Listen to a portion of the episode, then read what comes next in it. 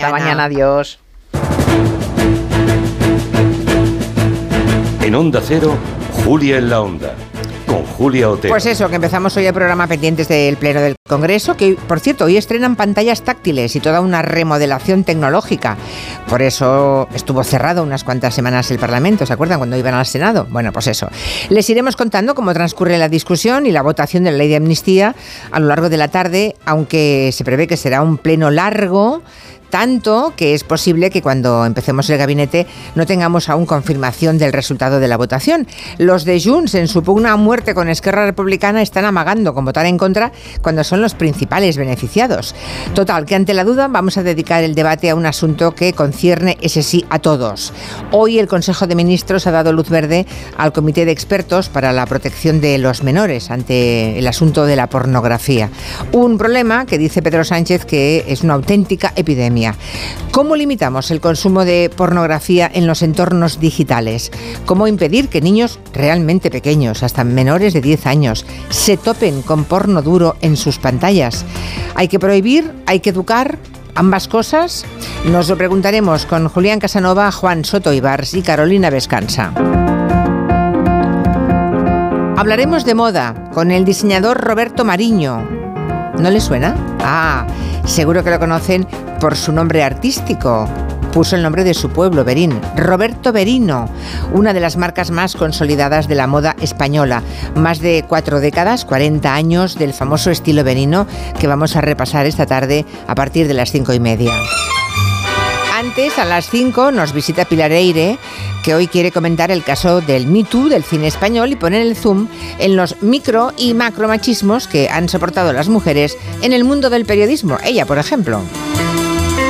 También esperamos a nuestro especialista energético, a Jorge Morales de Labra.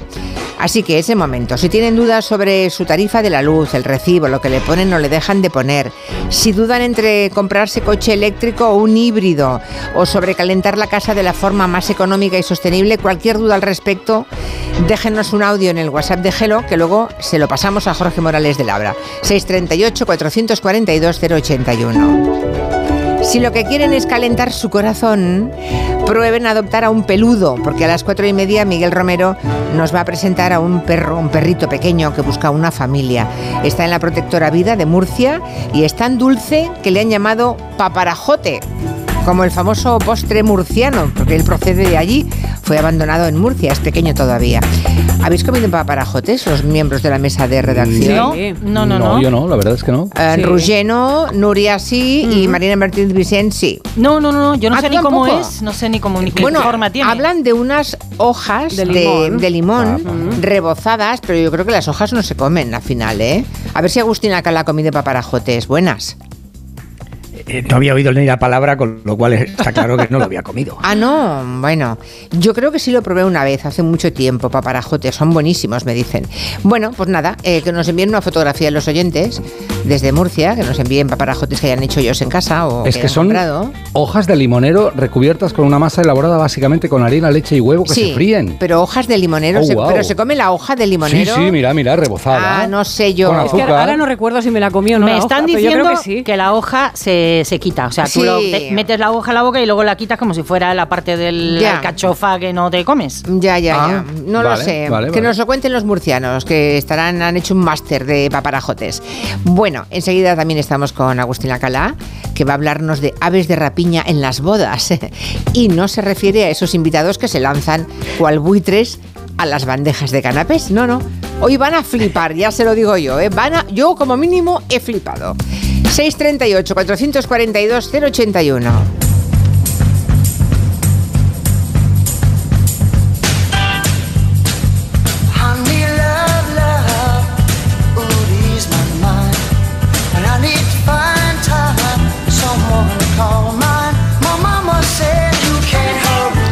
Inconfundible, Sir Phil Collins.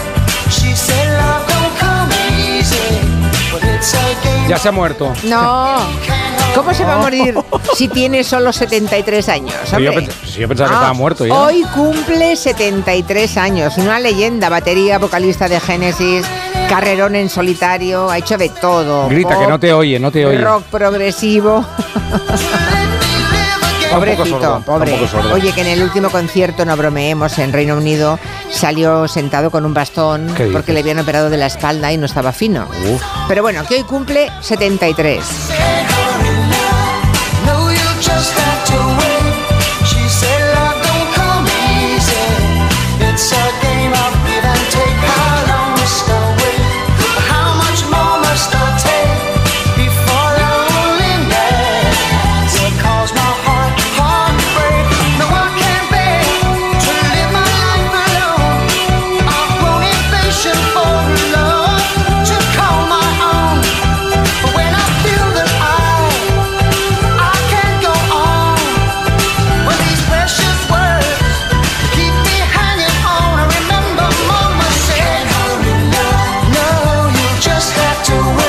345 mensajes en este momento que dicen que la hoja del limón no se come. Se come. No, you just O sea, si os lo habéis metido en la boca delante de un murciano, que sepáis que se habrá levantado y se habrá ido al lavabo para no reírse en vuestra cara. O sea, No, hay, no, que no. hay que chupar el rebozado, pero no te comes la hoja. No te comes la hoja. Perdona, Murciano sí se ríe en tu cara. Porque ¿Sí? sí, por mira, supuesto. mira Pedro Vera. Claro. Dice Eva, lo que distingue a un murciano de uno que no lo es es que sabe que la hoja no se come. Claro. ¿eh? Así que más de uno habrá hecho el panoli. Panoli, paparajote, todo con la P. Es más, dice Errores, el paparajote es el dulce con el que los murcianos te trolean. Eso es muy bueno. Cómetelo tú, que a mí me entra la risa. la hoja de limonero que lleva dentro no se come. También estaría bien saber por qué se llama paparajote, ¿no? Que nos lo cuenten. Vale. Si lo saben. Vale. Que a Joan le, le va muy bien esta palabra para los somos. ¿El paparajote? Ya. Tú piensa. Uy, ya está, ya se ha acabado el You Can Hurry Love. Es que... Una canción que se llama No te des prisa y se da mucha prisa en acabar, ¿no? Bueno, pues nada, empezamos. ¿Qué tal os sentaba prestar los apuntes de clase? Lo digo porque en las últimas horas se ha hecho viral la respuesta de una estudiante que no quiso. Hubo otro a que le pidió, oye, ¿me dejas tus apuntes? Y dijo, ni hablar del peluquín. Ni hablar. Y entonces, pues a partir de ahí hay todo un debate sobre prestar o no prestar apuntes. Yo estaba entre las que lo solían pedir, ¿eh? Más que... Yo también, yo también. Yo los prestaba. Yo también, yo ¿Ah, sí? prestaba. Sí, Mm. yo pues prestaba. esas son las Sí, yo- dos clases de Esas son- alumnos que existen. Ya, pensaba que ibas a decir, esas son las idiotas. No, No, buena gente, buena no, gente. no, No, no. digas eso, va. Bueno, Gente vale, vale. trabajadora y Sí. generosa y Ya, ya. luego Gracias, gracias, de verdad, muchas gracias. jetas como nosotros. bueno, eh, la gente como Julia es aquella a la que los compañeros un poquito holgazanes empezamos a rondar cuando se acercan los exámenes, ¿no? Y claro, a veces se cansan.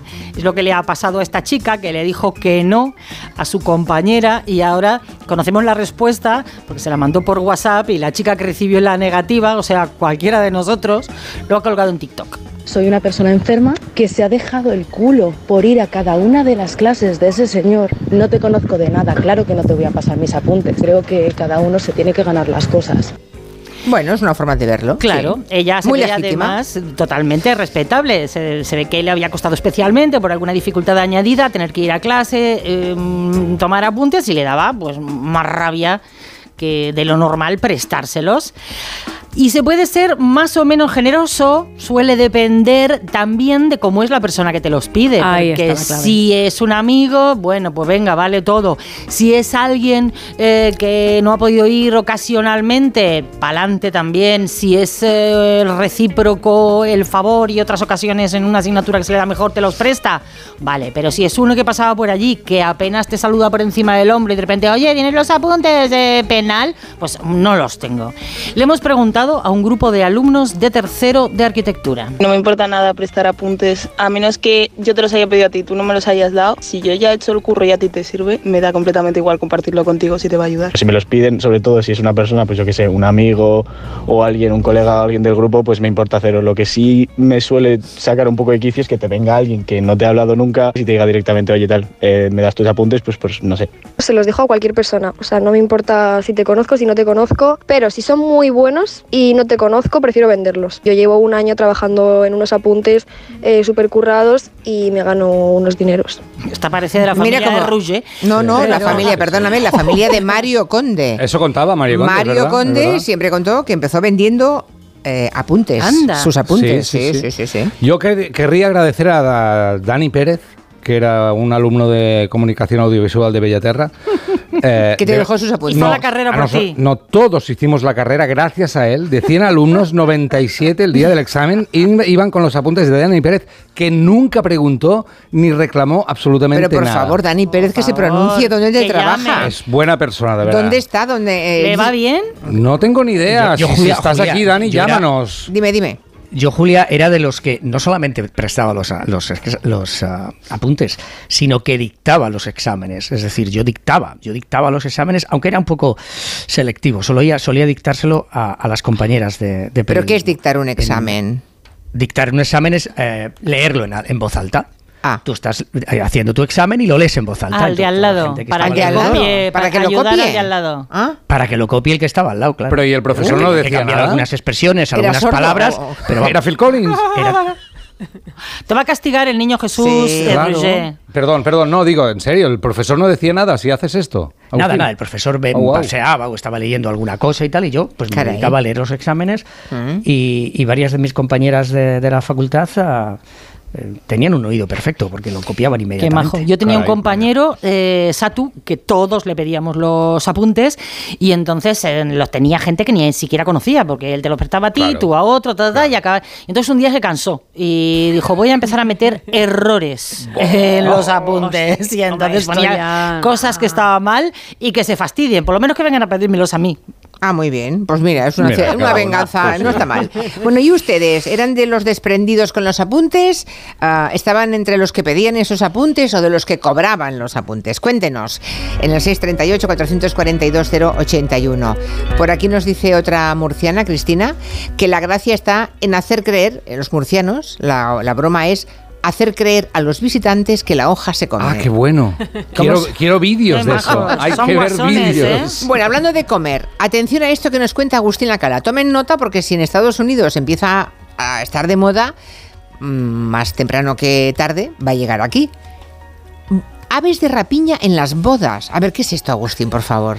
Yo, yo no sé, ¿quién de vosotros eh, eh, no tuvo pájaros en su boda? Y tú lo has dicho, Julia, ¿no? De esos pájaros que todos Uh. conocemos, esos invitados que sabíamos que no eran de ley o que luego resultaron eh, ser peores de lo que pensaban, o, o los que se comían en los canapés antes de que, de que empezara la cena o- o el agape. A a mí personalmente me soltaron dos palomas. ¿Os acordáis cuando era? No sé si en España todavía se siguen utilizando las palomas. la Alguna vez, la sí, tarta. alguna. Pero, alguna. Sí, sí, pero ¿en qué además me dieron- No, no lo he visto En nunca. la tarta, sí, la Ah, en la tarta. tarta. Sí, sí, vale. la tarta. Mm. En la tarta te daban, te soltaban las palomas y a mí en mi caso me, me- me- me regalaron una espada para cortar la tarta, cosa que tuve que dejar en España porque, claro, no la podía meter en el avión. Eh, una espada ba- bastante grande, por cierto. Y bueno, ahora en Estados Unidos, eh, algunos pueden decir y poner cara de tierra trágame. eh, Se está poniendo de moda que en algunas ah, mm, bodas suceda lo siguiente. Primero, eh, hay que fingir. Y el encargado de los anillos, aquí le llaman el, best man, que suele ser el hermano, el amigo más íntimo, el compañero de siempre, nos hace ver que se ha olvidado de los anillos. Y empieza a buscar por los bolsillos, nervioso. Pretende hacernos ver que ha metido la pata, mientras que sigilosamente se coloca un guante de cuero Sí. y sujeta con los dedos algo que parece carne y entonces hace una No. señal a un invitado que nadie conoce, Ajá. pero que se ha mantenido discretamente detrás en la lejanía, en la iglesia o en la sala donde se casa la gente. Y es entonces Julia cuando aparece un halcón por la iglesia o por el recinto donde se oficia la boda. Vuela sobre la cabeza de los invitados, de los familiares y de los padres, que claro están atónitos, y ¡zas! llega el pájaro de presa con una bolsita donde están los anillos. Y, Y no os creáis que esto no se necesita una preparación. Hay que ensayarlo. Hombre, hay que claro. ensayarlo y Un cetrero, tienes que casarte con cetrero. Claro. No, Claro, no, no, porque eh, vamos a ver. pagarlo, eh, ¿eh? Claro, y, y el, el pájaro nos puede entregar los anillos, pero el halcón, por ejemplo, puede que no, y se pase y se lleve los anillos Claro. y te los tire y se, los, y se pierdan. Por eso hay algunos de estos eh, expertos cetreros, como bien los llamáis, que aconsejan que no se utilice el, eh, los anillos originales, sino unos falsos. Hay que saber darle muy bien, hay que entrenarse. O sea, el, el- la Claro. persona que te va a dar los anillos en la boda, pues tiene que entrenarse. El halconero les enseña a mantener en la mano pues un cachito de pollo. Eh, no recomiendan ratones porque suelen ol- oler mal. Hombre, queda un poco raro, sí. Queda y luego eh, es un montaje, hay que reconocerlo, y después del entrenamiento del pájaro, del halconero, al que no hay que invitar a la boda, a eso por, por cierto, todo se hace por aproximadamente y añade unos 1.200 dólares al presupuesto de la boda. 1.200 dólares. Ah, bueno, vale. Ahora, fíjate que yo, yo creía, yo pensaba, Agustín, que, que, los, que esas aves rapazas las invitaban al banquete para que se comieran los restos de las comidas. Ah, Sí, estaría bien. También te digo que como para estar tú comiendo unos quicos mientras llega el halcón, ¿sabes? unos kikos. O llevar un peluquín No. y, que se, y que venga allí y monte un nido, yo qué sé. No, una de las cosas que- más buitres Una de en las las cosas que recomiendan es que, es que si se hace en Muy una peligroso. iglesia, si se hace en una iglesia, el, eh, es, es- es- es necesario que no haya pájaros dentro de la iglesia. Ya sabéis que Ya, hay algunas ya, iglesias entonces que tienen palomas y pájaros eso, dentro, claro. porque claro, el halcón va a ver una, una- una presa más fácil, se va a olvidar de los anillos Sí. y puede estar pues Hombre, haciendo eso. Y en ese recorrido a lo mejor se le escapa alguna caquita que va dejando un Claro, rastro por claro. todos los invitados. Bien, por eso, tocados. mira, fíjate, Creo que Gallego fíjate se casó así, ¿eh? Con un, con un halcón. Sí, ya se le pregunté. Fijaros, fijaros cómo la rubia danesa se da cuenta Encima. de todo y el halconero dice que no alimenta al, al halcón hasta Claro. después de la, de la, la Claro. O sea, tiene hambre, tiene más ganas de atacar, también te lo digo. vigilar. Ya, ya. Bueno, pues nada, que lo sepan. Eh, igual 1200 me parece súper bien Sí, de precio. para que te entre un halcón, Pues sí. sí.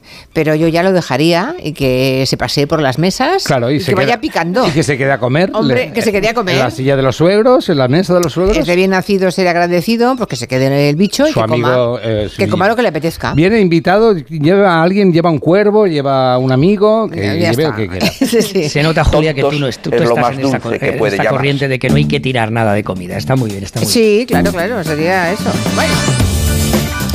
No sé si alguna vez los oyentes, vamos, todos alguna vez nos hemos quedado encerrados en un ascensor. Resulta que ayer salimos de Onda Cero en Barcelona, una parte del equipo, Nuria se fue sola. Me fui con Guillem. Ah, te fuiste con Guillem, Sí. bajasteis tan ricamente. Sí, sí, sí, normal. Eh, Eulalia Rosa se fue, bajó tan ricamente, ella sola. Luego bajé yo, mm, tan ricamente. Se fue Mari Carmen Juan también. No, Mari Carmen se quedó. No. No, Mari Carmen se quedó, exacto. Y entonces bajaron, eh, el último reemplazo fue Roger de Gracia, Sí. Eugenia Curto y Mari Carmen Juan. Correcto. El ascensor quedó atrapado durante mucho rato. Se hizo eterno. Mucho rato. Fuimos tres los encerrados, Carmen Juan, Eugenia Curto y yo. Y yo podría decir que los tres estamos bien, pero solo diré una cosa. La sociedad del ascensor. Ascensor. La sociedad del La ascensor. sociedad del ascensor, de Como los la de tres. la nieve. Solo ¿Os pegasteis queda- bocados o qué? Hay, un- hay uno que ya no está en la redacción. No diré quién.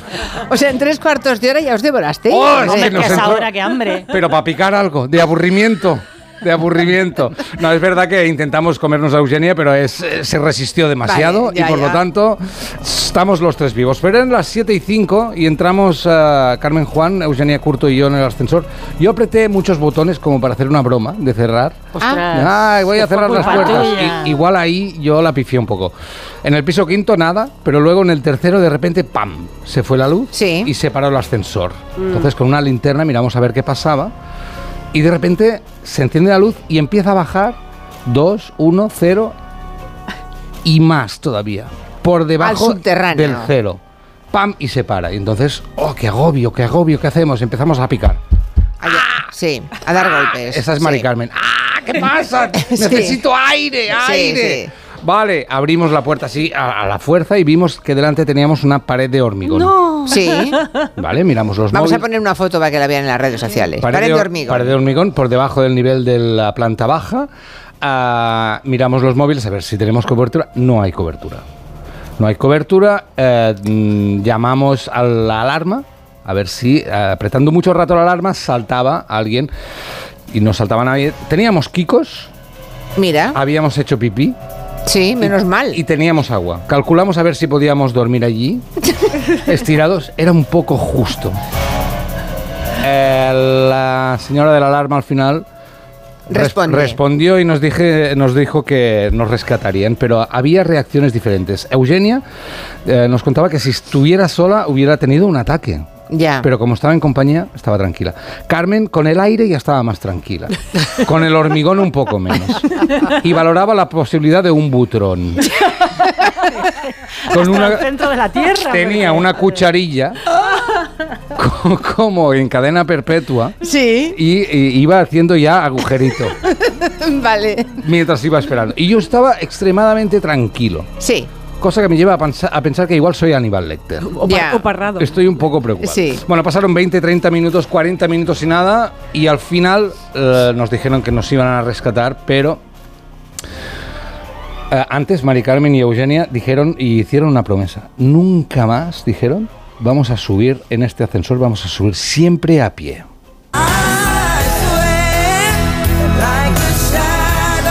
Cogidas del brazo, Sí. cantando esta canción, mientras Mari Carmen seguía con la cucharilla. Iba muy avanzada ya, ¿eh? ¿Sabes como aquellos castillos de arena, no? Sí. Que te encuentras con la mano del otro. Sí. Bueno, total, a los 45 minutos, eh, luego res- resolveremos si han subido en ascensor. Eh, oímos un ruido, boom, encima del ascensor. Sí. Y un señor nos dice, ¿están ahí? Ahora, ¿están ahí? Sí, estamos ahí, claro que estamos ahí. Usted también, ¿no? Vale, ahora voy a empezar a abrir esto con una operación que técnicamente se llama... Abril, cerrar.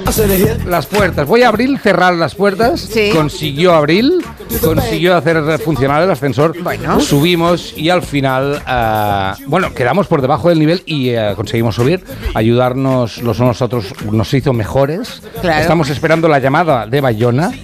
Para Vale, hacer una película. Para hacer una película. Vale, vale. Pero atención, la pregunta es, ¿Carmen al final subió y ha subido hoy a pie ¿Qué después de la experiencia? ¿Qué va? ¿No? La respuesta es no. No. ¿Tú lo sabes seguro? No, no lo sé, pero estoy segura que ha subido un ascensor. Necesitamos una respuesta. Yo nunca montaré en No, ese no, no la ascensor, tengo, no la tengo. Necesito que, ascensor necesito que Carmen Juan venga y nos dé una respuesta. Vale, vale, vale. Muchas gracias. Y gracias por dejarnos compartirlo. Y gracias que Marina no estaba en ese ascensor. Ah, es verdad. ¿Qué le pasa a Marina? Tiene claustrofobia. Tengo una claustrofobia espantosa. Ahora estoy un poco mejor de lo mío, pero he tenido épocas. Yo he llegado a subir y bajar a pie en piso 19, eh, cuando fuimos a trabajar una vez a Benidorm, Mm. Hotel Bali, 19, me tocó la, esa planta y dije, imposible. Ya, ya. Subía y bajaba ¿Y andando. qué hubieras hecho tú? No, no, no, no quiero ni, imaginarlo. O sea, Si yo hubieras estado sola sería peor. De todos modos, yo bajé sola en el ascensor. Bueno. Eulalia bajó sola y Nuria bajó. No, tú viajaste no pasó nada. Guillem, Bueno, pero Bueno, eso, eso. Hace un par de años un compañero técnico, eh, Fran, se quedó un par de horas también en el Sí, ascensor, sí. llegaron los bomberos, en fin. Yo me agobio cero, ¿eh? de verdad. ¡Tengo que salir de aquí!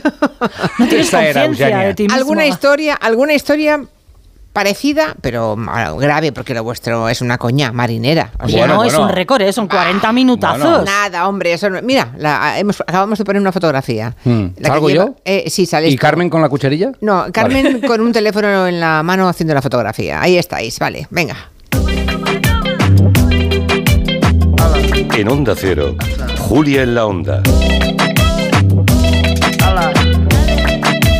Con Julia Otero.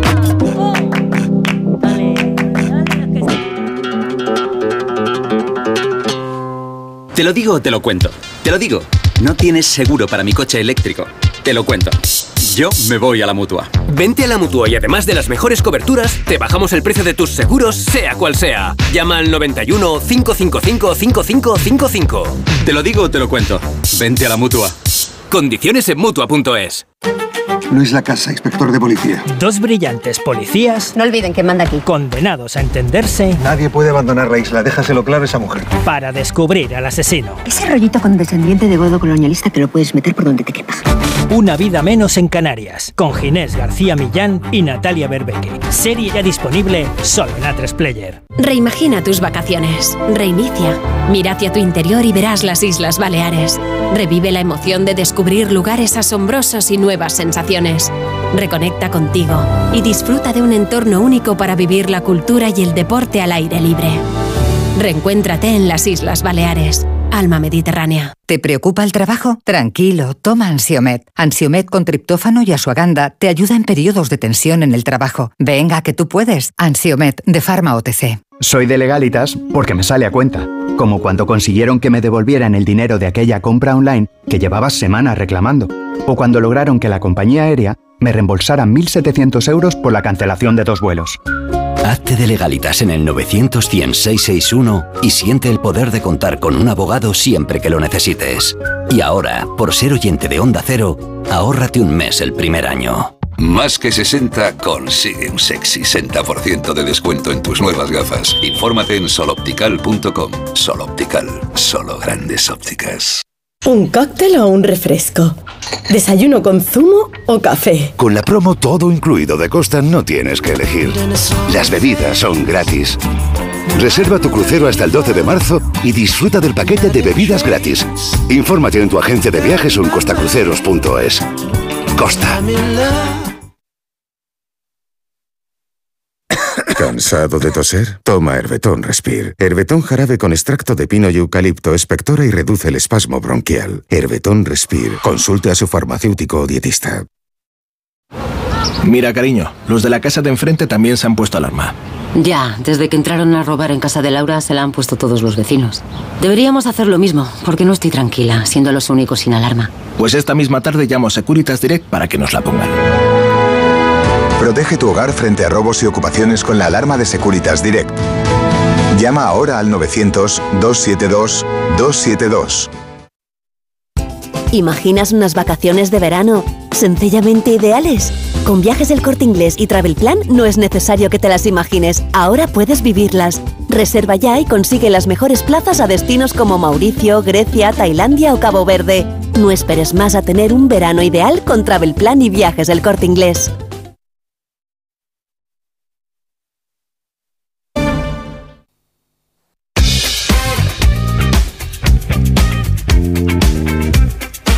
En Twitter dicen un montón de oyentes que no os quejéis que es un ascensor gigante este que parece un ascensor de las camillas del hospital. Sí, en sí. comparación con otros, por ejemplo, Borja Terán acaba de escribirnos que él estuvo una hora encerrado en un ascensor mini muy pequeñito en- el Festival de Cine de Málaga. Madre mía. Que lo del nuestro no es nada. Por cierto, lo de Mari Carmen Juan, ¿ha subido por la escalera o ha subido? ¿Yo qué he dicho? Que no, que el ascensor. A ver, vamos a oírla. ¿Qué crees? ¿Que he subido andando o que he subido en ascensor? En ascensor. Efectivamente. ¿Y por qué? Bueno, ya me he olvidado. ¿Ya? ¿Superado el trauma? Ya lo hemos superado, ya lo hemos superado. Es una luchadora. Eres una mujer muy luchadora. ¿Lo ven? Lo que yo decía. Me conozco a Mari Car- Hace que conozco a Mari Carmen Juan, Sí. creo que 35 o 38 años. Pues, no, acertado. no, no, perdona. Que la conozco hace 40 años, diría yo. 40, ¿eh? Se dice pronto. De unido. Que, sí, sí. Que, trabaja- trabajamos, que trabajamos juntas 30 y no sé, muchos, 30 muchos, pero muchos. Y yo sabía que iba a coger el ascensor. Vamos, vamos. Bueno, mm, ¿qué te ha parecido, eh, Agustín Alcalá? Por aquí dice un oyente que una vez estuvo en una boda en la que los anillos los entró en la iglesia un pastor alemán. Ah, bueno, sí, pero perros es habitual. Perros, Eso es habitual, ¿verdad? Vale. Claro, perros, perros es una cosa muy común. Los, Mm. es, primero, Ju- Julia, quien, quien lleva los anillos pues son los, los sobrinos, los hijos, eh, los niños, los nietos. Eso lo suelen hacer. Pero cuando ya te quieres realmente impactar a alguien, pues sueltas un, sueltas un animal de rapiña que te viene, y te llega ahí con, con- con los anillos. Es algo absolutamente maravilloso. Perros he visto, sí. Eh, Una vez, una vez, una vez. vi un A ver, perro. a ver qué más, qué más nos cuentan los oyentes. Yo hace cosa de un mes y medio, cinco y media de la mañana, ascensor de mi comunidad, eh, no hay teléfono de contacto urgente, solo un timbre que nadie oyó a esas horas, normal.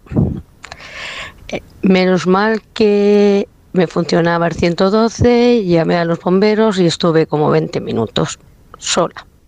Bueno. Bueno. Bueno. Pero luego con los bomberos. Ah, aquí di- dice Antonio, al menos teníais un cómico dentro. Risas tuvisteis. ¿A quién se referirán, Roger? Creo que a Eugenia. Mari Carmen.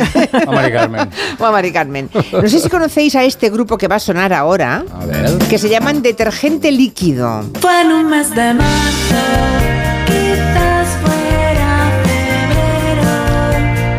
Pues este grupo Detergente Líquido acaba de protagonizar una historia preciosa gracias a la música y a las redes sociales. Sí, ellos son de Cádiz y escriben pues canciones pop realmente muy buenas, como estamos comprobando. Acaban de dar a conocer en su Twitter esta historia. A ver, ellos estaban investigando por Spotify, eh, en- bueno, una manera de seguir el rastro de la estadística esa que te permite ver dónde se escucha tu música, ¿no? Porque es divertido, porque es curioso ver sobre todo en qué países te han escuchado, ¿no? Y ese rastro les llevó hasta Minnesota. A ver, os sitúo un poco. ¿Sabéis Fargo? Donde la película, la Sí. serie, donde hay mucha nieve y asesinatos, pues Sí. eso es Minnesota. Vale. Ahí tenían un fan llamado Gary Hornseth y lo que pasó a continuación nos lo cuenta Félix de Detergente Líquido. A través de Twitter contactamos con Gary, que era una persona que escribía mucho sobre nuestras canciones, así que le propusimos que, que contara por qué, que hiciera un vídeo y él accedió porque entiende que, que para nosotros es sorprendente su existencia o su, o su gusto por nosotros y ahora está muy sorprendido con cómo se ha viralizado el vídeo y está súper súper contento de, de leer los comentarios de las personas que están escribiendo y que hablan de, de cómo la música rompe barreras así que él está alucinando un poco con la historia ta- tanto como nosotros Bueno, el vídeo que grabó Gary habla de su ciudad, de St. Paul, de los músicos famosos de Minnesota como Bob Dylan, como Husker Du y de cómo, curioseando listas de grupos indie pop españoles, descubrió a los Detergente Líquido. Hola, amigos. Amigos. I'm Gary America, your uh, non-Spanish speaking Detergente Liquido fan. Oh. Detergente Detergente líquido, líquido. fen, fen. No entiende bien las letras, dice él, pero gracias a Dios al traductor de Google se va apañando, ¿no? Y Gary tiene claro cuál es su canción favorita de detergente líquido y es Camión.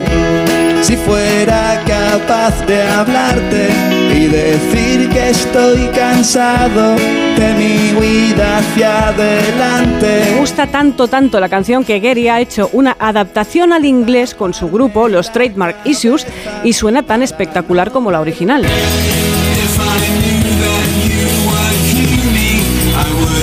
Ay, ay, ay. A ver si me gusta más esta, ¿eh? No, todas. Muy bien. Bravo. Claro, los detergente líquido están emocionados con esta experiencia, nos lo vuelve a contar Félix.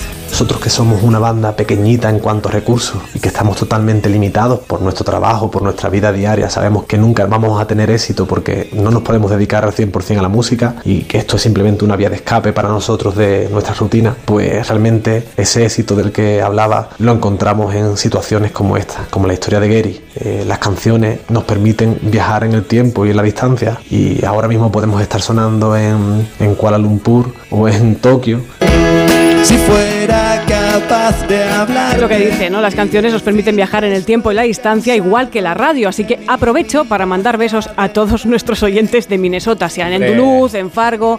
Welcome to Hello. No dudes que alguno habrá en Minnesota, ¿eh? Seguro. Seguro. Y ahora mismo nos están escribiendo. Pues sí, la verdad es que es una historia bien chula esta. Muy bonita. Dice un caballero de cerca de CAI, es la cuenta, ¿eh? es de cerca de CAI, Ah, no vale. del mismo CAI, sino Mm. de cerca de CAI. Dice que ¿por qué se le llama ascensor al ascensor? Dice, es que no desciende. Mm, Vale, qué bueno. ¿Por qué no le llamamos descensor? Sería Uh. muy largo porque lo, fundamen- lo que fundamentalmente hace es subir. Claro. Una época en la que solo No, podías luego baja. ¿Cómo Ah, que solo sube? No, pero había unos que no, unos es verdad. ascensores que tú podías subir, pero tenías que bajar andando. Ya, pero ascensores antiguos, pero igual cuando se nombró, digo yo, eh, por Voy a buscarle bajar un motivo. Sí, pero ahora decimos, voy a bajar con el ascensor. Es verdad, es Yo le llamaría Butrón desde que ha pasado esto de la cucharilla de Mari Carmen. ¿Qué pasa con los turistas en Nueva York?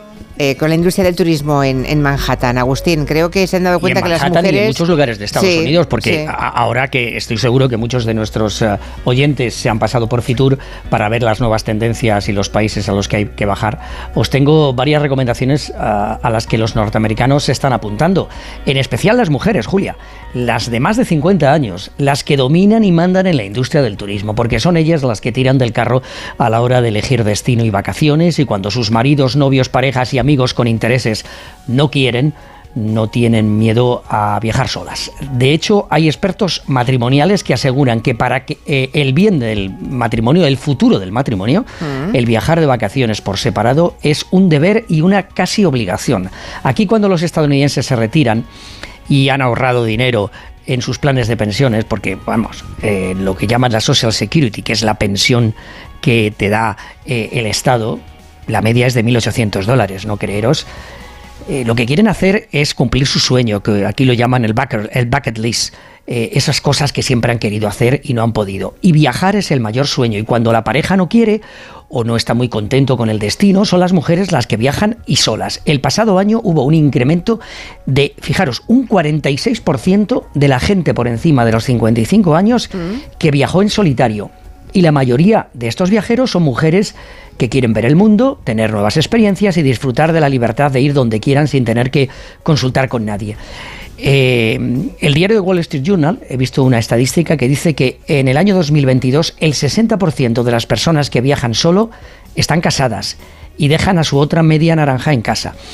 Y ya sean a viajes exóticos, en cruceros, porque hay ya muchas líneas de crucero que tienen habitaciones solamente para personas que viajan en solitario, o también muchas agencias que organizan viajes en solitario para mujeres. Y también hay otra cosa que se está poniendo de moda. Fijaros, el celebrar el cumpleaños de viaje en algunos de estos lugares preferidos del bucket list y en solitario. Bueno, en sola, so- sola, porque las mujeres son las que suelen hacer esto. Suelen ir y celebrar su cumpleaños solas de viaje y son tan felices. Bueno. ¿Viajaríais solas o No, solos de, yo- de vacaciones? no puedo conta- con- y estar comentando todo el rato lo que veo y lo que hago. No, no, no tengo vida interior. Pues a mí me pasa al revés, Marina. Lo he hecho muchas veces y es fascinante que te fijas en el, do- en el doble de cosas Claro. que cuando vas con alguien. Seguro, sí. Nos cuenta Cide que ascensores porque en origen solamente servía para subir, igual que en origen el matrimonio requería una posible madre y ahora llamamos matrimonio al de los dos, a dos hombres sin ningún problema. Lo que deducíamos más o menos. Eso es. Bueno. En Córdoba se ha hecho famoso un cartel que han repartido por la ciudad con un flagrante error de imprenta que llama mucho la atención. Es que casi cuesta decirlo mal, ¿eh? Cuesta, cuesta. Me ha costado un montón. He tenido que ensayar porque en este cartel, que además está colgado por diferentes comercios de la ciudad, se puede leer concurso de espacarates. O sea, espacarates en lugar de escaparates. En lugar de escaparates. Lo que sucede es que, eh, claro, mm, la vista tiende a corregir l- las disfunciones de lo que lee cuando conoce la palabra, ¿no? Entonces, no puedes evitar ver escaparates, pero alguien se fijó y lo captó, lo inmortalizó, lo puso en redes y, claro, se, se armó la marimorena. Bueno, concurso de espacarates Festival del Aceite. Es el cartel, eh, habla de, de Córdoba, del aceite de oliva, aparece también una rama de oliva, un vasito de aceite y nos contaba un poco lo que había sucedido José Manuel Bajo, que es el presidente del Consorcio para la Gastronomía Cordobesa, que organizaron unas jornadas para divulgar la cultura gastronómica el aceite y nos decía que una de las actividades era un concurso de escaparates. Ellos encargaron el cartel a una agencia, la agencia los mandó a la imprenta y alguien por el camino se equivocó. pero a la hora de enviar el, el cartel a imprenta han escrito escarapates y se han dado cuenta alguien en las redes sociales. Han sido en total, no creo que lleguen a 30 carteles, pero se ha convertido en, en viral y a mí me encanta. Bueno, fíjate si será complicado, que yo pensé que decía espacarates y es escarapates. Ah, y, mira, Escarapates. y mira que he hablado con él y, y- y he mirado el cartel Mil formas, mil de, veces. mil formas de ponerlo mal, ¿eh? Todo tipo de combinaciones. Mi madre, que ya se contaba una vez que, que era concertista, tocaba el clavecín entre sus o las obras que tocaba. Estaba una de Antonio de Cabezón que se llamaba Pavana, que es un tipo un- de, de- de melodía, con su glosa, ¿no? que va haciendo diferentes eh, formas sobre la, sobre la melodía. Bueno, pues en la imprenta, y se repartieron así todos los programas de mano de uno de los conciertos, ponía Pavana con su glucosa. Y cuando intentamos averiguar qué había pasado, es que el de la imprenta dijo, pero ¿cómo va a ser con su glucosa? ¿Pero eso qué significa? Será glucosa. Y lo corrigió, pensando que así hacía- Pues esto, igual hay alguien que es que le llama al eh, escaparate, le llama es- escaparata. No. Escarapate. Escarapate. Escarapate. Escarapate. sí, también podría ser esta carapa. Esa carapa, sí, puede ser muchas cosas. ¿Eh? Las Se puede mil jugar. combinaciones. Bueno, desde el punto de vista ortográfico y gráfico, pues, pues está mal, pero es un reclamo publicitario de primer orden, ¿no? De Hombre, hecho, fíjate, estamos hablando de eso. hoy, Claro, claro, que si no, no lo haríamos. Y lo van a aprovechar, este error, para promocionar la denominación de origen, la gastronomía y el, y el aceite. Pues el año que viene vamos a introducir deliberadamente una errata Muy y premiaremos a la primera persona que la encuentre. Sí, señor. Así, eso, de eso Muy bien. se llama hacer de necesidad virtud y vamos, y aprovechar al máximo, ¿no? Exacto. Surfear sobre el error. A ver qué nos cuentan los oyentes. Buenas tardes, pues yo una vez me quedé encerrada en el ascensor de un hospital público de aquí de Tenerife. Estaba totalmente sola, era así como casi última hora de la tarde y tuve la suerte de que, de que el telefonillo para avisar pues sí funcionaba perfectamente y recuerdo que no tuve que esperar demasiado, aunque el tiempo que estuve, que fueron unos minutos, la verdad es que se me, se me hizo un poquito eterno, pero bueno. ¿Qué tal? Soy Conchi desde Pontevedra. Mi marido se quedó encerrado en el ascensor. Un día de estos de lluvia que no os dais ni idea de cómo llueve aquí. Y me dice, ah, me quedé encerrada en el ascensor, ¿puedes eh, bajar y, y llamar a ver si sube o si baja o tal? Y él estaba en el aparcamiento. Y bajé andando y cuando llegué al tercer escalón mm, me llegó el agua más arriba de la rodilla. Y él estaba mojándose ya hasta la rodilla también. Bueno, pues mientras vinieron los del ascensor a sacarlo del ascensor, el agua ya llegaba a la cintura casi. El técnico se tuvo que sacar el pantalón y quedarse el calzón y le estoy eternamente agradecida y yo solo pensaba, menos mal que es mi marido que es muy tranquilo. Si llegó a ser yo, ya había venido, vamos, los bomberos y el ejército a sacarme de allí. Tremendo. Yo los días de lluvia no monto. Eh, no tiene ninguna base ¿eh? científica ni de ningún tipo que nadie lo imite. tontería. Pero y los no, de, y los de claro. sol tampoco, ¿no? Es una tontería gigantesca, pero no lo hago. ¿Se dan ustedes cuenta que- con qué equipo hacemos este programa? ¡Eh! Por favor. Mira, si yo estoy súper mía. tranquilo. Dice, oye, hay un montón de bromas por aquí inte- interesantísimas. Pilar Eire, que está viniendo hacia la radio, bueno, imagino que no, pero pronto saldrá de su casa para venir hasta aquí, dice que tenía un amigo que decía siempre ancédota. Sí. En vez de anécdota, ancédota. Hay gente que las apunta, ¿eh? Dice, nunca nos atrevimos a corregirlo para que no se sintiese mal.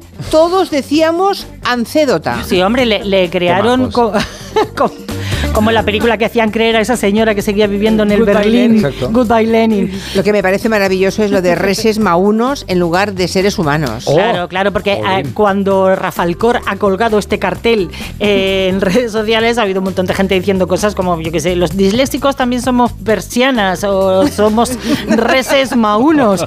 Y también alguien contaba que había repartido las invitaciones de su boda con la palabra cebraleremos en vez de celebraremos. Qué difícil es Uh, qué decirlo, difícil, Dios mío. cebraleremos. Sí, pero oyó París a Maredes aquella vez. Sí, es verdad, Dije, París Amaredes. ¿Viene París a Maredes? Mm. Yo ya no lo puedo decir bien. No, es que Bueno, se llama así, lo ha cambiado ella, se cambió el nombre. En este equipo todos la llamamos París a París a Maredes, Maredes. claro, porque es la, es la broma perpetua, ¿no? Que me perseguirá de por vida. Más cosas. Elon Julia, Musk. Dime, dime. No, Julia, yo, yo escribo en un ordenador que tiene pues cerebro en inglés y entonces cuando tengo que poner la palabra trumpista, me lo cambia siempre, siempre, siempre porque me parece no reconocerla y me pone trampista. Entonces, cual- a mí el texto, cuando yo tengo que leer una palabra, y ahora estoy leyéndolo mucho, de trumpistas, siempre, siempre me me aparece trampista. No hay forma de cambiarla. Madre mía.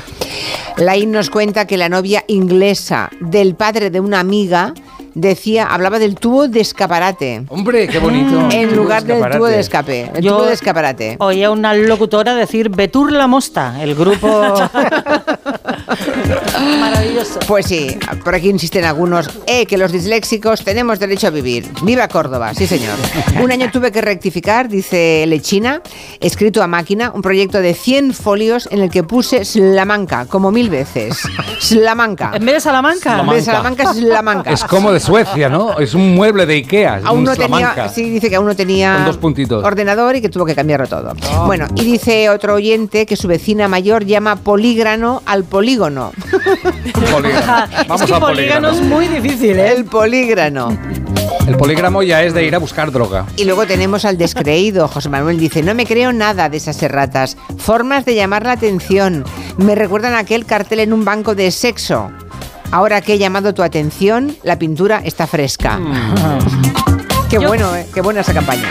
Lo de Elon Musk, va, que ha anunciado que su empresa eh, Neuralink ha conseguido, ojo con esto, que a mí me da, es un paso más que a mí me produce terror. Han implantado en el cerebro de una persona un chip que le va a permitir interactuar con ordenadores simplemente con el pensamiento. A ver, Eso es lo que dice él. Eh, lo dice Elon Musk, Eso claro. es lo que dice y Elon será, Musk. y será noticia, supongo, muy comentada en Estados Unidos, ¿no, Agustín? Sí, sí, la verdad es que la verdad es que sí. Es decir, a- eh, a- yo sé que ah, ah, ahora vais a comentarlo, pero vosotros imaginaros, solamente con el pensamiento podéis decir al teléfono, sin marcar nada, ¿eh? que Sí, os sí. escriba un texto, que os, que os haga una llamada telefónica o que os busque una noticia. A ver, Es muy fuerte. A ver, ¿cómo, lo, fuerte. ¿cómo lo han contado esto? A ver, lo ha contado él mismo en Twitter y ha tuiteado eh, esto exactamente. El primer humano recibió ayer un implante de Neuralink y se está recuperando bien. Los resultados iniciales muestran una detección prometedora de picos neuronales. Claro, aquí qué pasa? La primera reacción es, bueno, a ver que nos cuenten cómo funciona esto. La segunda es, eh, no te creo, Elon, porque no estás aportando pruebas y así lo ha dicho algunas oficinas de información que no ha permitido eh, preguntas en la rueda de prensa, no ha, no ha presentado argumentos. De momento, la empresa no ha dicho nada, solo hay este tuit. Pero también es verdad que Elon Musk hasta ahora había presentado ya algunas pruebas de resultados con simios y con monos que parecían prometedores Algunos, de verdad. algunos de ellos dijeron que estaban torturados y que se daban mm, golpes contra las paredes. Eso lo he leído hace algunos meses. Y él contraargumentó de que no había tortura con los animales, que eran animales seniles y que estaban bien tratados. Es Ya. decir, todo es muy nebuloso y por eso hemos querido preguntar al doctor David Espeleta, vicepresidente de la Sociedad Española de Neurología. Primero, ¿es posible realmente esta tecnología? Sí, en efecto, eh, es posible. De hecho, Elon Musk ya lo hizo en la experimentación animal con varios monos, consiguiendo pues que se comunicasen con un juego, con un videojuego y que lo activasen solamente con su voluntad, con su control mental. De hecho, desde hace años se conoce la tecnología de interfase cerebro-computadora y en el año 2000 2023 se publicaron varios trabajos que demostraban pues la posibilidad de reconstruir el lenguaje de pacientes que lo habían perdido pues por enfermedades como la esclerosis lateral amiotrófica o los ictus. Es decir, la tecnología que permita dar órdenes desde el cerebro ya se está aplicando, por ejemplo, también en gente que son tetraplégicos. En 2019 se consiguió que co- con un exoesqueleto una persona caminara y controlara ese exoesqueleto, eh, pero meter un chip dentro del cerebro Hombre. y ver si funciona, pues eh, le hemos preguntado también. ¿Qué le parece al doctor David Espeleta? Sobre todo también la manera de comunicarlo de Elon Musk.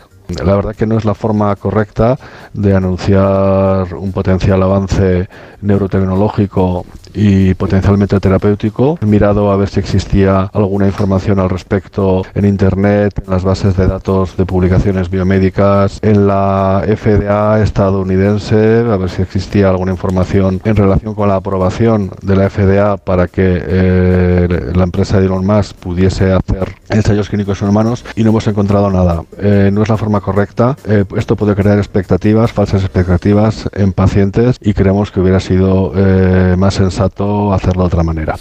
Pues sí, pero es que este hombre no es un científico, es un comercial. No es un experto en, en vender, ¿no?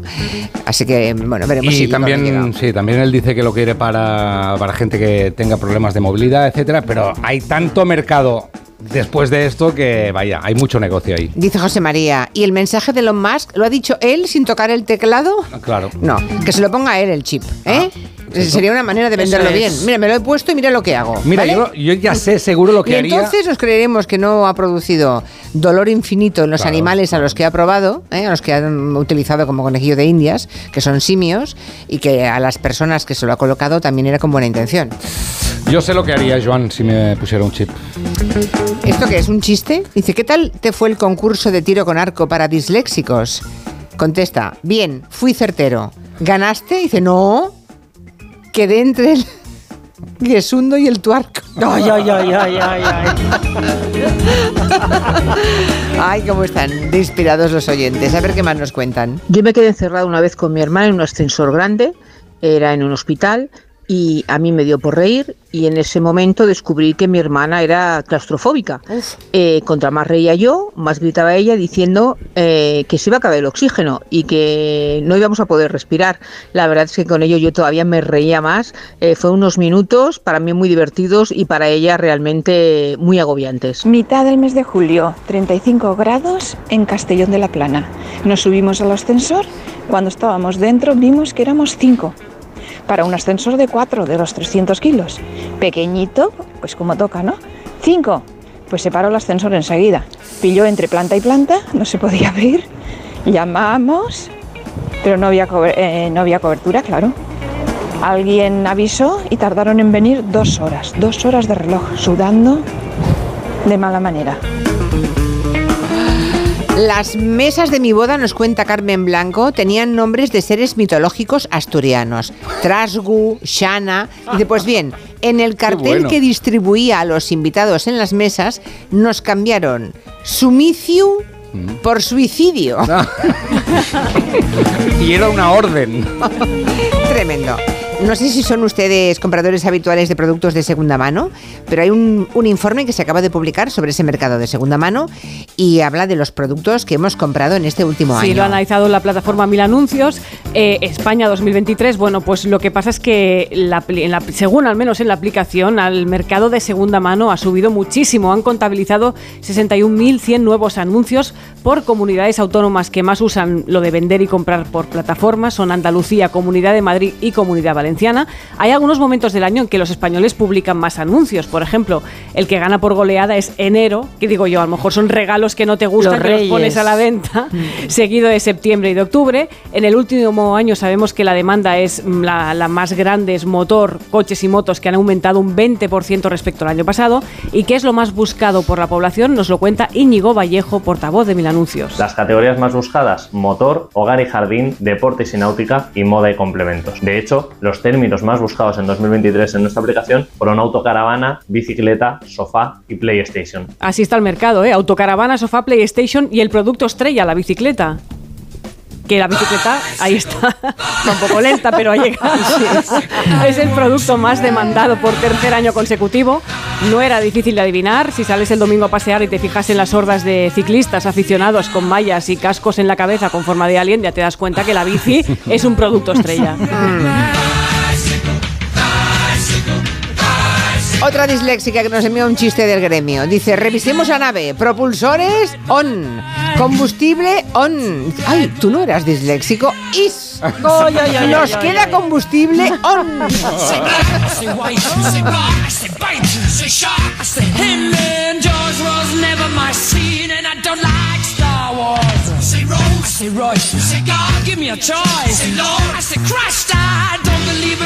Bueno, los oyentes siguen explicando cosas de ascensores. Y ahora querrán contar que han comprado de segunda mano, pero ya se ha acabado el tiempo de la mesa de redacción. Ahora vamos con Jorge Morales de Labra. Recuerdo a los oyentes que si hay alguna consulta sobre energía, sobre eficiencia, factura de la luz, placas solares, cómo calentar, cómo ahorrar, es mejor que nos envíen ya ahora un mensaje para él. 638-442-081. Your duties on Ale, con Dios. Adiós. Adiós, adiós. Hasta la semana que viene. Adiós, Agustín, hasta la semana que viene.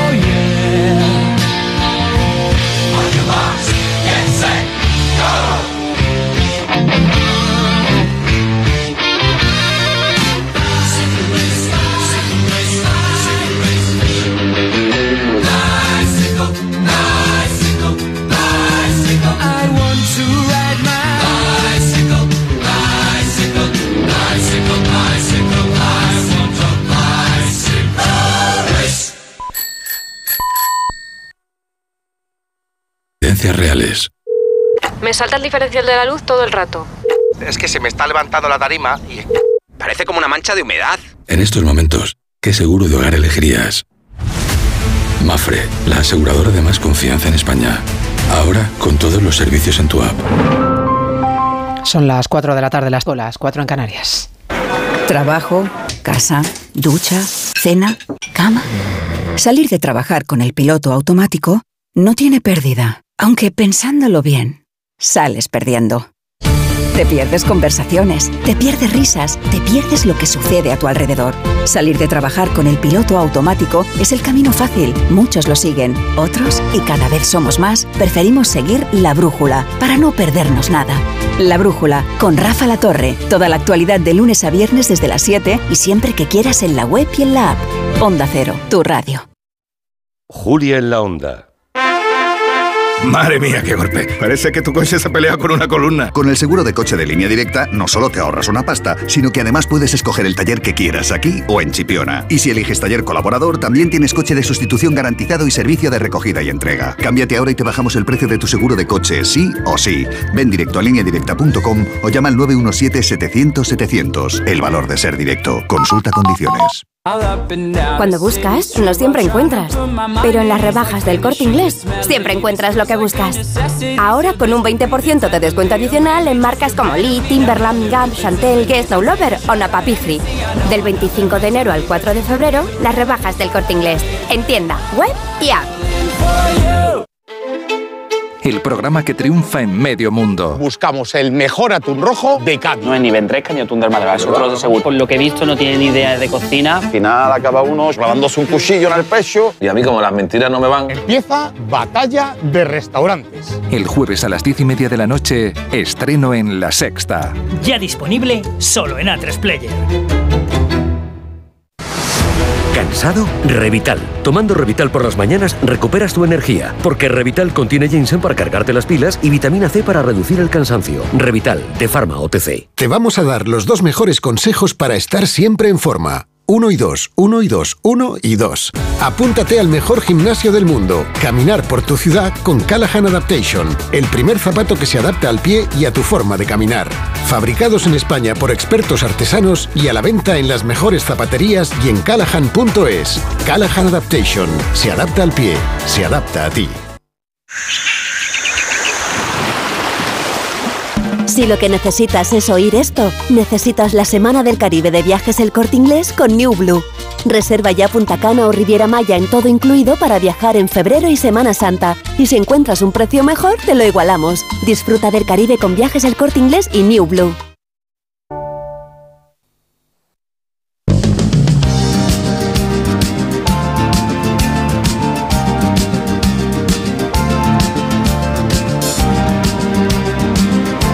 En Onda Cero, Julia en la Onda, con Julia Otero.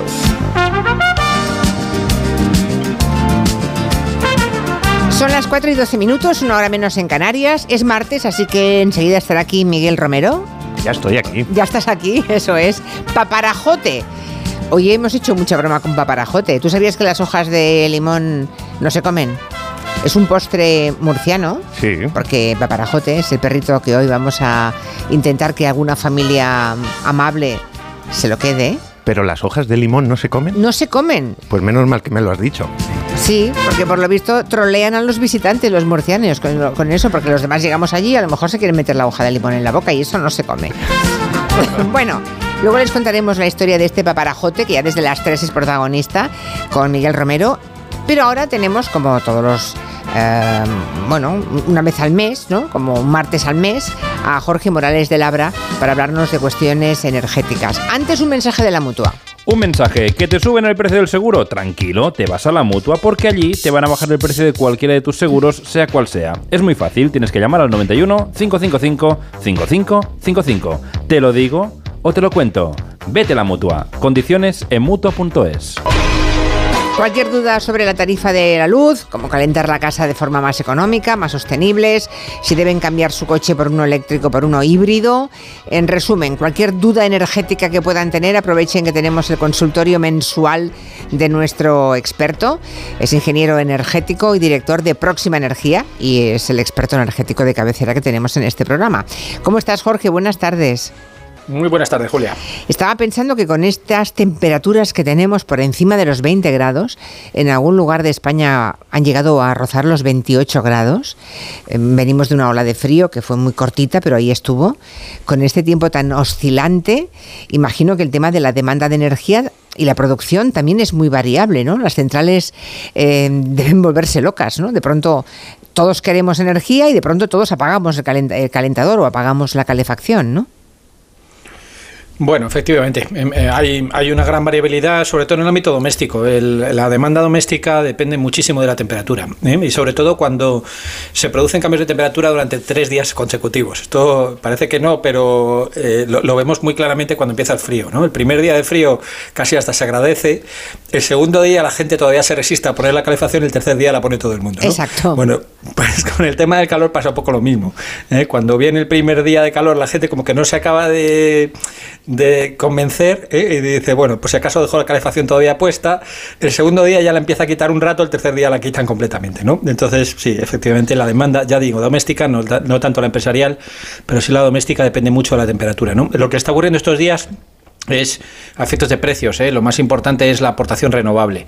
Entonces estamos viendo ya gran aportación solar en estos días, eh, a pesar de estar todavía en enero. Esto es un desastre desde el punto de vista climático, ya lo sabemos, pero eh, sin embargo la aportación eólica está siendo muy baja. Hay muy poco viento. ¿eh? Mm. Estamos en una situación anticiclónica, como también todos sabemos, y esto hace pues que no sople el viento. Entonces, bueno, pues los precios no son tan bajos como en- seguramente van a ser dentro de dos meses. Te voy a dar una. Vamos a empezar con una buena noticia, Julia, si me permites. A ver.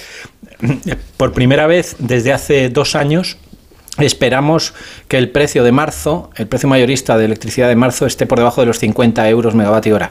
Esto es muy importante porque era el precio habitual, el precio medio habitual antes de la crisis de, la invasión de Rusia por Ucrania. ¿no? Entonces es, es la, la gran señal de normalización de precios. Ya digo, en este momento el precio de marzo eh, cotiza en los mercados a 49, es decir, por debajo de ese, de ese límite de los 50 euros megavatio hora, que insisto, era el precio habitual antes de la crisis. Preguntas que tengo muchas para ti, pero algunas de los oyentes, así de última hora. ¿Podemos saber por qué no se promueve la instalación en viviendas de sistemas de reutilización de las aguas grises como hacen con las placas solares? Bueno, ese no es tu negociado exactamente, ¿no? No, eso me pilla lejos. No Vale. tengo ni idea de, de la parte de, de aguas. de aguas, ni grises ni blancas. Pero esto otro sí que, sí que te afecta. Te pregunta Gustavo, ¿qué opinas de lo que dijo ayer Felipe González sobre las renovables y las nucleares? Sí, de alguna forma ayer Felipe González planteó el tema de alargar la vida útil de las nucleares. Bueno, no solo lo planteó, sino que comparó los residuos nucleares, que a su parecer son el principal problema que tiene esa fuente de energía, con los residuos de las renovables, en particular de la energía solar y la energía Sí, eólica. sí, ¿no? sí. Y dijo que bueno que no se reciclaban ¿no? y que y que por tanto pues que también había un problema y vino a decir algo así como que las energías renovables eran limpias porque alguien lo había dicho, no porque realmente lo fueren, ¿no? Bueno, yo voy a resumir mi opinión en que yo creo que el que necesita reciclaje es el señor González. ¿eh? No, por, por una razón, ¿no? Porque en, en la Unión Europea, desde el año 2015, eh, perdón, 2012, en España desde 2015, hay una directiva que obliga a reciclar el 100% de los paneles solares. ¿vale? Por tanto, mm, no es que sea una idea y que nadie lo haya visto, sino que hay una directiva europea, insisto, en la normativa Que obliga, europea, en la obliga normativa española. Ya. Sí, y en este momento se recicla más del 90% del contenido del panel solar, ¿no? Por tanto, eso no tiene nada que ver con los, ojo, 10.000 años, 10.000 años en los cuales los residuos radiactivos de alta actividad van a ser a seguir siendo altamente peligrosos. ¿no? Lo digo porque hace 10.000 años, Julia, la- nuestros nuestros colegas eh, humanos estaban entretenidos en descubrir la agricultura, ¿sabes? O sea, ponían una semillita Sí, sí, y veían sí. si aquello crecía o no. Poca Bueno, pues nosotros. A los de dentro de 10.000 años, ¿eh? o sea, vamos a ver cómo avanza la humanidad en 10.000 años, seguirán teniendo problemas con los residuos nucleares que estamos generando nosotros en este Ahora momento, en el año 2024, ¿no? Por tanto, ojo que, que la broma no es menor y por tanto yo creo que efectivamente el señor González debería hablar de lo que sabe, ¿no? Y no de lo que no sabe. Bueno, pero igual le interesa hablar de esto por alguna razón. No sé si está vinculado. Bueno, ha sido consejero de Naturgy, quizá Ah. Naturgy es propietaria, entre otras cosas, de centrales nucleares, igual tiene alguna reminiscencia de aquella época. Ah, pues No- igual. No, lo sé. no lo Vaya sé, usted a no sé. saber. En fin, queda dicho. Como lo han preguntado los oyentes, pues queda dicho. En fin, en eficiencia energética. Creo que quieres hablarnos de ese, de ese concepto, ¿no? Y sobre todo, ¿cómo podemos saber que nuestra casa tiene buena eficiencia energética? ¿Hay alguna prueba? Recuerdo que el día que nos contaste, eh, cuando contratamos la potencia, sabemos que tenemos la potencia correcta y no excesiva. Cuando una o dos veces en todo un año eh, nos salta el diferencial. Ese día sabemos que tenemos la potencia correcta, ¿no? O sea que, Eso es. que de vez en cuando, un día que se te juntan todos los aparatos, ese día salta, pues eso quiere decir. Ahora, si pasan los años y jamás te has saltado eh, los diferenciales, quiere decir que a lo mejor es que te sobra potencia y ahí se ahorra mucho. Lo mismo. Con un matiz, Julia. El, que tiene que saltar es el ICP, no el diferencial. El ICP. diferencial es, es casi, casi lo mismo, pa- parece estar en el mismo cuadro y tal. Ya. Ahora ya no. Ahora el ICP está dentro del contador, ya no Vale. está en el cuadro, antes sí. Pero es, es importante, ¿por qué? Porque el diferencial lo que está haciendo es proteger la- a las personas. Vale. ¿Vale? Esto, esto ya, ya que, ya que hablamos Yo de esto, si me claro, dejas- que quede ¿me claro que yo 20 hablo, segundos? sí, pero que yo, yo hablo a nivel usuario, no experto. Por ¿eh? Supuesto. Y la gente sí, habla de que se le funden los plomos, o sea, ya Sí, no, he dicho de los, porque- no he dicho los plomos ya por vergüenza torera. Bueno, pero, pero déjame ya que lo has dicho, déjame que lo cuente, que es, es muy sencillo. Mira, en, en un cuadro, en el cuadro de luces que tenemos nosotros en casa, ¿eh? hay básicamente ahora mismo hay tres tipos de dispositivos. Uno es el ICP que suele estar aparte. El ICP es interruptor controlador de potencia, o sea, ese, ese está solo para facturación. Ese estaba aparte en una cajita aparte más pequeña y normalmente precintada por la compañía. Ese ya no funciona Mm. porque ahora ese dispositivo está dentro del contador, ¿vale? Y por tanto el que, el que salta, el que corta la luz cuando nos pasamos de esa potencia máxima que tenemos contratada es el propio contador, ¿vale? Así que ese ya podemos quitarlo. Y luego, dentro de lo que es el cuadro, hay dos tipos. Hay diferenciales y hay automáticos. Los diferenciales se distinguen de los automáticos fácilmente porque tienen una T. Tienen un botoncito con una T. ¿Por qué esto de la T? Los diferenciales lo que hacen es que protegen a las personas. Es decir, protegen de que si hay una derivación, cuando nosotros vamos a tocar un electrodoméstico, la luz vaya, a salte ese diferencial y no nos dé una descarga eléctrica a nosotros, ¿vale? Y la. T es precisamente un tester, es decir, es para probar y se debería hacer una vez al año que funciona el diferencial. ¿Sabes? O sea, tú le das a la T y automáticamente debe bajar, eso quiere decir que nos está protegiendo bien. Vale. ¿Vale? Así que primera recomendación a los oyentes de Julia en la Onda, ahora cuando acabe el programa, denle a la T y comprueben que funciona su diferencial al menos una vez al año, ¿vale? Segundo, los automáticos lo que protegen es la instalación. ¿Eh? Protegen que no se quemen los cables. ¿vale? También es importante porque también puede haber un incendio naturalmente en la casa. ¿no? ¿Eh? Entonces, bueno, son digamos dos funciones diferentes. ¿eh? Hay que distinguir digamos, entre el diferencial, protege personas, automático, protege la instalación, protege que no se quemen los cables. Y tercero, el ICP, que es el que hace que realmente se salte cuando tenemos más potencia de que. ¿eh? El ICP. Por eso Mm. me ha interesado antes matizar, ¿eh? porque claro, a uno le puede saltar dos veces al año el diferencial, quiere decir que tiene una derivación, entonces tiene que mirarlo, tiene que mirar a ver qué Vale, vale, dispositivo vale. le está ocasionando una derivación porque puede dar lugar a un problema de salud, claro. Bueno, la próxima vez diré, si les salta a ustedes el ICP, a ver si los oyentes son más listos que yo y sabían lo que era, pero creo que nos Bueno, hemos... ahora seguro que sí. Julia, vamos, Ahora vamos seguro que incrementando sí. el vocabulario. Bueno, igual que Vale. lo, lo que contaste la última vez, lo de dejar la calefacción encendida. Aquella, es. aquella imagen que nos dejaste, ¿para qué? Vale. ¿Para que se calienten los muebles? No, señor, eso nunca es mejor que Muy apagar la calefacción. ¿Has visto? ¿Has Hombre. visto cómo estamos incrementando la cultura energética poco a poco? Muy Aprendemos mucho, por eso quiero que me cuentes hoy cómo saber que nuestra casa Vale. es eficiente energéticamente. Mira, normalmente hay una clave que es la disipación de calor. ¿vale? Sabemos ya esto desde el colegio, que la energía no se crea ni se destruye, solo se transforma, ¿verdad? Sí. Y cuando no, se- no se está utilizando bien, normalmente se transforma en calor. Es decir, cualquier dispositivo que genere calor es un indicador de que algo está funcionando mal. ¿vale? Por ejemplo, eh, pongamos eh, una bombilla, claramente. Nos acercamos a la bombilla, a una lámpara, eh, emite calor, mm, mal. Tenemos que cambiarla por LED, que es mucho más eficiente. Es decir, eficiencia, ¿qué significa? Es consumir menos electricidad para producir el mismo fin, en este caso la misma cantidad de iluminación. ¿vale? Pues esto es clarísimo. ¿vale? Eh, vemos, por ejemplo, un- un, eh, el- el- la típica regleta llena de transformadores electrónicos ¿vale? que alimentan, vaya usted a saber, no sé si los oyentes tendrán una impresora en casa, yo no, porque estoy en modelo de papel cero y desde hace años que no tengo una impresora en casa. ¿no? La típica impresora está encendida todo el día durante todo el año. Esto tiene un transformador, el transformador se está calentando. Si se está calentando, estamos perdiendo dinero por ahí. Vale. O sea, todo lo que veamos que Todo está lo que se calor, calienta nos cuesta pasta. malo. Vale. Exactamente. Vale. Esa- ese calor lo estamos pagando y además muy caro. Vale, muy bien. Mensajes de los oyentes. Preguntas para Jorge Morales de Labra. En el caso de que me tuviera que comprar un coche, ¿qué coche me tendría que comprar para ser eficiente y demás? Hago 80 kilómetros más o menos todos los días y no tengo para poder cargar el, coche si, fuera el caso. Actualmente yo tengo energía fotovoltaica de 2 kilovatios pico, antigua, y quiero ampliar en otros 4 kilovatios con una batería de 5 kilovatios. Mi calefacción en el centro de la Mancha es de gasoil con suelo radiante y vengo gastando aproximadamente unos 1000 litros de gasoil. ¿Me merece la pena poner aerotermia para calentar el agua para esos 1000 litros de gasoil, sabiendo que es una inversión de unos 10-12 mil euros? ¿O con dos aparatos que tengo aire de que son bombas de calor y los 6 kilovatios que voy a tener de placas a lo mejor consigo bajar el consumo energético lo suficiente para que la caldera de gasoil se encienda lo mínimo.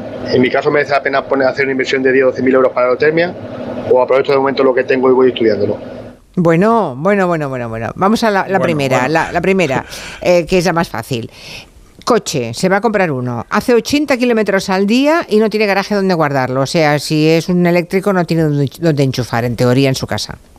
¿Qué le recomiendas? Bu- Bueno, efectivamente tenemos un problema, hay que ver en qué zona está, ¿vale? Y dónde trabaja, porque hay muchos sitios que cada vez es más, más frecuente tener en el punto de trabajo eh, poner puntos de carga. Si eso es así, desde luego le recomendaría un eléctrico, claramente, ¿vale? Eh, hay que hacer las cuentas siempre, la inversión inicial ya sabemos que es mayor, pero también sabemos que luego el coste de electricidad es mucho menor. Y recuerdo que empezaba el programa diciendo que estamos llegando a niveles ya previos a la crisis ¿eh? de, de coste de electricidad, ¿no? Sí, que con una tarifa adecuada, eso sí, ¿eh? una tarifa a precio variable, estaría pagando ahora menos de 2 euros cada 100 kilómetros. Claro, esto es inviable en un coche de combustión, ¿eh? un coche que gaste con suerte 6 litros a los 100, ¿eh? a 1,5, también con suerte el precio de la gasolina, nos ponemos fácilmente en torno a 9 euros cada 100 kilómetros, ¿vale?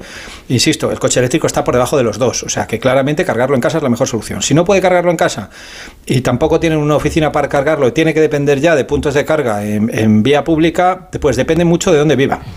Eh, Yo, por ejemplo, al lado de mi casa tengo unos puntos y con unas tarifas adecuadas donde puedo cargar una, no, a, un- no a un precio tan barato como 2 euros cada 100 kilómetros, pero sí en torno a 4 euros cada 100 kilómetros y son cargadores rápidos.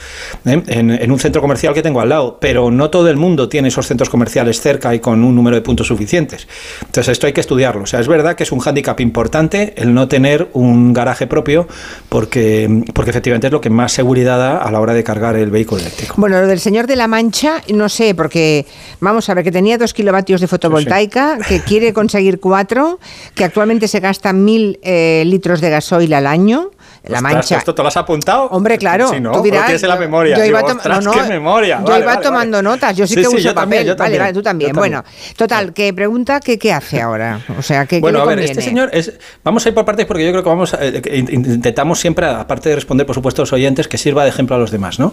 En general, voy a decir que cuando alguien tiene una calefacción por gasoil, le interesa cambiar a aerotermia, ¿vale? La aerotermia es una O bomba sea, de la calor, decir, aerotermia siempre interesa. si tienes gasoil, si- casi siempre te salen las cuentas. Vale. Casi siempre, ¿vale? Salvo que, que el gasoil lo utilizas una vez al año, ¿eh? un fin de semana, entonces no. ¿Vale? Pero si no, si es un uso más o menos habitual y en una casa, en una primera vivienda, desde luego, 100%, te salen las cuentas cambiar en gasoil por aerotermia. Aerotermia, recuerdo, que es una bomba de calor, es decir, es un sistema eléctrico, pero muy eficiente. Hablábamos antes de eficiencia, ¿verdad? Sí. Bueno, lo que hace es que aprovecha, además de la electricidad, aprovecha, fíjate, una cosa curiosa, extrae el calor del aire cuando es invierno, fíjate que el aire de fuera está más frío y es, co- consigue extraer ese calor y al revés, en verano lo que hace es que es capaz una bomba de calor de extraer el frío del aire caliente, ¿vale? Bien, entonces esas bombas de calor aerotérmicas son las más eficientes y trabajan muy bien eh, a la hora de compararlas con el gasoil, son muy razonables. Ahora, lo que ocurre es que este señor dice, es que ya tengo dos bombas de calor. Es decir, ya tengo unos sistemas que son básicamente igual que la aerotermia, solo que la aerotermia, que lo que hace es que calienta el circuito de agua que luego se mueve, en este caso por el suelo radiante, ha dicho, podría ser por el radiador, ¿vale? Pero la aerotermia es un sistema que coge calor o frío del aire exterior y lo transforma en calor o frío del agua interior, es un sistema aire-agua.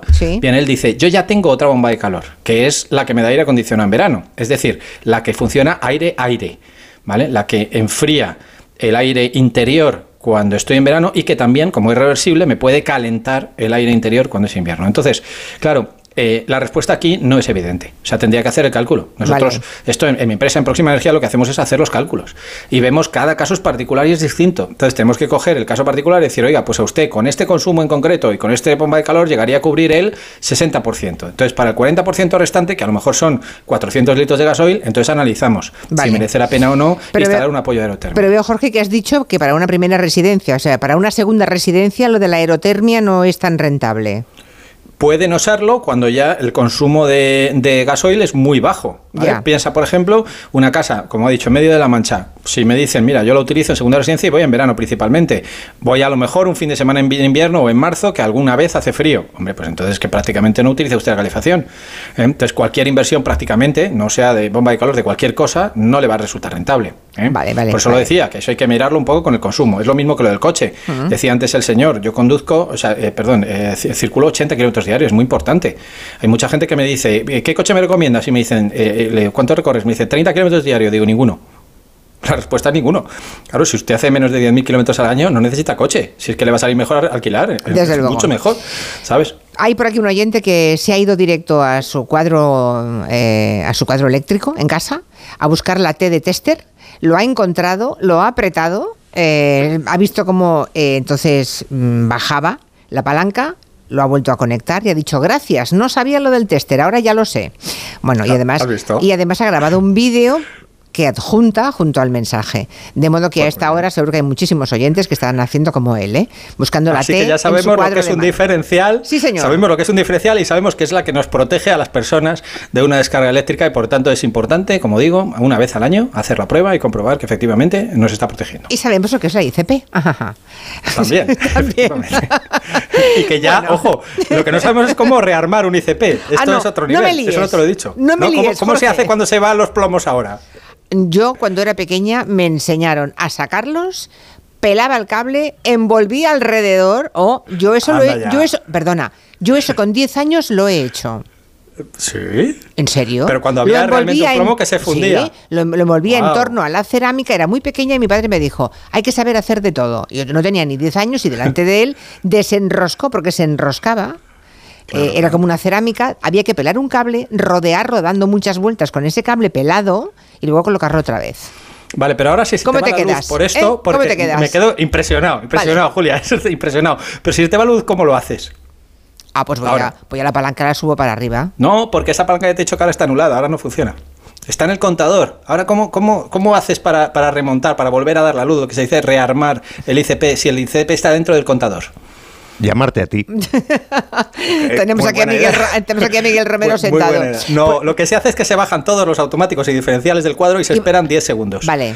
¿Eh? Y automáticamente el contador se da cuenta de que se tiene que reiniciar y él se reinicia solo, entonces lo vuelves a levantar y vuelves a tener luz. Pues es te, muy fácil. Te advierto que yo no lo he hecho nunca eso y alguna vez sí que se me ha ido la luz, ¿eh? Pues Le doy entonces no solamente al que, al que ha nuevo. bajado. Solamente al No, que ha bajado. No, no, no, no, pero digo, cuando, cuando es el ICP, o sea, cuando es- Ah, te vale. has pasado por, por potencia, Vale. vale. Porque te has pasado de la potencia contratada, tienes que bajarlos todos y volverlos a subir 10 De acuerdo, de acuerdo, vale, vale. Es, es que faltaba añadir el escenario. Oye, una cosa, ¿es obligatorio tener certificado energético para vender un piso o para alquilar un piso? Totalmente, hace muchos años. Lo para- preguntan también los oyentes. Sí. Sí, sí, además muchas veces te dicen esto está en... y la gente no lo tiene en cuenta. Ojo, porque hay mucha diferencia ¿eh? entre calentar una casa de clase A y calentar una clase de clase F. ¿eh? Puede haber fácilmente una diferencia de más de mil euros al año de diferencia. ¿eh? Antes preguntábamos por Felipe González, ahora preguntan también por, por Josu Yonimaz, que mm, actualmente es el consejero delegado de Repsol, ¿eh? era un político importante del Partido Nacionalista Vasco que ahora pues está en, en Repsol. Es muy raro esto que los políticos acaben en las energéticas. Bueno, el caso es que dijo que descarbonizar no es electrificar. Y un oyente te pregunta, ¿tiene razón eh, Josu Yonimaz o no? ¿Descarbonizar no es electrificar? Bueno, es una pregunta que me encanta. Fíjate, mira, ahora mismo cuando hablamos de energía muchas veces eh, hablamos casi indistintamente de energía y de electricidad, cuando no es así. ¿eh? En el ámbito del consumo final en, en- el mundo, la electricidad es solamente el 20% del total de la energía. O sea, la mayor parte de energía que consumimos no es electricidad, la mayor parte de energía es, es principalmente en nuestro caso transporte y calefacción. Y en esos dos sectores eh, tenemos una penetración de renovables bajísima, donde hay mucha penetración de renovables en electricidad, pero en el resto hay mucho menor. ¿no? Entonces, efectivamente, precisamente porque tenemos un objetivo de descarbonizar, es decir, de tener muchas renovables en el sistema energético total, no solo en el eléctrico, ¿eh? la vía más fácil es, oye, pues como la electricidad se están introduciendo muy rápidamente a renovables, electrifiquemos más. Es decir, vayamos a coches eléctricos, vayamos a aerotermia, todo esto que hemos estado contando durante hoy, ¿no? Bien, esto al final, si electrificas como la electricidad cada vez es más renovable, pues mejor. Así conseguimos descarbonizar. Entonces, hay una vía para la descarbonización que es la masiva electrificación del sistema energético, pero no es la única, efectivamente. También se pueden utilizar energías renovables directamente en el transporte. Por ejemplo, los aviones se pueden mover con hidrógeno. Y el hidrógeno está completamente descarbonizado. No hace falta que el avión sea eléctrico, puede ser un avión que queme hidrógeno en sus motores de combustión. ¿eh? Por tanto, efectivamente, no es sinónimo, pero sí que es verdad que eh, conseguiremos un sistema energético descarbonizado más rápido si conseguimos electrificar cada vez más el mismo.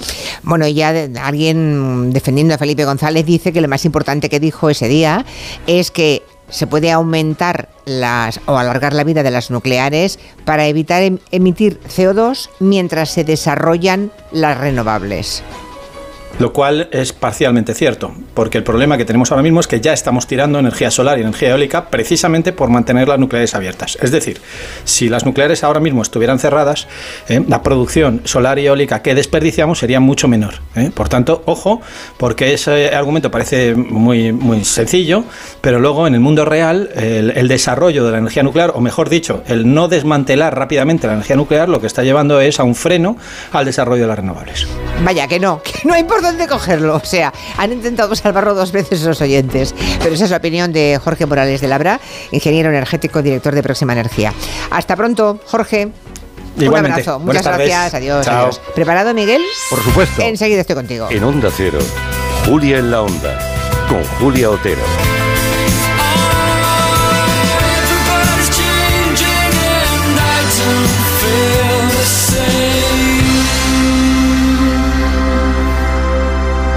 Te lo digo o te lo cuento. Te lo digo. Encima de que traigo a mi hijo, le subes el precio del seguro. Te lo cuento.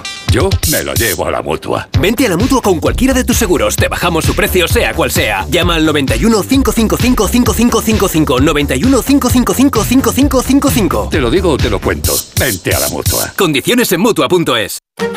Luis La Casa, inspector de policía. Dos brillantes policías. No olviden que manda aquí. Condenados a entenderse. Nadie puede abandonar la isla, déjaselo claro a esa mujer. Para descubrir al asesino. Ese rollito condescendiente de godo colonialista te lo puedes meter por donde te quepa.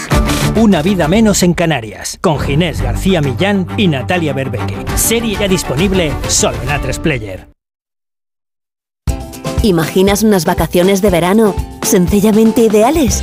Con viajes del corte inglés y Travel Plan no es necesario que te las imagines, ahora puedes vivirlas. Reserva ya y consigue las mejores plazas a destinos como Mauricio, Grecia, Tailandia o Cabo Verde. No esperes más a tener un verano ideal con Travel Plan y viajes del corte inglés.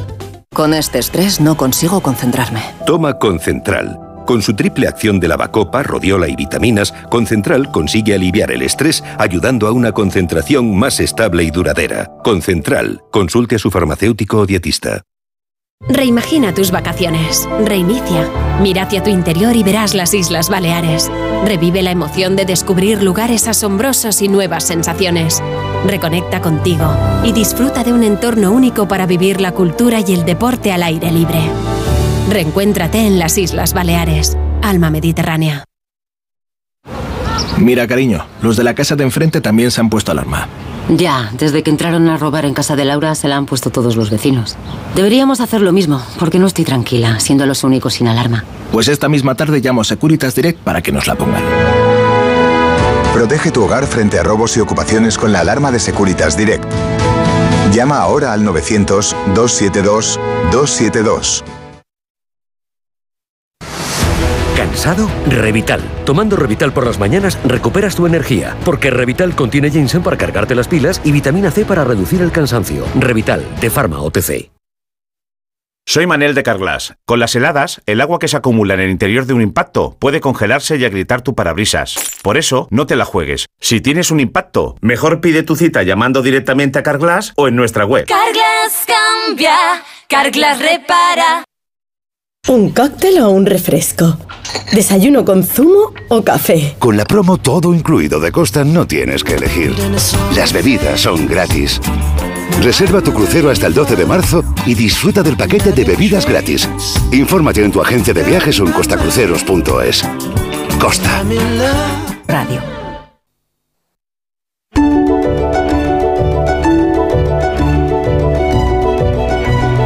En Onda Cero, Julia en la Onda, con Julia Otero. Ya saben, aquí los martes tenemos un ratito para los peludos, tenemos este tiempo de Adopt Angelo, un espacio que dedicamos a buscarle un hogar para mm, alguno de los muchos perros y gatos que son víctimas de abandono o de maltrato en España.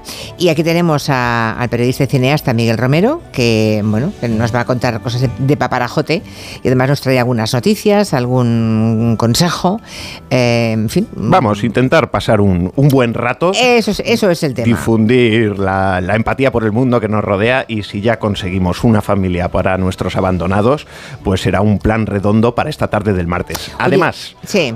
eh, Paparajote hay que decir que es un perro muy guapo y muy simpático, esperando encontrar a su media naranja entre nuestros oyentes. La semana pasada, espera, antes de ir con Paparajote, que por cierto, le bueno, luego se lo contamos, que le pueden cambiar el nombre si quieren, ¿eh? Pero la semana pasada hablamos de aquel gato que era, que era como, era pelirrojo, precioso, pequeñito, un año ya operado, perfecto ya para llevarse a casa de una colonia ah, felina que capturaron y ahora creo que se está deprimiendo.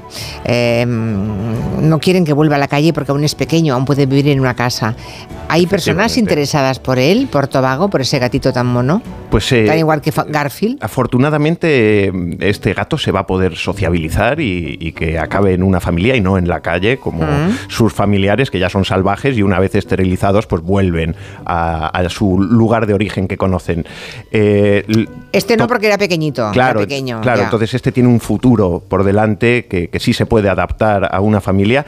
Y bueno, nos han llamado, creo recordar, cuatro familias eh, que han, han pedido cita. Estamos pendientes a, a que se pasen por las instalaciones eh, un ratito para ver al gato en persona, porque siempre es mejor eh, comprobar que todo Ya. fluye correctamente y sin forzar nada. Bueno, claro, pero eso tienen que pasar por, por Alba en Madrid. Si alguien lo quiere, llama desde Cuenca, desde Monforte de Lemos, desde A Coruña o desde... Bueno, yo he hablado del ideal, ¿no? Del El- ideal, el vale, ideal vale. es que se pasen. eh, pero si no lo es enviáis, ¿no? posible, Si no desde, Sí, la eh. protectora Alba se envía. Sí, en Se varias puede enviar. ocasiones eh, Se ha hecho así. Se ha hecho así. sí. Bueno, a ver si hay suerte y conseguimos que Tobago, ese gatito, pueden entrar en Adopta Angelo y verán el vídeo de la semana pasada, que era un gato precioso con ojos azules, eh, mm, eh, pelirrojo, bueno, Sí, como un Garfield, Garfield, un Garfield total, ¿eh? Bueno, que se está deprimiendo, ¿no? Me has contado, porque, mm, claro, si venía de la calle, ahora mismo estará ahí encerrado, estará mal. Hombre, es que eh, un, un- un individuo tan joven como este que, que está acostumbrado a estar en la calle, pues de repente amanece un día dentro de un chenil rodeado de desconocidos, de ruidos, de ladridos y evidentemente está muy claro. confuso, no sabe qué va a ser de, de su futuro, tiene miedo y eso pues empieza a hacerle mella en ese estado anímico eh, y por eso hay que sacarlo rápidamente para que esa pequeña depresión que está cogiendo pues no se vuelva crónica, ¿no? Bueno, Pero no- nos pasa eso a todos, o salimos de casa o nos deprimimos, Julia. Bueno, bueno, ya lo saben, ¿eh? los que estén buscando un gatito, un lindo gatito para su casa. Hay uno que apenas tiene un año, que ya está operado, o sea, está ya en la inversión hecha, eso es perfecto. Eh, y se lo pueden llevar a casa, a ver si tenemos suerte. Eh, recordemos el teléfono, un momentito, para que vayan tomando nota. 696 ¿Sí? 707092. 696 70 70 92. Vale. Y Teléfono de la alegría. Sí, eso es. Bueno, mm, paparajotes, venga, hablemos. ¿Tú, tú has comido Yo no, paparajotes? tú yo no. yo no. Y menos mal que me has dicho lo de las hojas de limón, porque yo soy propenso a ir haciendo el ridículo allá donde voy Pues te- y te habría caído seguro, pero no en una, me habría comido cinco. O sea, te pueden si tiene trolear. azúcar, Se pueden trolear. Bueno, pues nada, paparajote. Vamos a ver, eh, porque es como una masa de harina, leche, huevo, ¿no? Y todo eso se fríe. es, un dulce a base de, de hojas de limonero recubiertas con una masa de harina, leche y huevo. Ya te digo que lo he mirado en internet porque no lo he probado nunca. Pero que creo- se fríen y Sí. finalmente se espolvorean con azúcar en polvo y canela. Oh. Yo, yo creo que todo eso, se reboza todo eso que has dicho, el dulce de harina, leche y huevo, y luego se coloca encima de la hoja de limón. Es que no se falla. entonces, con esos ingredientes no se vamos, puede fallar. No, no sé, no, hay algo así. Bueno, ya nos, ya nos enteraremos. A ver, paparajote, ¿qué nos traes hoy? ¿Quién es paparajote? Bueno, la ventaja de Paparajote es que la familia que lo adopte nunca les faltará el postre en casa. Eso es. Y además este postre no engorda. Paparajote es un perro pequeño, mm, tranquilo, manejable eh, y muy guapo. Es, eh, viene de, de la protectora Vida en Murcia, tiene pocos años y seguramente fue abandonado por algún energúmeno de esos. Hay muchos aquí en España cuando era pequeño. Y pensamos que era casero ya que pues sabe estar en casa, se comporta y es muy respetuoso. O sea que tiene un tamaño muy adecuado para un piso, digamos, que, que debe pesar ese perro 10, 11 kilos, como mucho. Por ahí, sí. No se entra en el bolso, pero casi. Sí, pero es pequeño, es pequeño. Lleva mucho tiempo sin pisar una casa eh, y pobrecito seguro que será muy agradecido a cualquier mimo.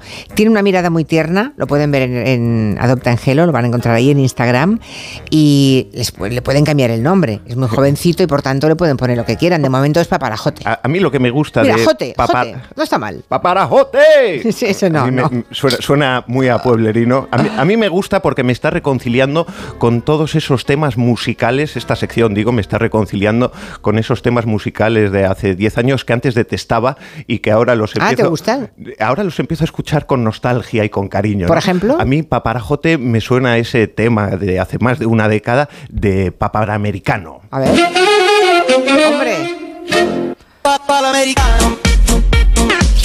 Pues no es papara americano, es paparajote, pero este tema es verdad que pegó muy fuerte hace una década, hace un poco más. Fue en 13 dos- años ya. Sí. 13. ¿Cómo pasa el tiempo? Fue en Julia? 2010, Tan volando, ¿eh? como dijo Jorge Manrique. En fin, que Paparajote busca una segunda oportunidad, pobrecito necesita ser feliz y a ver si tenemos suerte y alguien quiere un, un perro de pequeño tamaño. Mírenlo, verán qué mirada tiene y mm, también nos cuenta Carolina Corral algo más desde la protectora Alba. Aquí tenemos al pequeño de paparajote que viene de una protectora en Murcia que solemos ayudar siempre que tenemos hueco y nos lo trajimos de allí con la idea de buscarle una casita, un hogar, una familia y alguien que la quiere y no la abandone. Está esperando una oportunidad, es un perro cariñoso, eh, activo y bueno, pues que está esperando una familia que le dé mucho cariño y mucho amor. ¿Qué tal? ¿Te apuntas? Como todas las semanas tenemos ese vídeo reportaje, dura un minutito y así lo, lo podéis ver tanto en Instagram como en el YouTube de Adopta Angelo. Los que quieran seis, o tener más información, 696 70 70 92. Y estoy segura que el que le dé una oportunidad no se va a arrepentir porque es un dulce que no engorda, es un paparajote que no engorda. Solo ¿eh? engorda el alma y el corazón, Julia. Espera que alguien, alguien nos llama para contarnos. Buenas tardes. Eh, efectivamente, los paparajotes son unas hojas de limonero rebozadas en una especie de tempura, tipo, por llamarlo de alguna manera, como, el- lo- como la, la masa de los churros, y luego rebozada en, en azúcar y canela, si no me equivoco. No soy murciano, pero estoy cerca. Un saludo. Y la Pero luego la hoja no se come. O sea, pero si está rebozada hay que separarla en el momento de comérselo entonces, ¿no? y la hoja no se come.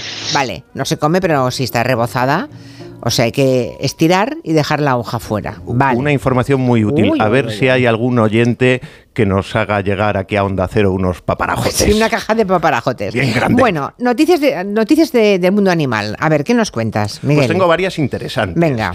Eh, bueno, la primera es bien sabido y divulgado que los gatos sufren mucho de problemas renales. No sabía, nunca he tenido gato, pero sí. Sí, me- sí, es, Tienen es- problemas es renales. uno vale. de los grandes problemas y, y es común que a lo largo de los años, pues un alto porcentaje de ellos eh, fallezcan debido a estas complicaciones médicas. Yo he leído que más o menos un- la media de vida de un gato casero puede llegar a los 15 años o más incluso, pero 15 años sería la media, ¿no? Sí, más o menos. Eh, A partir de los 10 años eh, ya es cuando hay que estar muy pendiente de estos problemas renales y eh, se estima que es en torno al 40% de los casos los que fallecen eh, debido a estas complicaciones, lo cual es un porcentaje muy alto. Bueno, las buenas noticias es que un científico japonés ha desarrollado una vacuna que puede solventar este problema y hacer que se extienda la vida de los gatos hasta los 30. 30 años, qué barbaridad. O sea, también existen avances médicos en el mundo animal. Entonces, bueno, una alegría para los amantes de los gatos que como tú, tú tienes gata y bueno, y seguro que habrá gente que esté en casa con su gato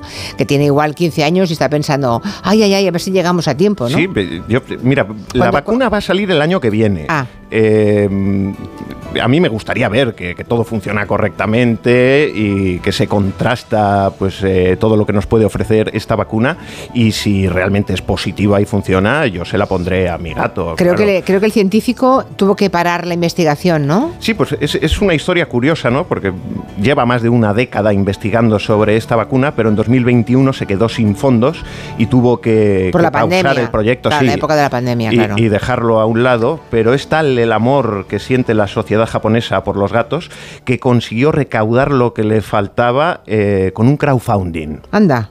O sea que les espera que salga la vacuna y con qué precio, eso aún no sabemos. Todavía no se sabe, eh, pero el creador dice que espera que sea un, un presupuesto, un precio asequible para todas las familias. Bueno, es verdad, ¿eh? Lo de los japoneses. Ya, ya veremos si el capitalismo deja que se cumpla eso. Sí, veremos si las farmacéuticas están dispuestas a poner un precio razonable o si es un artículo de lujo solamente para los gatos de casa rica, ¿eh? Porque también ahí hay diferencias también en cómo eh, en los animales. Eh, iba a decir que no hay que mm, es no triste hay que entrar, saber- más que entrar en Instagram y Sí. ver que hay montones de, de vídeos de gatitos de japoneses, claro. Sí, sí. O sea, es una pasión yo te voy a para decir que ellos. es triste saber también que hay muchos animales caseros que viven mejor que muchas personas en este mundo. Eh, Sí. O sea, que, que tenemos que ser conscientes, no quitarle esos beneficios a nuestros gatos, pero sí, o Darse- perros. pero darle una vida digna a todas las sí, personas. pero claro. sí ser conscientes Sí, sí. de que esa empatía que, que promulgamos en esta sección es para todo el mundo, no solo para los animales. Bueno, mientras tanto se les puede ayudar con pienso renal, ¿verdad? Eso es. Mientras nos venga la vacuna. Y que estén muy hidratados. Vale, vale, vale. Más cosas, venga, otras noticias del mundo animal. Pues eh, hay una noticia de esas que parecen sacadas de la fantasía de, de un guionista retorcido. A ver. Pero no, es una historia real. Una anciana de Shanghái deja en herencia dos millones y medio a sus perros y a sus gatos. No tenía hijos la señora. No, Pues todo lo contrario, ha hecho esa herencia, ha hecho el cambio de herencia justo por eso, por tener hijos. Eh, los ha desheredado porque ninguno la visitó cuando se puso enferma y decidió darles el escarmiento más grande que les van a dar en sus vidas a estos mozos. Hombre, cuando se abra el testamento no me gustaría estar allí para verles la cara, claro. O sea que pasaron completamente de su madre. Ha- Han pasado de ella y ella ha pasado de ellos y ha dejado a una clínica veterinaria como responsable de la fortuna y el cuidado de sus perros y gatos. Bueno, y ya de paso protege el futuro de los perros y gatos para cuando no, para cuando no está ella, claro. Sí, pues es- eso, sí. eso también tiene cierta lógica, ¿no? Si no se fía de sus propios hijos, eh, ¿qué van a hacer esos herederos con, con sus perros y gatos, Bueno, no? pero podría haber dejado una cifra pequeñita para la clínica veterinaria que cuidara a sus perros y el resto para sus hijos, pero no, no. Ha demostrado que está- se siente muy dolida con sus hijos. Bueno, Sí, sí, les ha costado caro. Oye, y hay una historia de Milei en Argentina, Javier Milei, ¿qué ha pasado? Pues eh, hubo un vídeo que se hizo viral en el que un vídeo horrible en el que se ve como un autobús, el conductor de un autobús atropella y mata a un perro viejecito que camina por las calles de, Buenos Aires. Este vídeo llega a las manos de Milei y este lo cuelga en las redes junto con el número de matrícula del vehículo y pide prácticamente el linchamiento del culpable. Finalmente dio el aviso directo al cuerpo de policía de la ciudad para que detuvieran al conductor. Y hasta ahí sabemos, no sabemos si le han detenido o qué ha pasado. Hombre, lo que sí sabemos es que el animalismo en Argentina mueve a mucha gente, ¿no? Y, y Milei mm, este, adora a sus perros.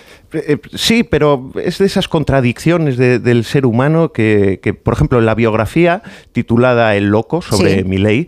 Se cuenta que los perros que tiene, que son cuatro pastores alemanes, pues pasan gran parte del tiempo del día atados y se odian y atacan entre ellos. Sí, eso leí. Eh, sí. Solo son cariñosos con Milei y siempre por separado. ¿Y eso qué quieres que te diga, Julia? Evidencia que no es una relación sana y equilibrada la que mantiene con esos perros, ¿no? Bueno, recordemos que Milei habla con su perro fallecido a través de una medium, ¿eh? Sí, bueno, o sea que Y no se le puede pedir nada no, más. y que el alma eh, o fantasma de ese animal da consejos de estado, dice él. Así que, Sí, sí. mira, hay un oyente que me está informando que el perro que sale como protagonista en Anatomía de una caída va a estar en Los Ángeles, en, los- en la ceremonia de los Oscar. Ah, mira, qué bien. Sí, no, aún he visto la película, tengo muchas ganas de verla, es la gran película del año, ¿eh? todo el mundo lo dice. Y nos informa este oyente que va a estar también en los Oscars. Yo era amigo del perro Pancho, que, que fue muy famoso, el perro Sí, de la lotería, que hizo sí, películas. es verdad. Y que iba a los Goya y tenía su Mm. asiento en la entrada para recibir a todos los académicos. Y además era una estrella, ¿eh? te miraba con una cara por encima. Mm. Bueno, ya saben que pueden ustedes volver a ver a Paparajote si quieren, el perro pequeñito que necesita un hogar, en ese vídeo reportaje de un minuto en las redes de Gelo, también en el Instagram o en el YouTube de Adoptan Gelo. Y recuerden que tenemos todavía pendiente el gatito de la semana pasada. ¿Alguno más tenemos aún pendiente? Están ahí ahí. Tenemos ¿eh? un par más. La semana que viene vamos Hacemos a hacer un un, poco de repaso y a ver si ya podemos charlar con quien se haya quedado con Paparajote o con Tobago, ¿Cómo con el te gatito. gusta con las familias Sí, nuevas, me eh, gusta porque eso anima a otras, ¿verdad? Lo importante es adoptar. Le da un Nunca- toque humano a esta Nunca sección. comprar, nunca Eso comprar. No compres, adopta. Dice un oyente aquí, mi ley trata muy bien a los perros, pero mata a los jubilados de hambre. Menudo nivel, pues sí. Sí, eh, eh, como curiosidad histórica y lejos de cualquier comparación, te diré que Hitler fue uno de los precursores de, de los derechos de los animales y mientras había trenes que recorrían el país llevando a familias enteras a los campos de exterminio eh, y, y, eh, pues se, prohibía cocinar langosta viva, por ejemplo. ¿Qué me dices? Es- es- O sea, en la Alemania de Hitler no se cocinaba langosta no, no, se, se prohibió porque es una y se, ma- aberración. y se mataba a millones de personas, a Sí. cientos de miles de personas. Al final podemos decir, bueno, es, es que es una Es historia tremendo, curiosa porque Hitler no tuvo nunca un don social, ¿no? Eh, y entonces adoptó a muchos perros, pastores alemanes siempre. Claro. Y en, en 1921 cuenta National Geographic que adoptó a este pastor alemán y que no le iban bien las cosas económicamente y tuvo que buscar otro, otra familia más pudiente que, que él. ¿Para dejarle el perro? Sí, y se lo dejó, pero el perro, eh, muy fiel, se escapó de esa familia y volvió a su lado. Y ese gesto de fidelidad cuentan que marcó enormemente a, Hitler y eh, su trato con los animales. ¿no? Es curioso y es, es satisfactorio saber que un monstruo como Hitler, eh, gracias a los perros, tuvo un pequeño atisbo de humanidad. Sí, es, es- es tremendo, es terrorífico. La condición humana, desde luego, es a menudo inescrutable. Bueno, pues a la semana que viene más. Gracias, Miguel. Gracias, Julia. Estamos ya a punto de las noticias, de las 5, 4 en Canarias, y Pilar Eire ya está al otro lado del cristal vestida de Ana Karenina. O eso ha puesto ella en la foto que acompaña siempre con su anuncio en Twitter de que viene hacia la radio. Ha dicho, ah, hoy voy de Ana Karenina. Pues sí. Qué lleva una- presencia tiene. Sí, ¿eh? sí, sí. Pues viene a hablar de, de cosas que le han pasado ejerciendo de periodista con los hombres. No se lo pierdan. En Onda Cero, Julia en la Onda. Con Julia Otero. La palabra ladrón puede significar dos cosas. Clavija donde poder conectar tu coche eléctrico o persona que roba el cable de tu coche eléctrico. Ahora el seguro de coche eléctrico e híbrido enchufable de línea directa también significa dos cosas. Que además de ahorrarte una pasta, también te cubre el cable de recarga en caso de robo. Cámbiate y te bajamos el precio de tu seguro de coche sí o sí. Ven directo a lineadirecta.com o llama al 917-700-700. El valor de ser directo. Consulta condiciones. Noche de tos. Respira. Toma Herbetón Respir. Herbetón jarabe con extractos de pino y eucalipto es expectorante natural y antiinflamatorio pulmonar. Herbetón Respir. Consulte a su farmacéutico o dietista. En Vision Lab las rebajas nunca vistas. Hasta el 60% de descuento en gafas graduadas de sol, lentillas, audífonos. Hasta el 60%. Solo hasta el 31 de enero. Más info en visionlab.es. Este es el mejor anuncio del mundo. Un anuncio que no tiene voces famosas, ni la típica canción pegadiza, y sin embargo, es el mejor anuncio del mundo. Tengo que darles una muy buena noticia. Su hijo ha superado la enfermedad. Porque el mejor anuncio del mundo es poder decirles a unos padres que su hijo ha superado la leucemia. Ayúdanos a seguir investigando enviando imparables al 28027. Fundación Josep Carreras. Imparables contra la leucemia. Coste del mensaje 1,2 euros. Donativo e íntegro. Disponible para móviles Movistar, Vodafone, Orange, Yoigo, Euskaltel y Telecable.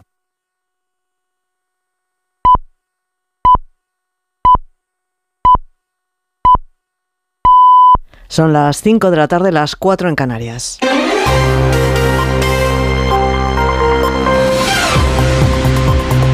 Noticias en Onda Cero. Buenas tardes. La ley de amnistía tiene complicado salir adelante tras el desencuentro de Junts y del PSOE sobre cómo incluir los delitos de terrorismo. Después de esos últimos autos de la Audiencia Nacional, el Gobierno se niega a incluir las enmiendas con las que Junts intenta sortear las acusaciones de los magistrados y el líder del PP, Alberto Núñez Feijóo, avisa que acudirá a la justicia por todas las vías y con todos los instrumentos legales. Ha hablado de infamia y de humillación. La Cámara, además, acaba de rechazar en votación las enmiendas a esa ley de amnistía. Vamos hasta la Cámara Baja para saber cómo están las cosas. José Ramón Arias, buenas tardes. ¿Qué tal? Buenas tardes. En su última intervención, el líder popular le ha preguntado al presidente del gobierno y a los diputados socialistas cuántas humillaciones más están dispuestos a admitir. Núñez Feijóo ha afirmado que Sánchez ha decidido ser un rehén de Puigdemont, aunque su rescate, dice, no lo van a pagar los españoles. Miren, esta ley es infame desde el minuto uno. Pero cada día, hasta llegar a hoy, la han convertido en una obscenidad mayor. Enmienda a enmienda, esta ley ya es la matriosca rusa. Se añadirán las capas que hagan falta, pero ya la matriosca rusa ha entrado en el Congreso de los Diputados. A esta hora se está dando tiempo para la votación telemática del dictamen final de la ley después de que las enmiendas que Junts había puesto como condición para apoyar la ley de amnistía hayan sido rechazadas. Y en los pasillos del Congreso también hay mucha tensión, hay malestar, sobre todo entre las filas de los socialistas. Esta vez ven muy complicado que la ley de amnistía salga adelante este martes. Vamos a saber qué es lo que piensan. Ignacio Jarillos, buenas tardes. Buenas tardes, sí, más tensión máxima en el receso que hay ahora entre votaciones. Pedro Sánchez salía del hemiciclo con cara de circunstancias, mientras fuentes del PSOE nos aseguran que esta vez sí que no, que el PSOE no puede dar a Junts más de lo que ha dado. Señalan que la ley de amnistía no puede abarcar más de lo que está en el texto actual y que si Junts cumple su amenaza, estamos ante el principio del fin de la legislatura. Incluso si Junts votara sí el dictamen de la ley para tener un mes más para negociar con nosotros, dice el PSOE, ya no hay margen. El siguiente retoque de la ley sería inconstitucional, creen estas fuentes consultadas. Recordemos que Junts a esta hora sigue diciendo no a la ley porque sigue teniendo agujeros, decía Miriam Nugueras, que no permite la amnistía para todos, todos los suyos.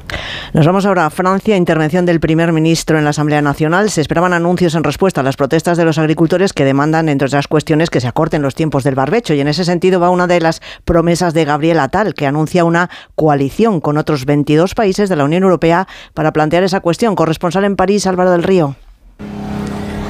En su discurso de política general en la Asamblea Nacional, el primer ministro francés, Gabriel Attal, ha trazado el rumbo que quiere dar a su acción, pero son las medidas para atajar la crisis agrícola las más esperadas, las que querían escuchar los agricultores, algunos decepcionados aquí en este piquete porque las consideran ya insuficientes. Ha dicho el primer ministro que la suspensión del barbecho obligatorio del 4% de las tierras va por buen camino. Ha prometido mayores controles en la gran distribución para que cumplan la ley que garantiza el precio justo a los agricultores y confirma un fondo de urgencia para los viticultores. A quienes cuestionan el mercado común, ha dicho que menos Europa significa también una Francia menos potente.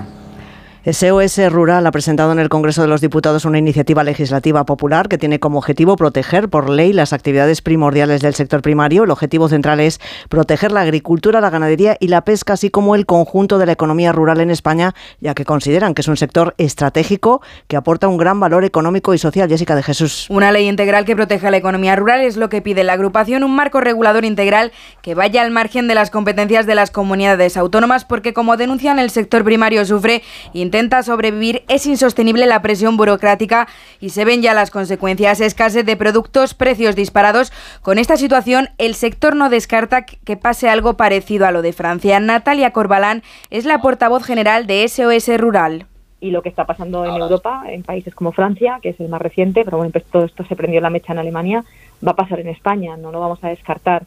Lo que hace falta en el campo es unidad, desde luego que, eso sí que estamos trabajando para que se pueda producir, que vayamos todos unidos, estamos todos afectados por las mismas medidas, los agricultores españoles sufren lo mismo que un francés, que un italiano, que un alemán, y si no se ponen soluciones, advierte, el mundo rural saldrá de nuevo a las calles. Y vamos a volver otra vez al Congreso de los Diputados. Tenemos una última hora sobre el sentido de la votación de Junts. Vamos a saber qué podemos aportar en este sentido. Juan de Dios Colmenero, buenas tardes. ¿Qué tal? Buenas tardes. Pues así es, la postura, la propia portavoz de Junts, Miriam Nogueras, acaba de confirmarlo a Onda Cero, que votarán en contra de la ley en su conjunto, pero al favor del dictamen para que la ley vuelva a comisión.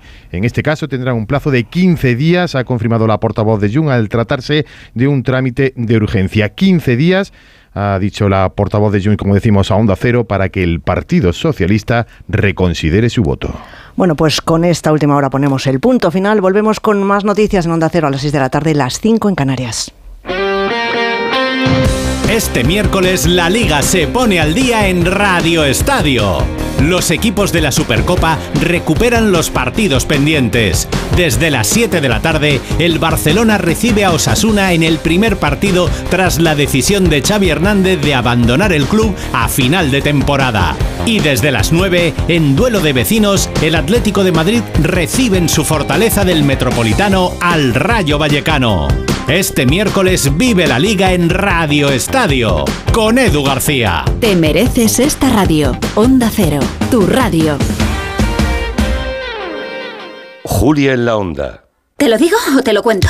Te lo digo. Ahora que todo se hace online, ¿me haces ir a tu oficina? Te lo cuento. Yo me voy a la mutua. Vente a la mutua y además de realizar todas las gestiones desde tu móvil, te bajamos el precio de tus seguros, sea cual sea. Llama al 91 555 5555. Te lo digo o te lo cuento. Vente a la mutua. Condiciones en mutua.es. ¿Un cóctel o un refresco? ¿Desayuno con zumo o café? Con la promo todo incluido de Costa no tienes que elegir. Las bebidas son gratis. Reserva tu crucero hasta el 12 de marzo y disfruta del paquete de bebidas gratis. Infórmate en tu agencia de viajes o en costacruceros.es. Costa. Cada día tengo peor la memoria. Toma de Memory. De Memory con fósforo y vitamina B5 contribuye al rendimiento intelectual normal. Recuerda, de memoria, de Memory. Y ahora también de Memory Senior, de Pharma OTC.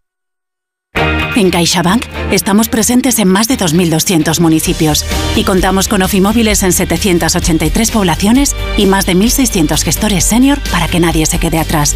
Porque estamos comprometidos con la inclusión financiera y queremos estar cerca de las personas para todo lo que importa. CaixaBank, tú y yo, nosotros. ¿Cansado de toser? Toma Herbetón Respire. Herbetón jarabe con extracto de pino y eucalipto espectora y reduce el espasmo bronquial. Herbetón Respire. Consulte a su farmacéutico o dietista. Empieza el año ahorrando en Bricodepo. Con este pavimento porcelánico de 8,95 euros el metro cuadrado, ahora por solo 7,95. Y la puerta lacada con tapajuntas, antes a 119 euros. Y ahora todo por 99. Recuerda que si lo encuentras más barato, te devolvemos la diferencia por dos. Ya en tu tienda y en bricodepo.es. La cesta de la compra y la hipoteca no paran de subir. Y la bola de créditos y tarjetas te ahoga. Y además, hay que vivir y buscas una tarjeta de la que tirar. Pero ya no te quedan. No duermes. En tan solo un mes podrás recuperar tu vida. Si tienes casa en propiedad, Agencia Negociadora reducirá tus pagos mensuales hasta en un 80%. Respira. Duerme. 900-900-880. 900-900-880. Agencianegociadora.com. Llámanos. Aún podemos ayudarte. Tu radio.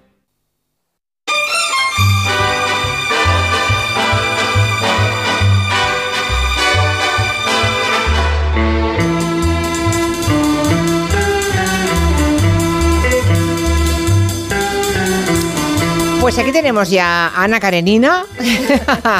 ha llegado tapada, sí, pero si no hace frío, Pilareire, ¿dónde yo vienes soy muy tan abrigada? soy muy ¿Ah, sí? siempre tengo frío. Sí, Sí, es verdad, siempre vas más Sí, abrigada de lo. Mira, yo voy hoy Sí, las- hoy no, ya lo he dicho, que va fresquísimo. con los brazos, hombre, cuello alto pero sin mangas. Me Bueno, recuerdas a Leticia. eh, ¿Por qué? Enseñando brazos. Ah, bueno, ya. Bueno, tipo. hombre, no tengo yo los brazos de. Leticia, de la reina, pero Bueno, bueno, no, oye, también, bien, trabajo lo mío, ¿eh? Con los bracicos también, también trabajo lo mío.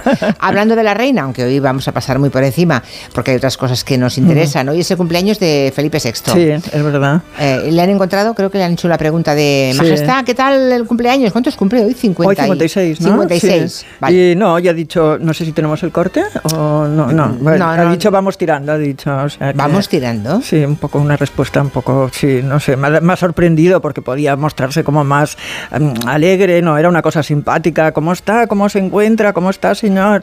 Vamos tirando, no sé, me ha parecido... Bueno, es ordinary people, Sí, ¿no? sí. Es bueno, es...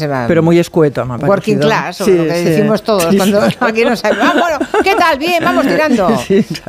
Bueno, pues nada.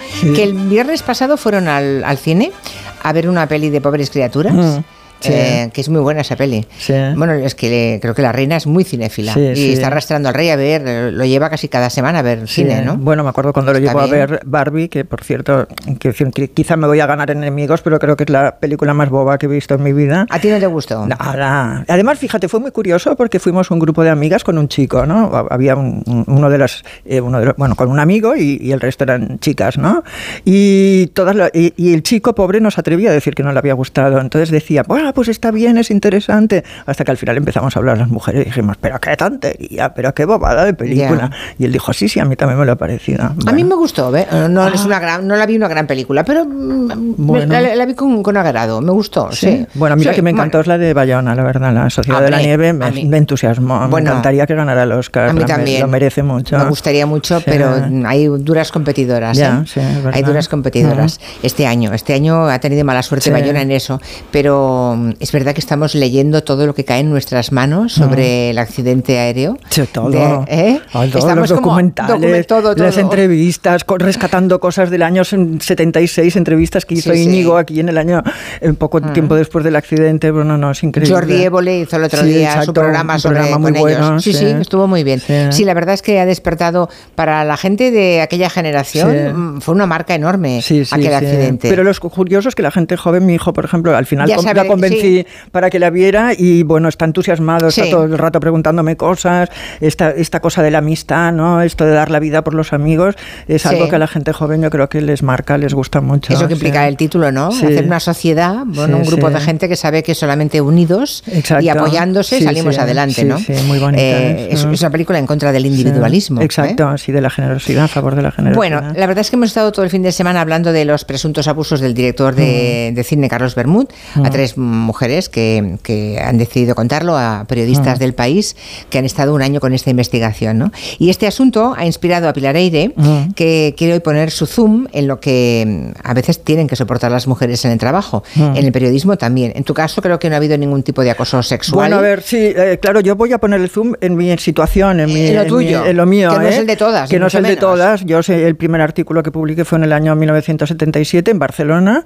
Eh, mi primera directora fue una mujer, que era Carmen Alcalde, que era una feminista que había venido de la lucha antifranquista, como muchas de las periodistas ah. que estábamos entonces. Éramos periodistas todas muy politizadas y realmente ni con ella ni luego tuve a Carmen Umbón en Mundo Diario, luego pasa al Grupo Z, he tenido mujeres directoras, Asunta Soria, eh, y no he tenido, y luego he tenido hombres también, con todos no he tenido jamás ningún problema, os lo digo en serio, hemos tenido relaciones porque al final vives en una redacción y ves más a los eh, a, la gente de la redacción que a tu propia familia, ¿no? Pero siempre siempre con respeto. Yo, vamos, es que no, o sea, hablo por mí, desde luego, en ningún momento lo he visto ni he tenido que frenar ni nada. Ahora, lo que sí me he encontrado, esto sí que es cierto, eh, misoginia y machismo por parte de la gente que entrevistaba. Eh, yo trabajé en Interview muchos años haciendo de entrevistadora, entrevisté a centenares de personas, creo, y me encontré casos, bueno, no sé, por ejemplo, por decirte algo, el caso de Fernando Fernán Gómez, que hoy día la entrevista de Fernando Fernán Gómez, si se mm, publica, cae, bueno, cae la revista, Les digo una cosa, ha traído eh, el libro, ha traído el libro Pilar Eire, en el que recoge todas las entrevistas, un libro que se publicó en el ochenta y tantos, ¿no? Eh, la, entrevista de Fernán Gómez es del 82. 82, pero el libro es de, es de más 85, tarde, 85. La verdad es que me ha leído algunas respuestas de Fernando Fernán Gómez que me, da esta cosa leerlas. estas tan fuertes. Hay algunas que no las va a leer porque mm, básicamente porque ya no está entre nosotros, pero es, es, tremendo lo que te respondió. Sí, sí, lo, cual, lo cual quiere decir, lo cual quiere decir Pilar que la evolución ha sido mucha y muy buena, porque hoy nadie se ni pensándolo mm nadie se atrevería a decirte lo que te dijo Fernando Fernández. Claro, a ver, yo pienso que me lo decía en broma. Estábamos en el Festival de San Sebastián, él presentaba una película. En esa época Fernán Gómez estaba ya con Emma Cohen, que fue su última pareja, que era una chica de Barcelona, Emma Beltrán se llamaba en realidad, una chica que había estudiado Derecho, era como para las universitarias de aquella época, era un poco un mito, ¿no? Porque era la más guapa, había sido Miss Derecho, eh, se había ido a hacer de actriz a Madrid, bueno, era impresionante. Eran novios y creo que en ese momento estaban enfadados. Ella estaba en la barra con varios eh, periodistas argentinos y Fernando y yo pues estábamos hablando en una mesita con unos gin tonics. Entonces quizá yo pensé luego que quizá me lo había dicho en broma, pero como no nos conocíamos, pues la verdad es que me parecían bromas. No, no, no me pareció que me estuviera hablando en broma. Entonces él de entrada me dijo, eh, ¿sabes que a mí me hubiera encantado vivir hace 100 años o 150 años? Yo digo así porque dice, porque entonces todas las mujeres eran imbéciles, ahora sois demasiado inteligentes. Eso en el 82. Eh, en el 82, sí. Porque para mí mi mujer perfecta es una hembra de belleza impresionante y cerebro de mosquito. Eh, luego me dijo, ¿tú sabes de alguna mujer? Está leyendo en el libro, sí, ¿eh? Estoy Está leyendo, repasando. sí, sí. sí, algunas cosas me las salto, pero dice, mm, en un momento dado me preguntó, oye, ¿tú no conocerás alguna mujer que se deje pegar? Pero pegar, pegar de verdad. Yo le dije, hombre, pero Fernando, ¿qué quieres decir con esto? Bueno, es que a mí lo que en realidad lo que me gusta es pegar a las mujeres, lo que pasa que ellas tienen una resistencia limitada y se revuelven. Y entonces yo le pregunté en ese momento, estaba Emma en, el, en la barra y yo veía que él todo el rato estaba mirando a Emma Cohen de reojo, o sea que yo creo que estaba enamoradísimo de ella. Y entonces yo le pregunté, digo, es, eh, ¿pero te estás refiriendo, por ejemplo, a Emma Cohen? Entonces el tío se sulfuró y me dijo, ¿pero cómo? ¿Tú no sabes que yo no hablo nunca de mi vida privada? Después de haberme dicho todo eso. Yo digo, pues mira, no, la verdad es que no lo sabía porque vivo en provincia, soy de Barcelona y no sé los usos de Madrid, no sabía que estas cosas no se podían preguntar. Dice, bueno, pues ¿sabes qué? Que la entrevista se queda aquí, adiós muy buenas y tal. Y me dejó plantada en medio de la, de la mesa. Luego, claro, mi redactor jefe, que yo tenía un redactor jefe bastante cabroncete, y como el tío estaba en la redacción, no tenía que luego que hablar con los personajes ni hablar con nadie, pues titulaba como le daba la gana y luego a ti que te partirán la cara a ti. Entonces el título de la entrevista, me gusta pegar a las mujeres. Y lo que ahora hubiera sido un escándalo tremendo, pues en esa época se despachó como, mira, son cosas de Fernando, son cosas O de sea, el, titu- Fernando. el titular fue ese en inter- El titular fue Me gusta pegar a las mujeres. Y no pasó absolutamente nada. Año 82. En el año Está bien para que 82. Nos situemos, Sí, sí, ¿eh? sí. ¿Dónde estamos y dónde Pero- estábamos? Sí, exacto, exacto. Pero no te creas que era solamente aquí en España, porque yo entrevisté a Elia Kazan, el legendario eh, Director eh, que era de origen griego, de Anatolia, y vivía en Estados Unidos. Ah, la ley del silencio, la, al este del Edén, el esplendor en la hierba, bueno, había hecho todo Río tipo Salvaje, de... Río. Salvaje, todo tipo de películas fantásticas. Y, y, bueno, y yo recuerdo que el, eh, Elia Kazan pues solamente quería hablar, él había publicado su autobiografía, y solo quería hablar de su libro. Entonces, eh, claro, a mí lo que me interesaba era hablar de sus actividades. En esa época se hablaba mucho de que en la época de McCarthy él había sido del Partido Comunista, pero luego había sobrevivido delatando a sus compañeros. Sí, la y fama- entonces, sí. Entonces yo quería hablar de eso, pero no sabía cómo introducirlo y empecé a hablar, bueno, el mundo de Hollywood, Truman Capote, que en esa época era nuestro ídolo, ¿no? Ídolo de los periodistas. Truman Capote, ah, yo no hablo nunca de homosexuales. Ah, digo, pues eh, Tennessee Williams, otro homosexual. Solo me va a preguntar por, mari- por maricones, Sí, perdón. sí. Yo dije, no, bueno, también le iba a preguntar por Montgomery Cliff. Bueno, este puedo hablar porque era medio, medio, era bi, bi, bi. Yo dije, bueno, yo pensaba, vaya entrevista. Y al final digo, bueno, y esa época de los mm, de McCarthy y tal y cual. Me dice, bueno, pero usted. época de la delación, Sí, ¿eh? yo- pero la usted. caza de brujas. No me dejó ni acabar. Dice, pero usted. le dice a la fotógrafa, yo iba con Cristina Rivarola con una fotógrafa y le dice, ¿usted no me ha hecho ya bastantes fotografías? Y la, perdone, no sabía que le estábamos molestando. Y esta pregunta, ustedes ya sabían que no me podían preguntar esto, pero ¿son ustedes imbéciles o qué? ¡Ah! ¿Pero qué se creen? Entonces, claro, yo fue tan brutal el ataque que la verdad es que se me llenaron los ojos de lágrimas.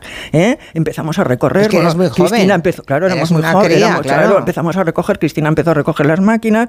Yo empecé también a, cerrar el magnetofón y tal y cual. Y entonces él va y me dice esta frase. Eh, Lee sí, ahora, ahora pónganse a llorar. Las mujeres siempre es lo mismo. Se las dan de inteligentes, pero cuando se les lleva la contraria en algo, ñe, ñe, ñe, ñe, ñe, se ponen a llorar. Y entonces nos acompañó a la puerta puerta del hotel, que me acuerdo que era la Avenida Palas, ahí en el, la Gran Vía, y se puso a frotarse los ojos imitándonos y haciendo... Nos dijo. Y esto fue también una cosa horrorosa. Ya me caía bien entrevista. el día Kazan, porque la fama le precedía, ¿no? Como, o sea como que... delator de sus sí, propios compañeros. Exacto, sí, sí. Pues acaba, bueno. Y bueno, y fíjate una cosa curiosa, Julia, me acuerdo que este, esta entrevista primero la publicamos en una revista de Z que se llamaba Protagonistas y luego en Interview. Y el que corrigió la entrevista, el redactor de mesa de la entrevista fue Rafael Chirves. En esa época hacía de redactor de mesa de una revista del corazón y yo me acuerdo que me había equivocado y había puesto Esplendor. eh, sobre la hierba. Y él me dijo, Pilar, ¿qué es esplendor en la hierba? ¿En qué estarías pensando tú con esto de sobre la hierba? Y siempre me he acordado de Rafael frase. ese gran escritor que corregía y que hacía de redactor de nuestras entrevistas. Ahora que suene la chica de Ipanema, cantada. I went alone, went, went my Antonio González, el pescadilla. bueno, yo creo que esta es una de las anécdotas más divertidas de mi vida profesional, la verdad. Resulta que yo le hice una entrevista a Lola Flores aquí en Barcelona y entonces Lola Flores me contó que ella con el pescadilla, con su marido, pues tenía una relación de hermanos, que ya no eran marido y mujer, que solamente estaban juntos pues para educar a los hijos, que se habían querido mucho, pero en Eso te lo dijo Lola Flores. Lola Flores ¿Y lo sí. publicaste? No, y entonces claro, Ah. llegué a, sí, sí, claro, llegué a la redacción y el redactor jefe del que te hablaba antes dice, "Ah, pues mira, ¿sabes cómo vamos a titular esta entrevista? El pescadilla ya no mueve la cola." Y entonces publicamos la entrevista de Lola Flores con la- el titular de El pescadilla ya no mueve la, la cola. ¡Ostras! Entonces, claro, se armó un follón Hombre, tú- impresionante tú porque figúrate eh, la familia Flores. Entonces yo ese verano iba todos los veranos a Marbella, a cubrir Mar- le llamábamos cubrir Marbella y nos quedábamos todo el verano en Marbella. Algún día ya te contaré mis aventuras en Ay, sí, Marbella. por favor. Y entonces en el, íbamos a última hora, cuando, a, no sé, a las 7 de la mañana cuando acabábamos, los camareros, la gente de los tablaos, los periodistas, nos íbamos a un sitio a tomar la última copa, ¿no? Y estaba ahí el pescadilla en la barra. Y entonces eh, yo me acerco al pescadilla y, yo- y, y me dice, oye tú, tú eres periodista, ¿no? Yo digo, sí. Dice, pues sabes que una revista muy importante eh, americana ha dicho que los borrachos, los tres borrachos más importantes del mundo éramos Richard Barton, Frank Sinatra y yo. Y yo, ah, caramba, y estaba orgulloso de esto. Dice, tú, por cierto, tú no serás catalana por casualidad. Digo, sí, sí. Ah, es que yo también soy catalán, del carrer Salmerón. Yo digo, ah, sí, pues mira, yo también, de la calle Madrazo. Ah, pues hay una periodista catalana que se llama Pilar, tú no la conocerás, ¿verdad? Yo no, no, que me gustaría mucho verla y demostrarle, y aquí se llevó la mano a cierta parte de su cuerpo, y demostrarle lo que es un hombre de verdad y si el pescadilla mueve la cola o no mueve la cola. Y yo no sé si es que me reconoció o que realmente Guau. era un recado qué, pero vino el fotógrafo enseguida y me dijo, vámonos Pilar, vámonos Pilar, y nos fuimos corriendo. Mm. Y desde entonces, bueno, como esto también lo publiqué, evidentemente, eh, pues la familia Flores no me tenía mucha simpatía. que Ya, digamos. ya, ya, ya. Mm. Bueno, bueno, la verdad es que mm, hay cosas que se publicaban hace años que ahora mm, no sé si se publicarían igual, ¿eh? Bueno, Estamos sí. hablando de una época en que estábamos un poco en estado de gracia, todo se todo, podía hacer, sí, ¿eh? todo se podía, no, no, la Ahora- gente no demandaba. y Además eran entrevistas que no, no, no pagabas, ahora se ha de pagar por todo. Y eran todo- entrevistas en el, Hmm. en, el, en el calor de la noche, ¿no? Con una copa que se confiaban y, y te decían, No había bueno, redes sociales, no había esto, redes esto lo ha sociales, cambiado sí. todo, es Y- evidente. Y, para acá- acabar, quería hacerte un apunto que en el 82 fue el Mundial de Fútbol de, en, en España, ¿no? ¿Entrevistaste a futbolistas? Sí, entonces entrevisté, entonces en Bueno, la es que ahora se dejaba, eh, ahora ya nadie, Nadie, entrevista a los nada, futbolistas, nada, van sí. exclusivamente a los programas sí. de deportes y poco, pero antes yo me acuerdo que yo- Pues yo, entrevistaba a los futbolistas hace 30 años. Exacto, sí, sí, fui, ya me acuerdo, ya me acuerdo que lo Sí, hacía. bueno, hizo un especial a Butragueño, por ejemplo. Exacto. No sé, es tremendo. O sea, Pues, ahora no, ahora no. Sí, pues a nosotros en Interview nos encargaron, me acuerdo, a Carmen Rigal y a mí que entrevistábamos mitad y mitad de la selección española, ¿no? Y a mí me tocaron... pues, La como- mitad de, de la selección exacto. cada una. La- cada una, sí. A mí me tocaron 15, creo, o 20 futbolistas entrevistarlos. Y entonces, bueno, claro, eh, era muy curioso porque ibas a entrevistarlos con el fotógrafo, ¿no? Y entonces ellos se creían que eh, empezabas la entrevista y entonces ellos se creían que tú eras la secretaria del fotógrafo y que el que era periodista de verdad era el fotógrafo. Entonces tú le hacías la pregunta y el futbolista le contestaba al fotógrafo. Y entonces yo le decía, no, es que soy yo la periodista, bueno, también es periodista, pero soy yo la que te hago la entrevista y tal. Ah, sí, sí, vale, vale. Entonces yo hacía la entrevista y entonces era como una entrevista egipcia. Él se ponía de perfil y se ponía a contestar al fotógrafo. Y entonces, bueno, claro, yo mi papel era totalmente secundario, pero lo curioso es que el fotógrafo también se contagiaba y al final también me hacía ayudarle. Pilar, trae esto, trae lo otro, trae no sé qué. Y claro, yo llegaba con unos cabreos a la redacción luego porque decía, el uno que me ningunea, el otro que no sé qué. Y luego, claro, todos los futbolistas estos se enfadaron, yo creo que empezaron a no dar entrevistas porque en vez de hablar pues del fuera de juego, de esas cosas que hablaban los futbolistas, pues yo hablaba de las piernas de Miguel y eh, de los ojos de Zubizarreta, bueno, todas esas cosas. Y la verdad es que no, no les hacía gracia y, y, bueno, y también se enfadaron un poquito. Yo- ahora, que, ahora que lo dices, yo tuve a, a la plan- media plantilla del Barça también en un, di- en un directo en televisión española, en la ronda, ¿Con en el año 91. No, no estaba Ah. Migueli, pero estuvieron allí, Ah, sí, me sí. vinieron cinco. Ahora es impensable, impensable, que vayan impensable. cinco a una entrevista en directo. Sí, cinco futbolistas, es impensable hoy en día. pero sí. es verdad que am, antes se hablaba más de vida personal, porque al final, ¿qué podía pasar? Que dijeras lo del pescadilla que no mueve la cola, salía en mil ejemplares de una revista o en cien mil y el papel quedaba Sí, obsoleto sí. y antiguo una semana más tarde. sí, Ahora todo eso se vierte en las redes sociales y permanece ahí por los siglos. Sí, pero también es Y efímera. y to- ¿eh? y hay También miles- porque- sí, y hay porque también es verdad que las cosas salen y luego al cabo de tres días ya no se acuerda nadie. Ya, pero hay, mientras tanto hay miles de personas que la Sí, remueven, que escarban, que la retuitean, que las comentan, de modo que la gente está asustada y ya no habla de su vida, claro. No, no, ya no, no, ahora es dificilísimo. Mm. Bueno, antes yo tenía, yo de todas las entrevistas que hice para Interview, que hice, no sé, casi mil, escribí, bueno, las recogí luego en varios libros, o sea, ni una sola, es que era impen- no solamente no te, no te, no te cobraban no- no, lo que hacen ahora, sino que es que te enviaban luego un ramo de flores dándote las gracias. O sea, estaban agradecidos de que les hubieras entrevistado. O sea, que era... Pues mira, al hilo de lo que contabas de Fernando Fernán Gómez, que te dejó plantada, a mí solamente una vez me quedé plantada. ¿Ah, sí? Sí. ¿Quién? Bueno, en, re- en realidad fue un plante a medias, fue con Camilo José Cela. Ah, bueno. En protagonistas. Le Me pega. envió Luis del Olmo en el año 92, creo que fue, a hacer entrevistas en protagonistas a, a domicilio. Tenía que entrevistar a Camilo José Cela y Camilo José Cela, eh, creo que estuvo en un pueblo de la Alcarria, creo recordar, o de Castilla-La Mancha, no, no, no me acuerdo. Fuimos con la unidad móvil, montamos todo el operativo, que era mucho más complejo que ahora técnicamente, claro. Y, mm, y bueno, empecé a, hacerle, empecé a preguntar. Luego Luis entraba desde el estudio y hacía alguna pregunta y le hice alguna pregunta que no le, no le gustó y entonces dijo por antena, "Ah, ¿le importaría callarse y que siga entrevistándome el señor del Olmo? Que ¿En es, que- serio? Que es quien sabe. Yo me levanté y me fui, sí. ¿Y Luis dijo algo?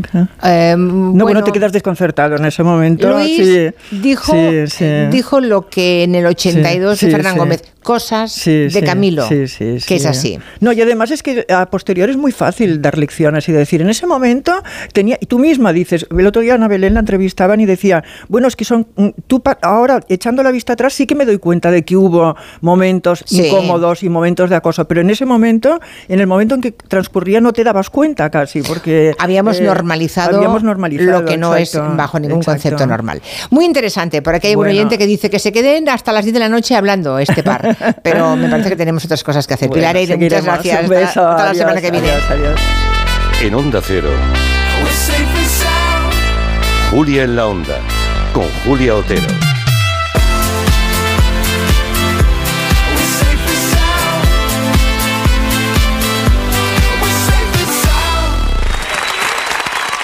Hay dos tipos de motoristas. Los moteros que aparcan en la puerta y los mutueros, que hacen lo mismo, pero por menos dinero. Vente a la mutua con tu seguro de moto y te bajamos su precio sea cual sea. Llama al 91 555 5555. Hay dos tipos de motoristas, los que son mutueros y los que lo van a ser. Condiciones en mutua.es. El programa que triunfa en medio mundo. Buscamos el mejor atún rojo de Cádiz. No es ni Ventresca ni atún del Málaga, es otro de seguro. Por lo que he visto no tiene ni idea de cocina. Al final acaba uno clavándose un cuchillo en el pecho y a mí como las mentiras no me van. Empieza Batalla de Restaurantes. El jueves a las diez y media de la noche, estreno en La Sexta. Ya disponible solo en A3 Player.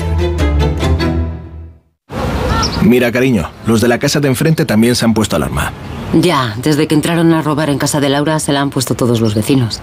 Deberíamos hacer lo mismo, porque no estoy tranquila, siendo los únicos sin alarma. Pues esta misma tarde llamo a Securitas Direct para que nos la pongan. Protege tu hogar frente a robos y ocupaciones con la alarma de Securitas Direct. Llama ahora al 900-272-272.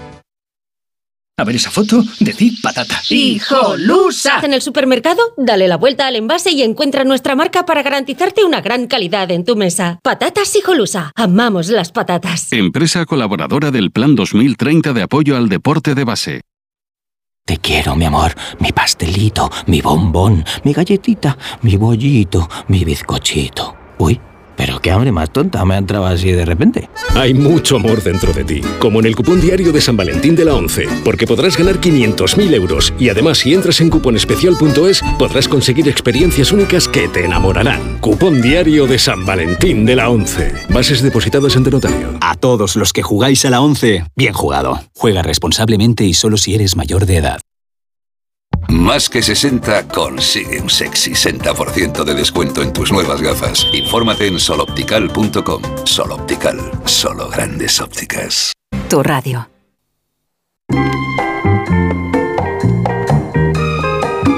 En Onda Cero, Julia en la Onda, con Julia Otero. Las 5 y 35, una menos en Canarias, vamos a hablarles de una marca de moda que nació en el año 82, ah, una marca de moda que tenía el, epicentro en Galicia, que es Roberto Berino.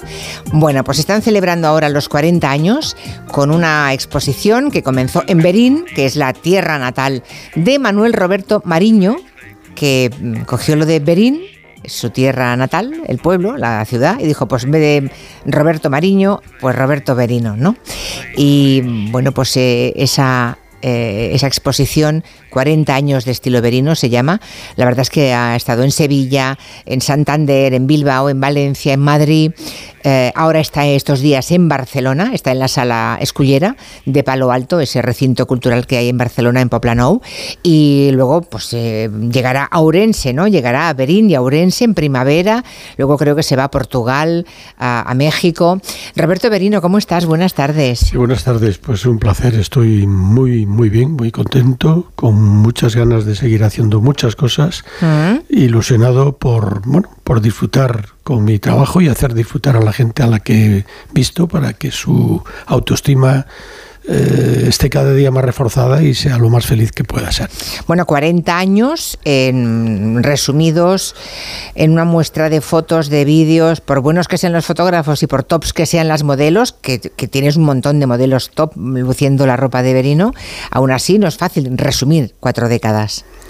No, claro que no es fácil. Mirando atrás uno se da cuenta del esfuerzo, del trabajo, de la ilusión, del entusiasmo, de, de las personas que me han ayudado, que me siguen ayudando, los que ya no están, en fin, es todo un, es toda una vida, ¿eh?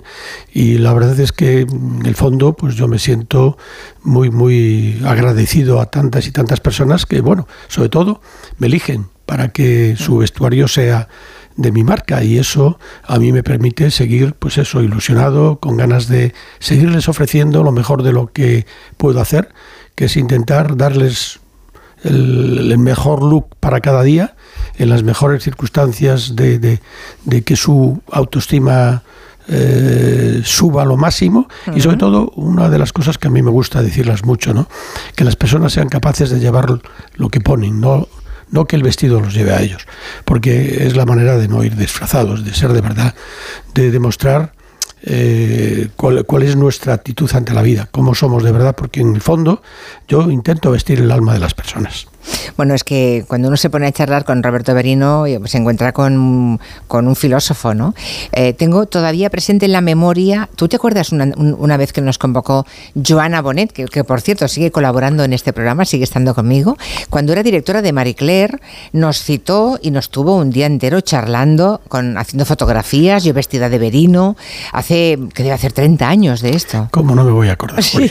Yo creo que afortunadamente sí. eh, yo pierdo la de muchas cosas también, el tiempo pasa, ¿no? Pero, sí. pero, aquellas cosas que dejan huella sí. eh, están ahí. Tanto Joana, bueno, por supuesto tú, eh, tu origen también, que es cercano al mío. En fin, hay muchas razones que unen nuestras vidas y en el fondo, bueno, esas cosas pues ayudan a tener una relación de simpatía, eh, bueno, instantánea, diría yo. Bueno, y eso funciona. Origen muy cercano, porque lo que no sabía o no recordaba es que los abuelos eran de Ferreira de Pantón. Eso claro. está un tiro de piedra de Monforte de Lemos. Por supuesto. Claro, yo, en plena pues, Ribeira claro, Sacra, claro. Claro, claro. Eh, anda, que, anda que no hemos corrido puercas en, en Monforte en esa zona, claro, por favor. Claro, claro. Eh. A mí lo que me gusta de Roberto Berino, entre otras cosas, es eh, cómo le gustan las mujeres, ¿no? Eh, él habla siempre bien de las mujeres, porque hay algunos, eh, hay algunos creadores que tengo la sensación de que no, no, no, no, las quieren mucho, ¿no? A veces tengo esa sensación. No es el caso de Roberto Berino. Roberto Berino eh, dice, siempre dice que las mujeres son sus musas, la principal fuente de inspiración, ¿no?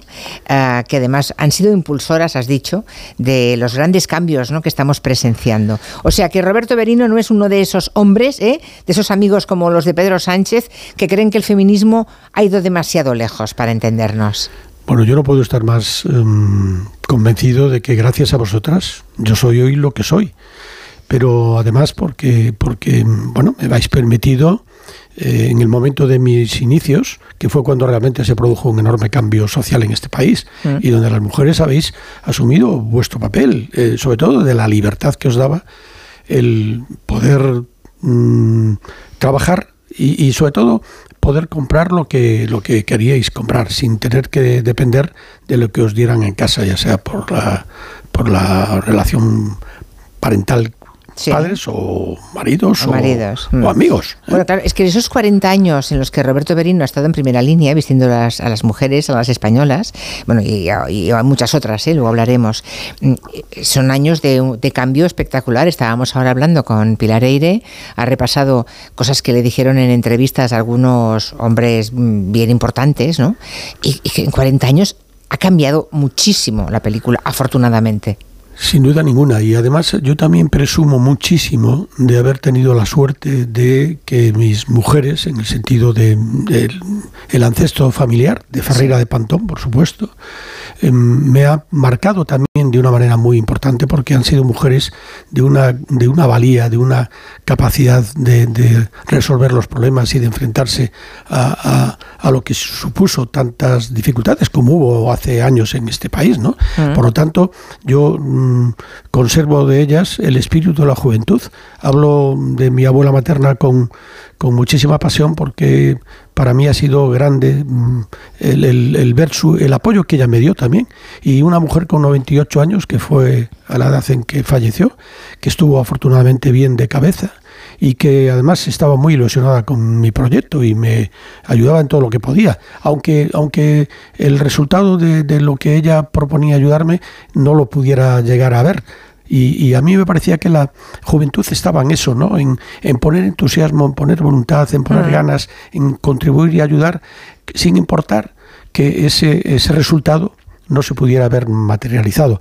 Por lo tanto, yo también insisto muchas veces en que las mujeres a veces confunden la juventud con la edad. No, se puede ser joven a los 99 y se puede ser viejo a los 19. Des- Por lo todos tanto, conocemos ejemplos, además de eso que dices. eh, sí. Por eso, por eso yo defiendo, ¿cómo, cómo no voy a defender a las mujeres si para mí han sido las claves en todos los órdenes, desde el punto de vista de, de la familia hasta el punto de vista de la profesión?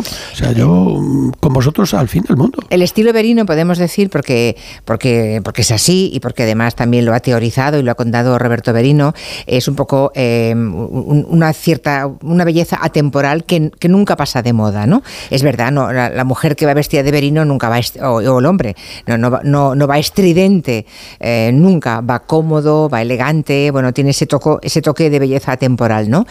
Pero en tiempos tan líquidos como los actuales, Roberto, esto, ¿cómo se crea moda ahora? Con, con nunca, es- nunca más que ahora debemos defender los valores que nos han permitido llegar hasta aquí. Ahora se habla mucho de la sostenibilidad. Parece que, hemos descubierto un, un- un algo nuevo. Por favor, si llevamos toda la vida con ese, con ese, con ese requisito, ¿no? Y de hecho, yo siempre defendí el trabajar con materias naturales de alta calidad, mm, cortes sencillos, muy funcional a la hora de, de proponer mis apuestas, Mm. con la intención de que las personas estén guapas y estén bien con ellos mismos. Y además, al comprar buena calidad, lo que hacen es invertir y no malgastar. Y eso acaba estando en tu armario de tal forma que dura en el tiempo. Incluso eh, tengo muchas anécdotas de mujeres eh, que me dicen lo que, lo que les duele tener que mm, regalar o tener que donar piezas con las que han disfrutado muchísimo, con las que han tenido una vida muy feliz y que yo ahora mismo denomino el, el concepto de armario emocional, es verdad. Cuando tú tienes en tu armario muchas prendas que cuando lo abres y las, y las miras, ves y recuerdas cosas que te han sucedido, es como si abrieras el diario en- de, de cada sesión. Por lo tanto, hay muchísimas situaciones que, que defienden precisamente que hay que intentar ser de verdad, porque ahora mismo con esto de la sostenibilidad a todo el mundo se le llena la boca pidiendo hacer cosas que en muchos casos la gente no está dispuesta luego a pagarlas. Por lo tanto, es como Ahí, una ahí, especie claro. de hipocresía. Exacto, porque ahora se están fabricando prendas eh, baratísimas, cada vez el, el mundo eh, de la moda es cada vez más fugaz, prendas muy baratas, de una calidad muy mala, eh, las llevan una temporada o menos, se las ponen tres o cuatro veces y ya otras otras, eh, se compran otras igual de baratas y igual de mal, mal hechas, ¿no? Eso que llaman la fast fashion. Pero eso, eso está en contra de los principios que, que, siempre has defendido tú, Roberto, ¿no? Hacer ropa duradera, que no pase de moda y, que, resista el paso del tiempo. Y, es que además hay muchas razones que justifican que los que defienden la sostenibilidad no pueden entrar en ese juego que es perverso. Porque al final yo les pregunto a las personas que, que entran en esa dinámica, sobre todo la gente más joven, que van con 20 euros a una marca y, se visten. Digo, por el amor de Dios, ¿sois conscientes de que con ese dinero a la gente que ha construido eso, el que ha hecho el tejido, el que lo ha confeccionado, el que os lo ha eh, ofrecido para, para serviros, no pudo haber cobrado más que una miseria. ¿No os dais cuenta que estamos creando precisamente estructuras mm, industriales que son eh, de alguna forma eh, contradictorias a los mm. bueno a, lo que defendemos todos, que es una ética en todos los sentidos? Y mm, si no es así, nosotros todos nos estamos autoengañando. Por lo tanto, parar, por favor. La única capacidad de controlar lo que se malgasta es haciéndole frente con una actitud constructiva, pero sobre todo de verdad, ¿no? Hay que saber valorar las cosas que te duran, que, que, efectivamente son muchísimo más económicas que las de usar y tirar. Desde luego. Y, y, que en el fondo estás de alguna manera defendiendo oficios, defendiendo el trabajo bien hecho, defendiendo la cultura de nuestros antepasados que, que han trabajado muchísimo para dejarnos sus em, valores y sus quehaceres. Por lo tanto, no nos engañemos. Eh, parece que la publicidad es capaz de confundir y, y, se sienten, em, bueno, Mm, convencidos de que están en, en la línea de ser sostenibles cuando cuando es todo mentira. Eh, que no hay estética sin ética, podemos decir, ¿no? Yo, no, yo lo defiendo así. Yo digo, yo que vivo de la estética, si no hay ética, yo no tengo ningún interés por seguir hablando. Es que no, me, no, no, no es mi mundo. Yo eh, tengo que ser capaz de seguir siendo feliz, haciendo felices a las personas. Por cierto. Y la mayor, mm, yo creo que la mayor coherencia es que yo vengo diciendo esto desde hace cuarenta y tantos años, mm. que es cuando empecé, porque ahora estamos celebrando los Y nunca te, has nunca te has deslocalizado, ¿no? es una cosa que hay que contar. Cuidado, bueno, es que ha habido hubo em, décadas en las que todo el mundo iba a confeccionar fuera porque salía muchísimo más barato. Roberto Berino siempre ha cosido en Galicia. Y en, bueno, y en Portugal, y, en Italia, y en Francia, y ahora mismo también tenemos que hacerlos en algún otro lugar, porque si no, tampoco seríamos capaces ni siquiera de hacer y ofertar los precios que hacemos. Ahora, eso sí, nosotros lo hacemos con el mayor rigor y con el máximo de dignidad para todas las personas que contribuyen a construir un producto. No, no, no vamos buscando eh, el, el que el coste sea ah. el único motivo de, decisión. Al contrario, em, defendemos, insisto, defendemos los oficios, defendemos, defendemos las estructuras sociales, defendemos la dignidad de las personas por encima de todo y buscamos que la calidad sea la clave para que mm, el consumo sea razonable, sea razonado, sea de verdad, sea el que nos conviene, porque al final lo único que estamos es, sin darnos cuenta, convirtiendo un montón de, materias primas que desaparecen y que no se van a poder volver a cultivar hasta sabe Dios cuánto tiempo, en un flaco favor que le hacemos a nuestros descendientes, porque el, mundo no es... Eh, no, no, sigue constantemente produciendo lo que cada vez ya no hay. Hay otras cosas en las que ha, sido pionero, mm, Roberto Berino, por ejemplo, eh, la línea de alquiler de los diseños. Creo que fuiste de los primerísimos, ¿no? Que se le ocurrió, oye, habrá gente que igual no puede comprarse un vestido, pero se lo puede alquilar para una noche, para un evento, para, para una celebración, para lo que sea, ¿no? Así es. Eh, esto me viene porque en muchos casos muchas personas me decían eh, que sus amigas y personas que tenían cercanas les pedían para un evento especial una prenda que tenían en su armario y que no querían deshacerse de ellas.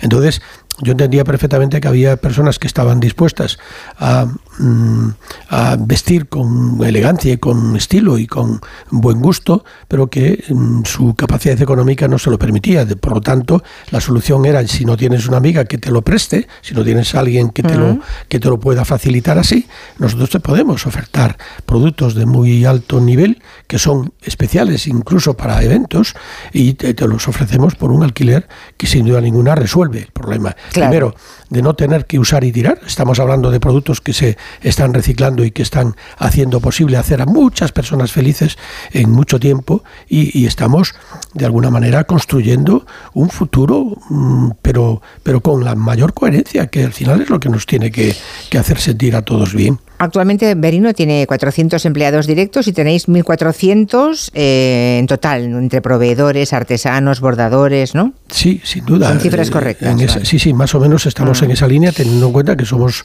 una actividad que tan pronto tenemos un, una tendencia que es el bordado como desaparece, o una tendencia que tiene que ver con el mundo de la piel y desaparece, en fin. Esto, pero se cambian unos por otros. A ver, ¿y la piel qué? Por cierto, porque últimamente estoy observando que las prendas de napa, de piel, ah, de piel animal, están desapareciendo y dejando lugar a lo que se llama ahora piel ecológica. Pero hoy también hay un gran error, Julia. a mí me parece que lo más inteligente y lo más lógico es que la piel de los animales que, que usamos para comerlos, estoy hablando pues de, de las vacas, de, mm. de, las ovejas, de los cabritos, en fin, de todos los animales que los comemos, porque vamos a deshacernos de una piel que es más ecológica que ella, no hay ninguna. Toda esa otra eh, piel que le llaman ecológica es un, es un fraude total y absoluto, porque eso está derivado del petróleo y eso no hay quien lo termine en la vida. Lo único que están es eh, intentando Mm, confundir a los consumidores. Y a mí me parece mm, bueno que, es una prueba más de que a veces la capacidad de, de, insistir en una mentira mucho tiempo pues acaba convenciendo a mucha gente. Pero, pero eso, eso sí que no es correcto. yo, yo, entiendo lo que dices. O sea, en lugar de una cosa es criar animales para arrancarles la piel y otra cosa es que aprovechemos la piel de los que ya matamos para comernos. Claro, y aparte eh, eh, todo es diferente. todo es natural, todo, todo es mm, todo, todo es sostenible porque, porque de hecho sin, sin comer tampoco vamos a poder vivir. Y yo también estoy, yo sí que estoy de acuerdo, por ejemplo, en que todos los productos derivados de los materiales vegetales, que ahora mismo hay, hay mucha investigación para conseguir, bueno, pues de, de, de las plantas, de, de de las frutas, incluso de las algas o de los plásticos que están en el mar mm, eh, creando auténticas eh, islas de horror, pues que todo eso se, se recicle para poder producir productos que, tienen un segundo destino. Yo eso, en eso no puedo estar más de acuerdo. Ahora, renunciar a lo que ha sido siempre mm, nuestra capacidad de disfrutar de lo que, de lo que tenemos para cambiarlo por otra cosa que tiene que ver con un derivado del petróleo, que eso sí es no solamente indestructible, sino que, bueno, pues es lo que más contaminación genera a la hmm. hora de producirlo, por amor de Dios. A todo esto, Roberto Berino se fue a Francia a estudiar Bellas Artes.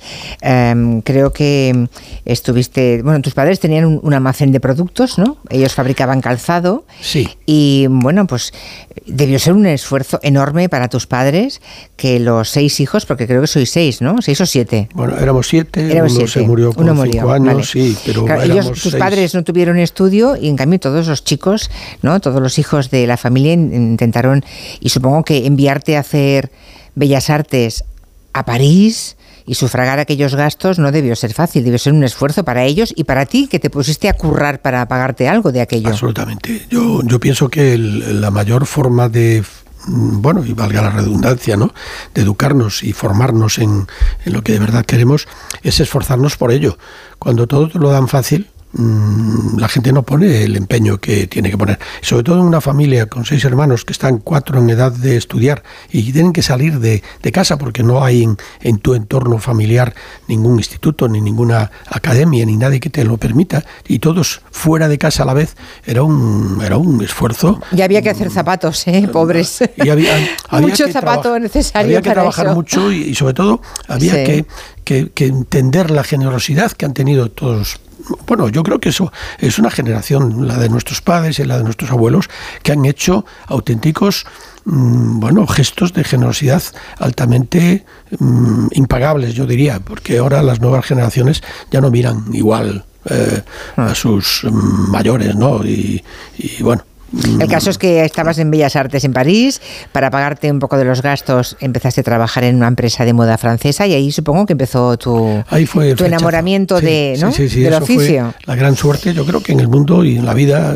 ocurren siempre circunstancias coincidentes que te la llevan a un terreno feliz Mm. o un terreno desgraciado. En mi caso fue muy, fue muy afortunado haber descubierto un oficio que yo desconocía absolutamente y que me iba a permitir, bueno, no solamente vivir de él, sino hacer, hacerme feliz y a- intentar hacer feliz a mucha gente. Lo, lo más trascendente de todo esto es que yo con toda la experiencia que pude adquirir allí y con el apoyo de mis, en este caso, eh, partners franceses, yo me vine a, a Berín a montar una estructura industrial donde no había ninguna, ninguna estructura ni industrial ni de moda, con la intención de evitar que muchas personas se fueran a trabajar fuera, pudiendo trabajar allí. Eso fue un esfuerzo también titánico, porque hubo que empezar de cero en absolutamente todo y ahí también volvió a estar mi familia implicada, mis hermanos, y lo que demuestra que cuando hay ideas que van más allá del interés puramente crematístico y buscan el bien general, acaban teniendo mm, su, su éxito.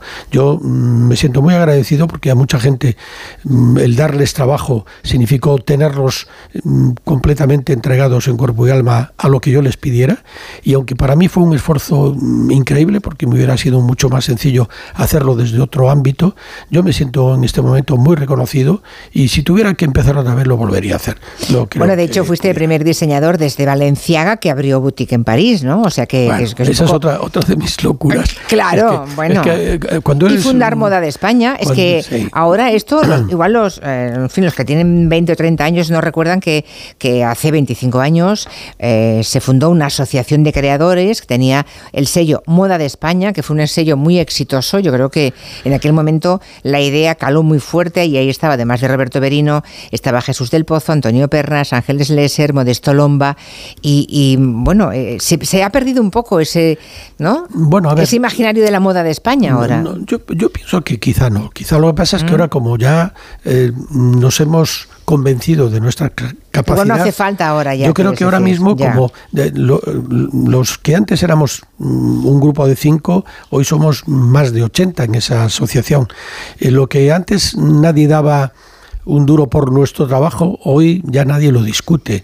Los que antes creían que nuestra actividad era un poco mm, extraña, ahora se dan cuenta del potencial industrial que tiene y de la cantidad de puestos de trabajo que crea y de, y de lo que significa realmente defender el orgullo de un país, porque a mí me parece que eso también es uno de los problemas que tenemos. Hombre, como- miremos a como Italia país. y Francia. Claro, De la moda, eh, lo, que aporta el PIB de esos países. Pues eh, para que nosotros seamos capaces de empezar a tener orgullo de país, eh, nació esa asociación que yo creo que ha conseguido muchísimo. Mm. ¿Qué pasa? Que no, no está todos los días en la palestra porque ya quizá no, no sea necesario, pero lo que sí es verdad que nuestra... mm, bueno, actividad en el mundo de la moda hecha en España, desde España y por españoles y, y sobre todo la creatividad, que es donde eh, está la clave, ¿no? No, Ya es indiscutible. Y además, em, es cierto, como, como siempre suele ocurrir, que somos más valorados fuera de España que en España.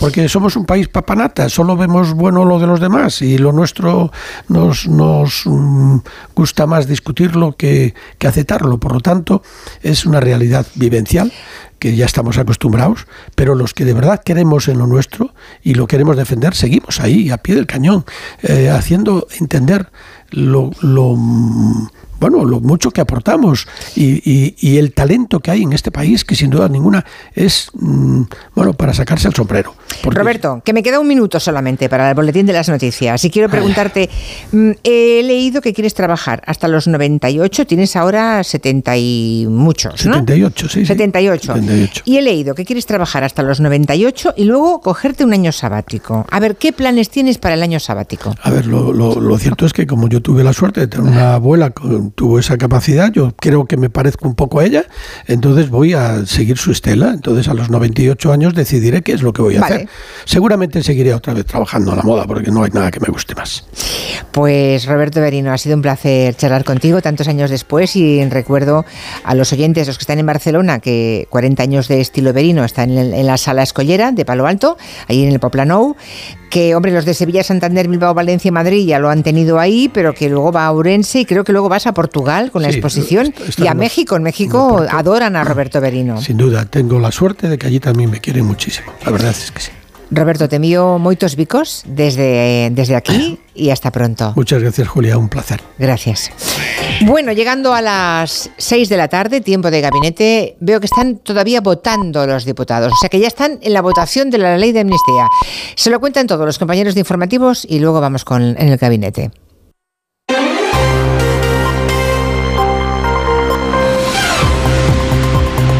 Noticias en Onda Cero.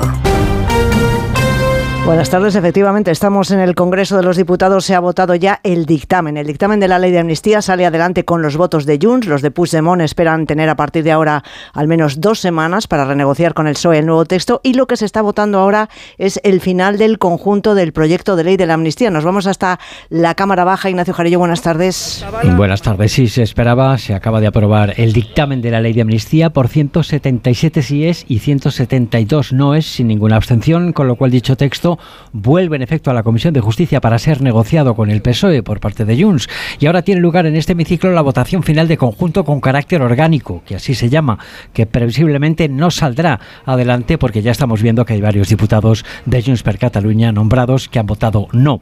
El PSOE ha lamentado esta postura de Junts per Cataluña advirtiendo que ya no hay margen de maniobra apenas aunque haya tiempo para estudiar de nuevo la ley. Las fuentes consultadas lamentan que tras abrir una nueva etapa con esta ley de amnistía que amparase a los protagonistas, así los llaman estas fuentes del PSOE, sean ellos ahora los que votan en contra de dicha ley. Continúa la votación por llamamiento. Sí. Mayoral Pérez Jesús. Sí. Mejías Sánchez Karina. No. Melgarejo Sonido Moreno. directo desde la Cámara Baja, desde el Congreso de los Diputados, se está votando, recordamos, el conjunto del proyecto de ley de amnistía. En caso de no salir adelante, la ley pasará de nuevo a comisión. Se abrirá entonces un periodo máximo de un mes para sacar un nuevo dictamen. Y miramos al campo español, que ha anunciado movilizaciones. Este jueves sus representantes van a mantener una reunión para fijar el calendario de protestas. Piden un plan de choque para acabar con las consecuencias de un mercado en el que intervienen productores de terceros países a precios que ellos consideran una competencia desleal. Reclaman una política agraria común más flexible, como señalaba el responsable de organización de COAG, Andoni García. Pedimos flexibilidad y simplificación de las normativas para poder cumplir los objetivos. Por otra parte, estas normativas tienen unas contradicciones totales y absolutas con las políticas europeas. No es posible un nivel de exigencias a los agricultores en Europa y a los agricultores aquí por parte de nuestros respectivos gobiernos que luego nos exigen a las importaciones que vienen de otros países. Joe Biden tiene decidida ya la respuesta al bombardeo con un dron suicida en la frontera con Jordania, en el que murieron, recordamos, tres militares estadounidenses. Así se lo acaba de comunicar a los periodistas antes de emprender un viaje de campaña a Florida. Corresponsal en Nueva York, Agustín Alcalá. El presidente Joe Biden ya ha tomado una decisión sobre el tipo de respuesta de Estados Unidos a las muertes de los tres soldados fallecidos el domingo por la mañana en una pequeña base en el desierto de Jordania, cuando un dron teledirigido por una milicia pro-iraní burló las defensas antiaéreas y explotó en los barracones donde los militares descansaban. Preguntado a las puertas de la Casa Blanca y antes de viajar a Florida por los periodistas, el presidente ha contestado esta mañana que sí había decidido la manera en la que vengará las muertes de estos soldados. Biden ha afirmado también que no busca una nueva guerra en Oriente Medio y que considera que Teherán es responsable de lo ocurrido porque facilitó los drones a los autores de la incursión en la base. El Pentágono ya tiene los blancos elegidos y la manera de actuar que será probablemente en fases con objetivos en Yemen, Siria e Irak, incluidos los miembros de las milicias y también sus asesores y entrenadores iraníes. Por ahora no parece que Biden haya dado la orden de atacar directamente a Irán. El primer ministro de Israel, por cierto, Benjamín Netanyahu, ha dicho que su país no va a liberar a miles de terroristas palestinos a cambio de la entrega de rehenes. Es su respuesta a una propuesta de acuerdo de tregua en la franja de Gaza, a la que se espera que el grupo islamista palestino jamás responda en los próximos días. Con la mediación de Estados Unidos, Qatar y Egipto, Israel y Hamas negocian otra propuesta para un posible acuerdo de tregua e intercambio de cautivos, lo cual le fue entregado ayer al grupo islamista que aseguró que la va a estudiar, pero que no va a ceder en sus exigencias. Para Hamas, las prioridades, ante todo, son detener la brutal agresión en Gaza y la retirada completa de las fuerzas de ocupación de la franja. Y buena jornada para la bolsa española. Lidera ganancias de todos los mercados europeos gracias a los buenos datos de IPC del PIB que hoy se han conocido. El IBEX 35 sube un 1,51%, recupera los 10.000 puntos. Jessica de Jesús. El lado de precios y de contabilidad nacional impulsan a la bolsa española a los 10.039 enteros. Con el sector bancario en esta semana de resultados liderando la tabla, BBVA se anota un 6,16%. En el lado rojo de las pérdidas, Acción Energía, Acciona y la aerolínea IAG son los más perjudicados. En Europa, la bolsa de Bruselas cae a pesar de haber evitado la recesión, la eurozona al cierre de 2023 y el resto reacciona en positivo. Mientras tanto, en el mercado de las materias primas, el barril de Brent aprovecha para coger impulso y crece un 0,76% y supera los 82 dólares. Y la pregunta que les hacemos en nuestra página web ondacero.es. ¿Teme que la ley de amnistía pueda ser utilizada para otros casos de terrorismo? Sí lo teme, una gran mayoría. El 94% de las personas que han participado opina que no, el 6% restante. Y los deportes, Aitor Gómez, buenas tardes. Buenas tardes, partidos aplazados por la Supercopa. Mañana a las 9, Atlético de Madrid Rayo y a las 7, Barça Osasuna. Día intenso de nuevo hoy en Barcelona, Alfredo Martínez. Intensa rueda de prensa de Xavi Hernández después de su anuncio de abandonar el club el 30 de junio. Ha responsabilizado de la falta de valoración de su trabajo y de que es muy difícil trabajar en este conjunto, que hay que reconocerlo. Por otra parte, también deja abierta la puerta a volver en un hipotético futuro. No descarto, no, no. Yo soy home del club, ya ho he dit. El Barça no lo descarto, ¿no? Yo soy un hombre de club. El Barça me tendrá para lo que me necesite. Pero ahora tengo la sensación de que no me necesita. Necesitamos más ilusión, otro tipo de entrenador, otra persona. Y por eso mi anuncio. Pero ya lo tenía decidido a principio de temporada. Por este desgaste, que tengo la sensación de que no se valora el trabajo, que para mí es muy bueno. No solo mío, de todo el staff y de todo el área deportiva. Pero no, no descarto res, absolut. Deco, por su parte, ha estado negociando con Lucas Berghal, jugador sueco que va a firmar por el Fútbol Club Barcelona, y ha dicho que puede ser que tenga ya decidido quién será el sustituto de Xavi, a la vez que ha dicho que se siente sorprendido por la noticia. Ojo, que se ha lesionado también con un esguince del ligamento lateral interno de la rodilla. Eh, Joao Félix estará de baja en torno a tres semanas y Valde ha sido operado en Finlandia y estará cerca de cuatro meses de baja. El Barcelona, generador constante de noticias. Gracias, Alfredo. Y en el Atlético de Madrid, descartado el fichaje de Moise Kim por problemas en el reconocimiento médico, los rojiblancos sí están cerca de cerrar la llegada de Gabriel Paulista, que ya está en la capital de España. Más noticias a partir de las 7 de la tarde, de las 6 en Canarias, en La Brújula, con Rafa La Torre. Parece mentira. Que el hielo queme. Que el silencio hable. Que no hacer nada canse. O que ser plural sea algo singular. Porque gente dispuesta a respetar todas las opiniones no se ve todos los días. Pero sí se puede escuchar. Parece mentira. Que sea verdad. Onda Cero. Tu radio. Julia en la Onda. Te lo digo, te lo cuento. Te lo digo. Estoy harto de cambiar de compañía cada año para poder ahorrar. Te lo cuento. Yo me voy a la mutua. Vente a la mutua con cualquiera de tus seguros. Te bajamos su precio, sea cual sea. Llama al 91 555 5555. 91 555 5555. Te lo digo, te lo cuento. Vente a la mutua. Condiciones en mutua.es. Ahora es el momento. Descubre Nueva York, el corazón de la ciudad, sus icónicos barrios, las experiencias más glamurosas, sin olvidar sus lugares de película. Reserva tu próximo viaje a Nueva York. Cinco días y tres noches en hotel de cuatro estrellas en Manhattan, vuelos con Iberia y traslados incluidos, por solo 890 euros con viajes el corte inglés. Consulta condiciones. La avería del coche, la universidad de Ana. No sé cómo voy a llegar a fin de mes. Tranquilo. Si alquilas tu piso con alquiler seguro, puedes solicitar el adelanto de hasta tres años de renta para hacer frente a imprevistos económicos o nuevos proyectos. Infórmate en alquilerseguro.es o en el 910-775-775. Alquiler Seguro, la revolución del alquiler. Ahora en Carglass queremos que mejores tu visión cuando conduces bajo lluvia. Por eso, con la reparación o sustitución de cualquier luna, te aplicamos el tratamiento anti lluvia gratis. Carglass cambia, Carglass repara. Promoción válida hasta el 10 de febrero. Consulta condiciones en carglass.es. Dijeron que los radares eran por tu seguridad. Que cobrarte por aparcar en la calle era para que tuvieras sitio. Y que las zonas de bajas emisiones eran por tu salud. Ni seguridad, ni aparcar, ni salud. Esto solo va de meterse en tu cartera. No eres su cajero automático. Reacciona, responde, recurre. De vuelta, que no te lío. De vuelta, 900-200-240. 900-200-240. O devuelta.es.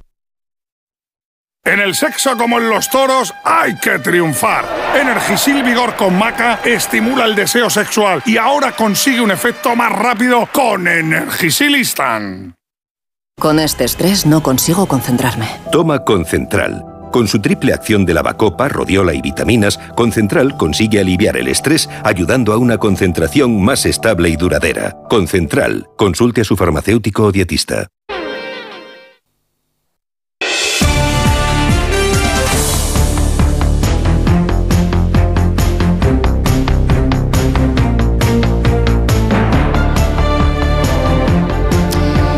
Las 6 y 13 minutos, una menos en Canarias. Tenemos ya preparados a Juan Soto Ibars. Buenas tardes. Buenas tardes. A Carolina Vescansa, muy buenas. Buenas, por decir algo. Sí, y a Julián, y a Julián Casanova, buenas tardes. Hola, buenas tardes. Vamos a abordar el tema de la protección de los menores frente a la pornografía, pero ya hay votación, ha salido que no. Ahora ya sabéis que, mm, puesto que la ley de la amnistía ha, ha recibido más noes que sí es, pues el texto tiene que volver a la Comisión de Justicia. Allí pues eh, se entretendrán como mínimo, como mínimo un mes más y luego hay una, habrá una segunda votación. Y última, si a la segunda y última eh, el resultado vuelve a ser negativo, entonces la ley decae finalmente, eh, que es lo que, mm, bueno, es a lo que está jugando, digamos, Junts para Cataluña, ¿no? No sé si queréis decir algo al respecto. Por decir algo, decía mm, buenas tardes, Carolina Vescansa, así que te veo con más ánimo de opinar al respecto. ¿Qué crees tú que le que barrunta Junts, porque son los principales beneficiarios ¿no? de esa ley de amnistía. Entonces, ¿qué, qué, qué diagnóstico haces de la situación? Pues quizás sea la primera votación en la que vemos a. La primera de más, en la que veamos a Junts, a Vox y al PP votar juntos, porque Mm. esto es eh, realmente a lo que estamos asistiendo, a una votación conjunta del PP, Vox y Junts. Yo, eh, yo creo que que hay un componente muy significativo de generosidad y creo que muy especialmente por parte de Esquerra Republicana para respaldar todo este procedimiento eh, que, que, que es tan difícil de, de encajar dentro del Estado de Derecho. Es decir, lo que se está haciendo es una cosa muy difícil que requiere una generosidad muy grande por parte de todos eh, y de todas, asumiendo que este problema nunca debió de abordarse desde el espacio judicial. Y precisamente porque no queríamos la judicialización de un problema que entendíamos político, aceptamos eh, o, o, respaldamos eh, que, que se entrase en un procedimiento que bordea, ¿verdad?, de manera significativa algunos de los fundamentos del Estado de Derecho en nuestro país y en el mundo, ¿no? Entre ellos, el que no se puede legislar eh, eh, exclusivamente para una persona o para dos personas. Este, este desenlace que estamos teniendo ahora, que no es un desenlace final, sino una estación intermedia, eh, yo creo que pone negro sobre blanco que es que están dispuestos a arriesgar que el gobierno de España caiga en manos del Partido Popular y de Vox exclusivamente, no porque no quieran ir a la cárcel, sino porque no quieren ser juzgados. Y yo creo que esto está más allá de lo que, de lo que es admisible Hmm. en, en un contexto de negociación política. ¿no? Sí. Yo no sé, yo no sé qué. eh, esta mañana, cuando empezaron los rumores, las informaciones de que esto podía ocurrir, eh, yo pensaba, bueno, no, mm, no creo que no creo que, est- que estén tan locos, no, no, no creo que lleven las cosas tan hasta el límite, pero sí, eh, quiero decir que Han sido eh, capaces, han sí, sido sí. capaces, ¿no? Bueno. Han sido capaces de dibujar este escenario y, y bueno, y, y quiero creer que, que como casi todo en la vida, pues en el pecado llevarán la penitencia. Pero, pero, no- pero lo que no me gustaría creer es que la penitencia de ese pecado la vamos a tener que, que pagar entre todos, ¿no? En fin, muy, Sí. muy, muy, sí. muy enfadada, muy desanimada, muy, muy, muy cabreada con esto, la verdad. Bueno, mm, hace dos semanas los reales decre- decretos que, mm, que, que Junts finalmente apoyó dos de ellos y Podemos se cargó el de empleo, ¿os acordáis? Bueno, estábamos hablando todo el rato de aquello, con una cesión de última hora eh, que iba en contra de las líneas rojas que el PSOE había marcado. Eh, hoy entiendo, he querido yo entender que no se han podido producir esas cesiones porque ya eran excesivas incluso para, para la- lo que está dispuesto a ceder el Partido Socialista, que desde el momento en que estamos asistiendo a la tramitación de una ley de amnistía redactada junto a los que van a ser beneficiarios de ella, es decir, una ley redactada por los criminales que no quieren ser juzgados por sus delitos, pues ya, en fin, lo de hoy, yo a mí me parece que a lo mejor se han pasado empujando.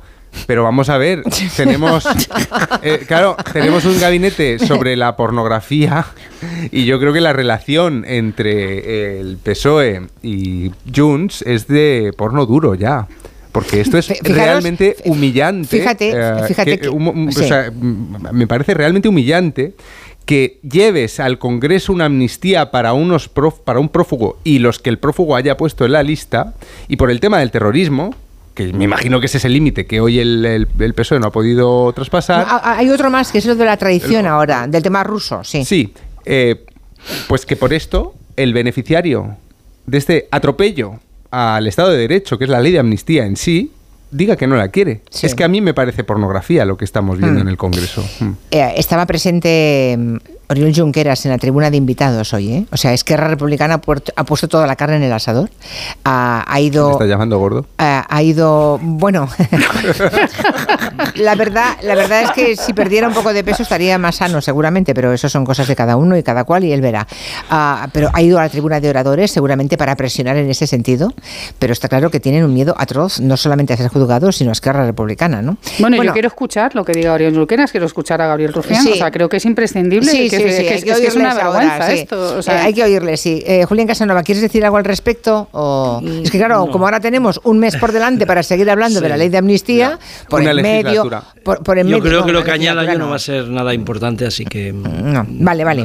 Bueno, bueno, lo digo, no, no, es que ahora este mes como mínimo que volverá la Comisión de Justicia, se producen unas elecciones en Galicia, el retraso que todo esto, es decir, estaremos un mes o dos meses más hablando de esta ley, bueno, am, es munición para la oposición, por otra parte, y un desgaste tremendo para el Es gobierno. fantástico como en pocas semanas ha quedado claro en manos de quién está el gobierno y va a estar toda la legislatura. Por eso digo lo de la legislatura. Va a ser el infierno. O sea, está claro. Esta gente no, no- no tiene límite alguno. Pero lo importante era lo de hoy, ¿eh? El resto, Bueno, cada ley que quieran aprobar van a necesitar una mayoría. Y sí, para pero no hay nada ya que juntar las mayorías- entonces, bueno, ya no tiene. Pero bueno, eh, sí, eh, que la legislatura es complicada, eso desde luego.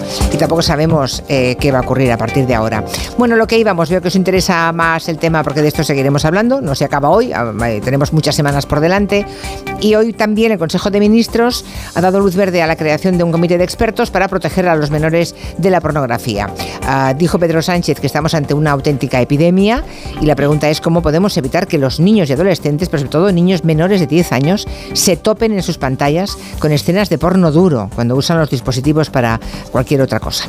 Asun Salvador, buenas tardes. Hola, Cuéntanos. hola Julia, buenas tardes. Hola. De momento en el Consejo de Ministros de hoy, la ministra de Juventud e Infancia, Sira Rego, ha explicado que ese comité va a ser el primer paso para diseñar una estrategia de acción a futuro. Lógicamente, la disposición del Gobierno es una disposición que plantea regular y, sobre todo, proteger a nuestros niños y a nuestras niñas. Esta es nuestra prioridad. Sobre esa base, configurar eh, esta hoja de ruta, este, este itinerario y esta estrategia para que sea una estrategia de país. Pero creemos que es importante escuchar a las voces autorizadas, escuchar a las familias, escuchar a nuestros jóvenes también y con ello empezar a trabajar.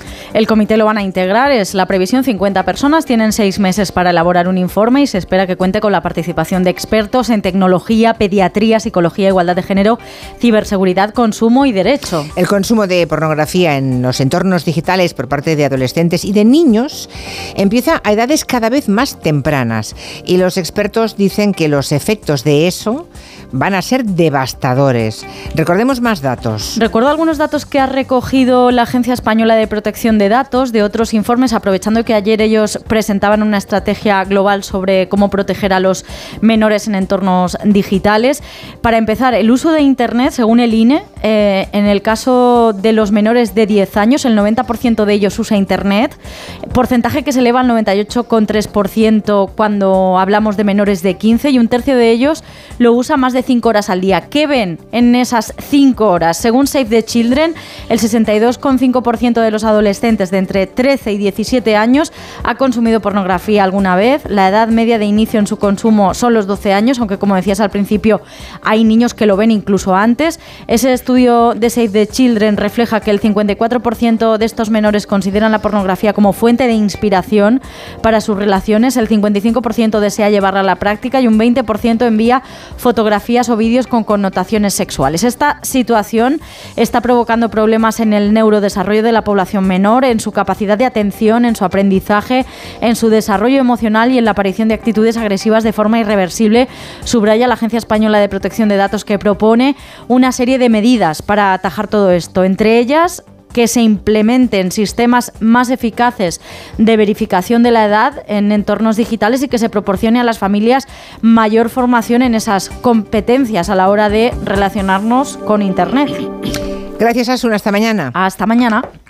Bueno, 90% de los menores de 10 años ya usa Internet en los hogares españoles. El 90%, ¿eh? Internet. Internet, sí. Eh, el 98,3% a los 15 años. 5 horas al día. ¿Qué ven los niños? 5 horas al día dentro de Internet. Bueno, los datos que acaba de repasar Asu, no sé si los habéis apuntado en, en, en algún folio, pero conviene tenerlos presentes.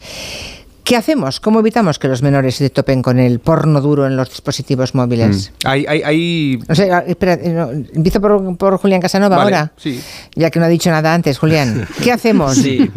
Es- no, es- Prohibición, educación, porque estamos siempre con lo mismo. La educación, sí, ya, pero... Ya.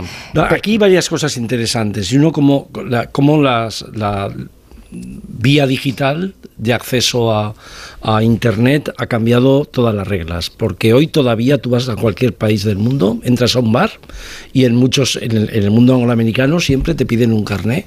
A no ser que ya te vean una persona como a mí, te piden un carné y, piden carnets eh, y chequean cualquier entrada a, a cines, y a otros lugares. Y sin embargo, paradójicamente hay un acceso absoluto, eh, sin control, a eh, los medios digitales y en concreto a la pornografía.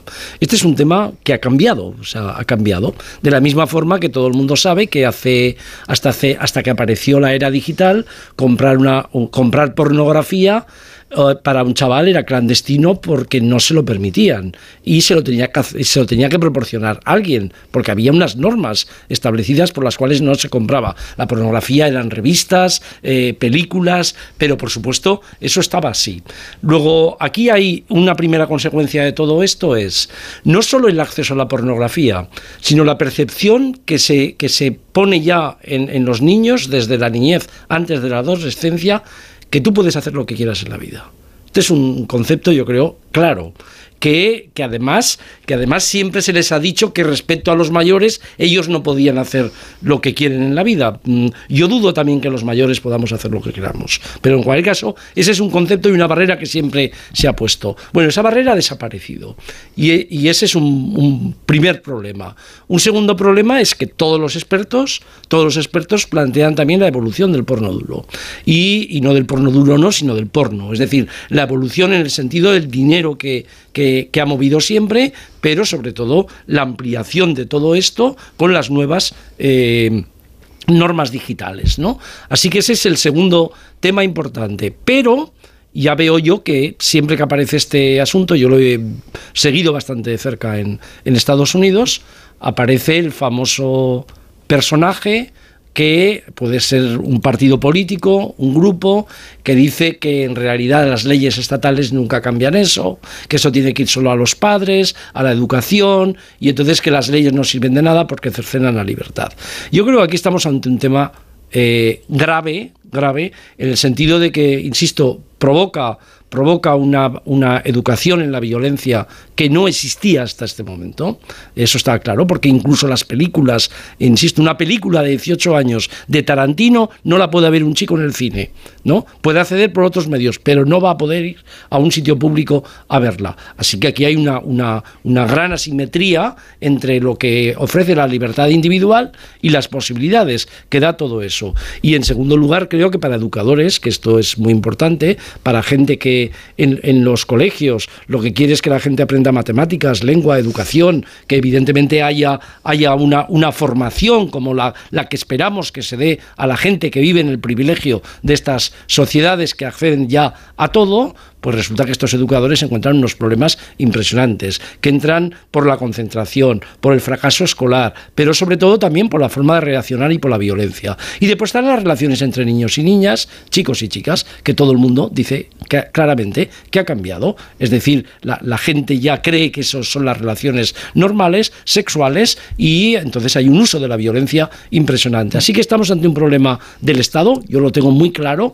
pese a que haya individualistas o gente que defiende individualismo que diga que este no es un problema que se, que se arregla con leyes. Estamos ante un problema de Estado, estamos ante un problema de educación, pero sobre todo estamos ante un cambio muy difícil, muy difícil de controlar, porque ¿quién verifica? Quién verifica el acceso, cómo se verifica todo eso, lo van a hacer las plataformas, lo va a hacer, lo va a hacer algún tipo de control digital, lo va a hacer un control parental, que por supuesto existe en- en- con una clave para acceder a una, a una serie en la televisión normal. Yo creo que todo esto es tan difícil, tan difícil que ya he visto hoy, viendo el tema, he visto que ya hay, ya hay planteamientos de este tipo, legislativos y de, y de lo que es el problema, desde hace 10, 12 años, que la gente lo vea, en inglés, en francés, en alemán, hay un montón de páginas en las que la gente quiere poner remedio a esto y el problema se ha ido incrementando en vez de moderándose.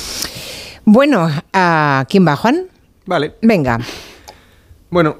¿Qué hacemos? Eh, hemos vi- atravesado el far web en vez del far west, pues con, la- con internet. ¿no? Hemos vivido un internet sin normas, sin puertas, donde era el salvaje oeste, vamos. De, Sí. de- y eso se está terminando porque, claro, eh, es un ámbito más de la vida pública, ¿no?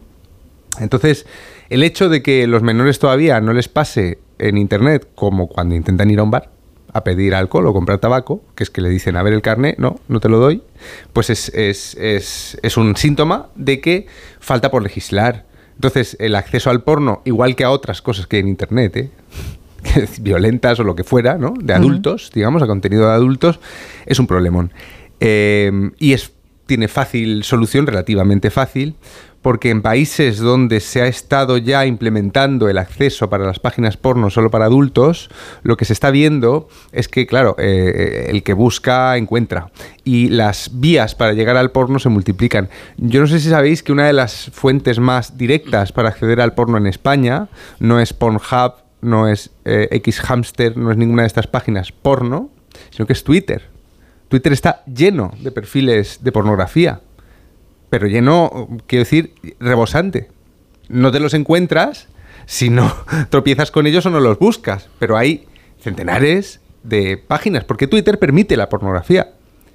Eh, entonces... Pero si hay unas tetas en las eh, No, eso es Instagram. Ah, vale, vale. Esos son las empresas de, Zuck- de Zuckerberg. Sí, Eh. Twitter, ma- eh, el nuevo propietario este de, el que le ha puesto X, el, ¿cómo se Musk, llama? Eh, sí. Musk, Elon Musk, eh, a- a- a- con él hay un poquito más de control sobre la pornografía en la plataforma, pero sigue habiendo muy poco. Eh, de hecho, es que está permitida, porque Twitter tiene esa voluntad de, libertad de expresión y por tanto en, Twitter siempre ha habido mucha pornografía y hay muchísima pornografía. O sea que Ojo con la concentra con concentrar. Yo estoy totalmente por la labor de que las páginas porno tengan acceso y un acceso verificable en el que solo puedan entrar adultos, porque el porno eh, solo mm, me parece defendible como acto de libertad si es para adultos. Y Internet ha roto la pared aquella con una cortina negra que había en el videoclub donde no dejaban entrar a los niños. ¿no? Eso, eso es un problema. Em, pero ojo, porque en los países donde se está haciendo, como decía, eh, eh, lo que se ve es que se multiplican los accesos. Entonces, claro, ¿qué se está planteando? Que todos los usuarios tendríamos que tener una especie de DNI para ah, que el Estado controlara eh, nuestro acceso a ciertos lugares. Esto plantea un problema, un, problema de privacidad enorme. La protección de datos. Claro, Claro, porque sí. el, el- el Estado hasta cierto punto es, es lícito, no, hasta cierto punto no, es totalmente lícito que pida el DNI para ver si yo soy un adulto, si voy a conducir, si voy a ver porno o si voy a fumar tabaco, ¿no? Claro, eso está muy bien. Pero el problema es que en Internet eh, hacemos muchas otras cosas. Y no es lícito, por ejemplo, que el Estado sepa qué libros leo yo o qué películas veo fuera del porno. ¿no? O sea que cada paso que se da plantea nuevos problemas Ya, porque ya, estamos un- ante un territorio, claro, sí. estamos en- eh, ante un territorio de una salvaje libertad donde no se ha eh, legislado y donde precisamente por la estructura de este espacio que no es geográfico, sino que es volátil, eh, en cuanto echa, echa una, una, una- una puerta, aparece una ventana, ¿no? Esto se ha, se ha ido viendo con la piratería, que al final lo único que le ha conseguido frenar de manera efectiva han sido plataformas de contenido audiovisual baratas. No las prohibiciones, ¿no? Que siempre iban encontrando los piratas otra forma. Bueno, pues con el porno podría pasar lo mismo. O sea que plantean muchas dudas la manera en la que esto se puede controlar si, eh, eh, consiguiendo el objetivo de que los menores no lo vean y eh, no perjudicando eh, el, el derecho a la privacidad de los, de, de los adultos, digamos, Porque de de- los usuarios. y habría también que en algún momento habrá que sacar el tema de la educación sexual en las escuelas y en casa, ¿verdad? Lo digo porque, hombre, os recuerdo que cuando se habla de educación sexual siempre hay alguno que dice que eso es adoctrinar. Cuando se educa sexualmente a los niños en ciertos valores y principios, algunos le llaman a eso adoctrinar. Y están en contra. Entonces hay muchísimos colegios católicos que no creo que estén por la labor de dar educación sexual, por ejemplo. Sí, lo- y los Concertados, y- eh, con- o sea, y, y los de origen musulmán montan en cólera cuando se intenta. Bueno, bueno, pues, pues por lo- la religión, otra Claro, vez, hemos sí. topado con otra religión. vale, bueno, en ese caso, eh, ¿el Estado está por encima de eso o no? Bueno, eh, no sé por qué lado quiere llevar la, la- su disertación Carolina Vescansa. A mi juicio, el Estado está precisamente para, para garantizar nuestros derechos en estos ámbitos, o esto es uno de los hábitos en donde se, se urge al Estado a que, comparezca, ¿no? en la defensa de la, de la integridad moral eh, de los niños y de los adolescentes. Y a mi juicio esto tiene dos caras, porque la pornografía tiene, por un lado, la cara del acceso de los menores a contenidos pornográficos, pero también tiene la cara de que la pornografía en sí misma, en un porcentaje muy elevado, difícil de cuantificar, eh, pero quizá del 80 o del 90%, proviene de la trata de blancas. Y eso, eh, digamos que, es, eh, que convierte la pornografía no solamente en un problema por el acceso de los niños, sino que tiene, convierte a la pornografía en un problema en sí mismo por la forma en la que se produce la pornografía y también por los efectos que tenga sobre los adultos. Quiero decir que, que no están. Creo que a veces eh, generamos una falsa dicotomía entre niños y adultos, como si la pornografía no fuera un problema también entre los adultos.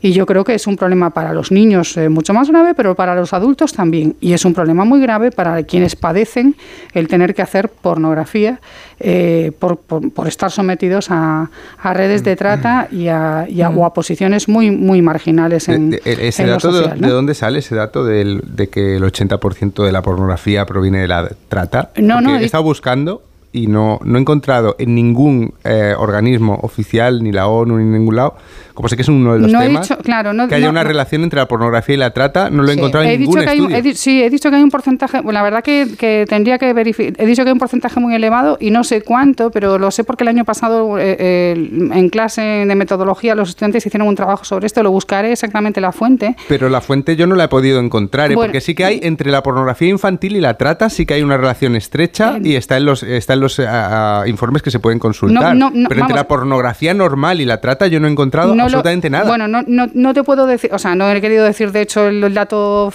fijo porque no tengo la fuente aquí, pero déjame que lo busque y el próximo día te lo comento, Juan. Eh, te- pero sí hay una Sí, algún día, relación. con, algún día con- con- en Territorio Negro con Barlasque y Rendueles hemos hablado de esa relación. Pero yo tampoco ahora... Es que he oído hablar de esa relación, pero cuando busco los Ya. estudios, eh, eh, en estudios sobre la trata, la palabra pornografía no aparece eh, y basta Bueno, es que la trata muchas veces eh, se hace para llevarse hacia la pornografía. Pero si no... Hay pero- alguno ya, que ha pero- por la cárcel, pero incluso, ¿eh? Alguno, claro. alguno del porno, a algún tipo eh, que se dedica a fabricar y a, y a rodar porno, ha pasado por la cárcel precisamente por temas de trata. Y aquí lo hemos contado, ¿eh? En, el todo programa. caso, creo que podemos decir que un porcentaje elevado de la pornografía se basa en la trata y en eso no nos vamos a equivocar. Pero no, no- Eh, no lo sé, no lo sé. Es que yo no he eh, encontrado datos. Ya, ya- ya digo que es, un existen, tema- es, una- es algo de lo que oigo hablar, pero Sí. nunca encuentro la fuente. Igualmente, igualmente igualmente, Juan, es seguro que, los, que los datos de este tipo relativos a este tipo de ámbitos siempre los utilizamos eh, con muchas pinzas, porque todo lo que provienen de datos de prácticas que son ilegales, eh, tienes que tener mm, mucho cuidado con ellos. ¿no? Pero creo, vamos, las, las, cosas que yo he leído o lo que, lo que he conocido sobre este tema, eh, creo que no nadie duda de que hay una relación significativa entre pornografía y trata mm. y, que, y que no es un porcentaje menor, o sea, que, o que no tiene un peso menor en, la producción de pornografía. Eh, no, no, no, me refiero a pornografía, eh, no, sé cómo se llama, la, la, la, la pornografía de, de, personas que suben sus propios vídeos a, Internet, no me refiero a eso, sino a las grandes productoras de pornografía. y yo creo que ahí hay, hay un mundo negro, es un mundo criminal, vamos, negro que, huele a, sospechosamente. por continuar con el argumento, creo, que, creo que la pornografía no solamente tiene efectos sobre los niños, sino también sobre los adultos.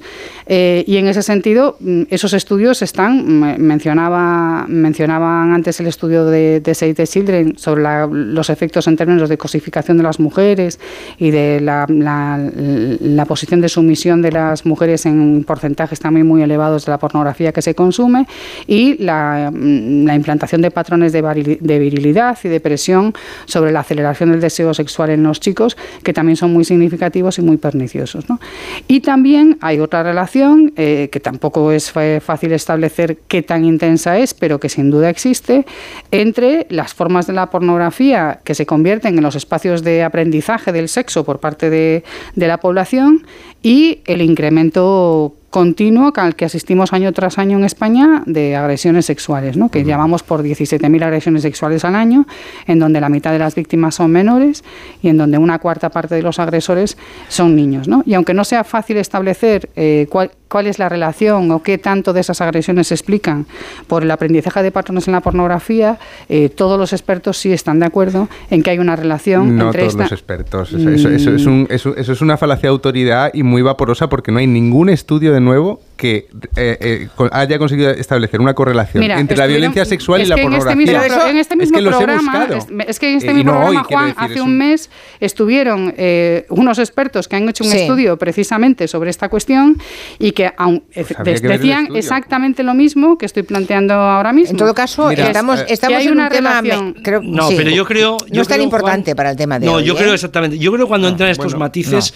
Es que, no, aquí hay varias cosas que... Es otro asunto, es otro asunto decimos cosas aludiendo a expertos, pero ¿dónde están los informes? Yo, yo mm, realmente llevo, hay un informe de una asociación que se llama Dale una vuelta, eh, eh, que han, que han pues hecho una... y lo veré. Vale. Eh, Hombre, aquí dice un oyente, la mayoría de directores de porno no son sino proxenetas. Bueno, pero es que eso es... Vale, pues se puede decir, si, si hay libertad de expresión para decir todas estas cosas, pero. Mm, vamos a ver una cosa sobre las categorías, sobre el tipo de porno. Eh, las páginas de eh, porno tienen sus propias estadísticas y son públicas y, hay acceso a ellas. Entonces te puedes meter a ver cuáles son las búsquedas más hechas por los usuarios y te das cuenta de que las de sexo duro ni siquiera están entre el cuadrante superior. O sea, lo que se busca en esas páginas no responde a lo que estamos diciendo. Entonces, luego... Bueno, por acabar en el momento, un momento, Juan, acabo y ya está. Eh, hay un, oyente, que acaba de poner un link, ah, ahora vamos a verlo. Técnicamente es eh, viable crear mecanismos de control de acceso a la pornografía.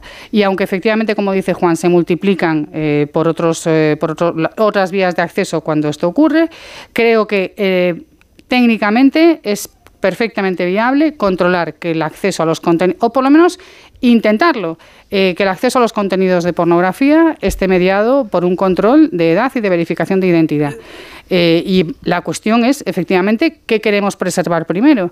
Pero a mi juicio la, respuesta está clara. O sea, mm, esto tiene que parar. Es decir, no podemos eh, seguir conviviendo con niños con acceso ilimitado a Internet y este tipo de contenidos.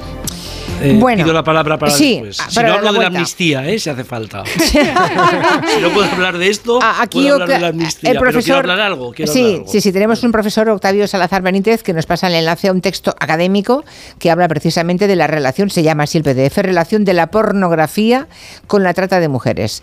Eh, obviamente lo acaba de poner, eh, no he podido leerlo, pero ahora nos tomamos tres minutos y lo hacemos. aprovechamos para la pausa, después de la palabra a Julián Casanova, ahora a Guillem y la mutua.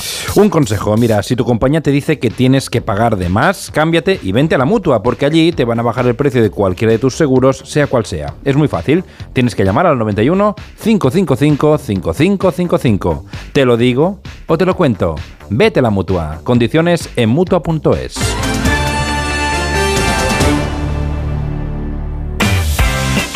Ahora es el momento.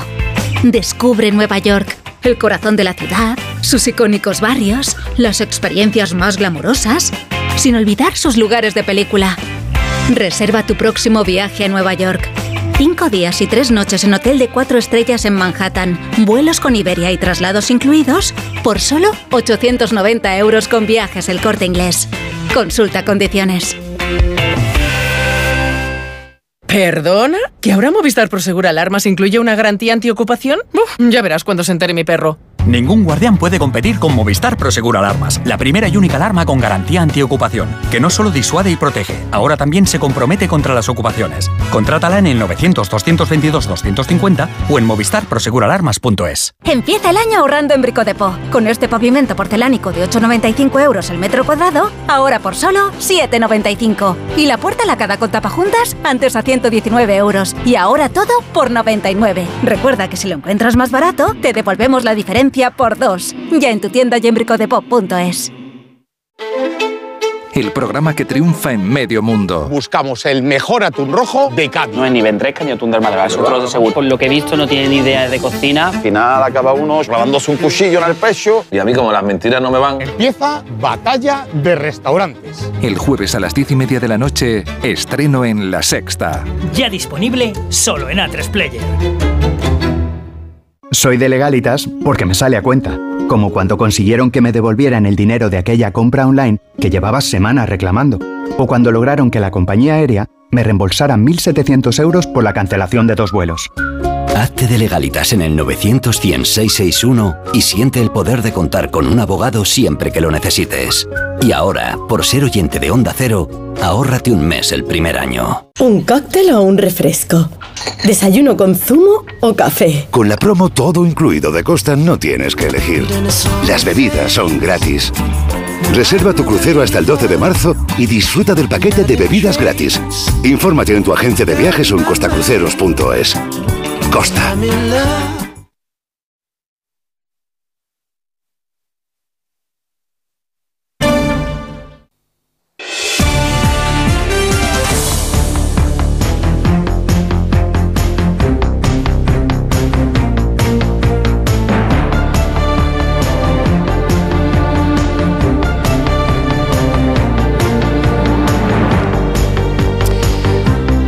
Pena, no estamos escuchando lo que Félix Bolaños está diciendo mm, como reacción al no de Junts a la ley de amnistía. A la ley de amnistía es una pena porque la verdad es que mm, nos encantaría, están haciendo una, rueda de prensa. Están, bueno, no es una rueda de prensa, pero digamos que está rodeado de periodistas y están preguntándole todos. Es una pena que nos estamos perdiendo, pero bueno. Qué tristeza, ah, ¿eh? ¿eh? El qué tristeza, que nos lo perdamos. Si quieres entramos en eso. Y no, es que me gustaría saber qué está, qué está diciendo Bolaños, ¿no? A, ver qué está diciendo. Pero bueno. Eh, también ah, si el texto sobre el que se va a trabajar o que podrá ir a un nuevo pleno ya es plenamente constitucional, es decir, no existe absolutamente ningún espacio para poder negociar por parte del Partido Socialista. El texto de la ley de amnistía es absolutamente constitucional, es impecable, sólido técnicamente. Las enmiendas que hemos incorporado durante la tramitación parlamentaria, que han sido enmiendas técnicas, porque no ha cambiado en ningún momento cuál era la finalidad de la norma, han sido enmiendas que han mejorado el texto y es absolutamente constitucional y así va a seguir siendo.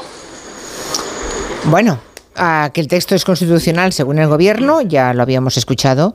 Eh, lo, que no, lo que no sé si le han planteado como pregunta es si van a aceptar algo más si van a poner de nuevo el límite un poco más lejos. A ver, ahora. Para seguir apostando por los derechos, por el empleo, por la convivencia, por seguir haciendo políticas como las que hemos hecho en estos meses de gobierno, que es aumentar las pensiones de nuestros pensionistas que están cobrándolas ya. Esta semana están cobrando una pensión con una subida del 4%, de la que, por cierto, votó que no la derecha. En fin, eh, está claro, está claro que Bolaños ahora va a repasar la acción de gobierno y de alguna forma está diciéndole a los de Junts que está en peligro, digamos, eh, el, el tipo de gobierno y de medidas que está implementando implementando el gobierno progresista.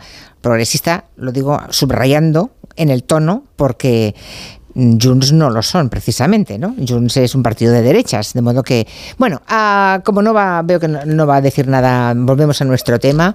Para acabar, Julián Casanova era el que tenía uso de la palabra. Sí, porque a modo siempre de que ha final, sí. Siempre que ha habido en la historia periodos de prohibicionismo y el, el- el ejemplo paradigmático son las leyes de prohibición en Estados Unidos, siempre se ha sacado el argumento de que eso conlleva todavía a más, más negocio, más alcohol, pero aquí no estamos hablando de eso, aquí estamos hablando de niños, eh, de niños, e incluso no de adolescentes. Es que nunca, se, nunca cuando ha habido periodos de prohibicionismo se decía, no, es que, es que hay que evitar que los niños lleven alcohol por las calles. Imaginemos que este acceso al porno fuera también posible para que un niño a los 12 años tuviera acceso libre al, al alcohol. A ver cómo íbamos a reaccionar como sociedad. Creo que aquí hay dos cosas. Una, que hay muchísima gente que pasa de estos temas porque en el fondo consume pornografía, no va a denunciar nunca eso y no tiene conciencia de que eso sea un, un problema. Eh, y sobre todo si y sobre todo si no se plantean de verdad una educación en serio. Y en segundo lugar que, que siempre siempre aparece la gente que cree que eh, en el fondo nos están controlando por todas partes. No, la única gente que nos está controlando en estos momentos es la gente que no deja educar eh, no deja de educar en unos valores determinados y que está imponiendo una violencia, una Sí. violencia extrema en la educación a través de la era digital, a través del porno y no solo a través del porno, a través de las relaciones sociales. Y ese es un problema grandioso. Ya sé que hay problemas como la amnistía, etcétera. Ese es un problema grandioso que afecta a millones de personas, eh, ya no en las sociedades estas que se supone que había trata de blancas, los niños explotados. No, no. A- a- este es un problema permanente en estos momentos en todos los sitios. Lo que pasa es que hay mucha gente que no quiere entrar en este compromiso porque el compromiso es muy grande. Tienes que, tienes que rechazar también que tú puedas hacer eso en algún momento. Y hay mucha gente que no está dispuesta a hacerlo. Pues eh, nos queda un par de minutos. Eh, Carolina y Juan, a modo de, resumen, también moveremos sobre este tema, claro, porque no es la primera vez que lo abordamos,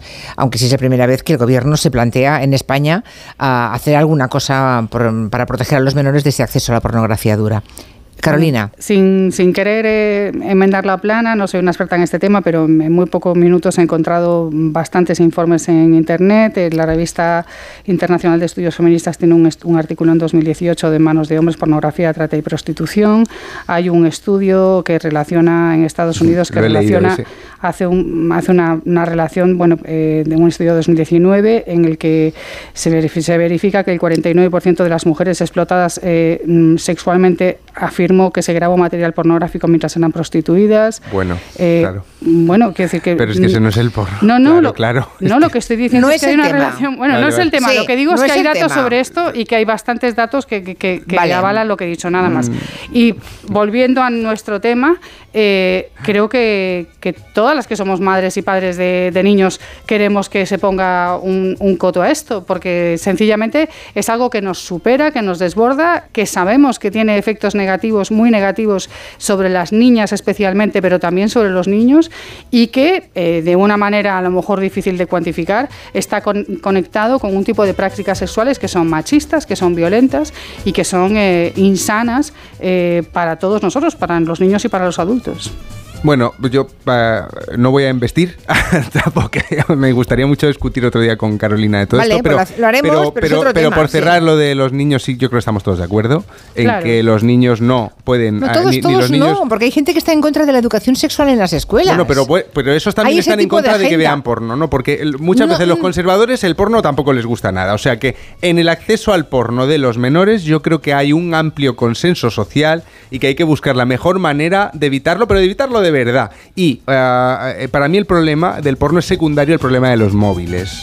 O sea, el problema es la puerta por la que entran a todas esas partes. O sea Sí. que yo soy muy partidario de controlar mucho el uso de los dispositivos electrónicos para los niños. No habéis puesto- Estamos de acuerdo, Juan. Sí, no habéis puesto algunas imágenes y metáforas que quedan que reflejan muy bien el tema del que hemos hablado, ¿no?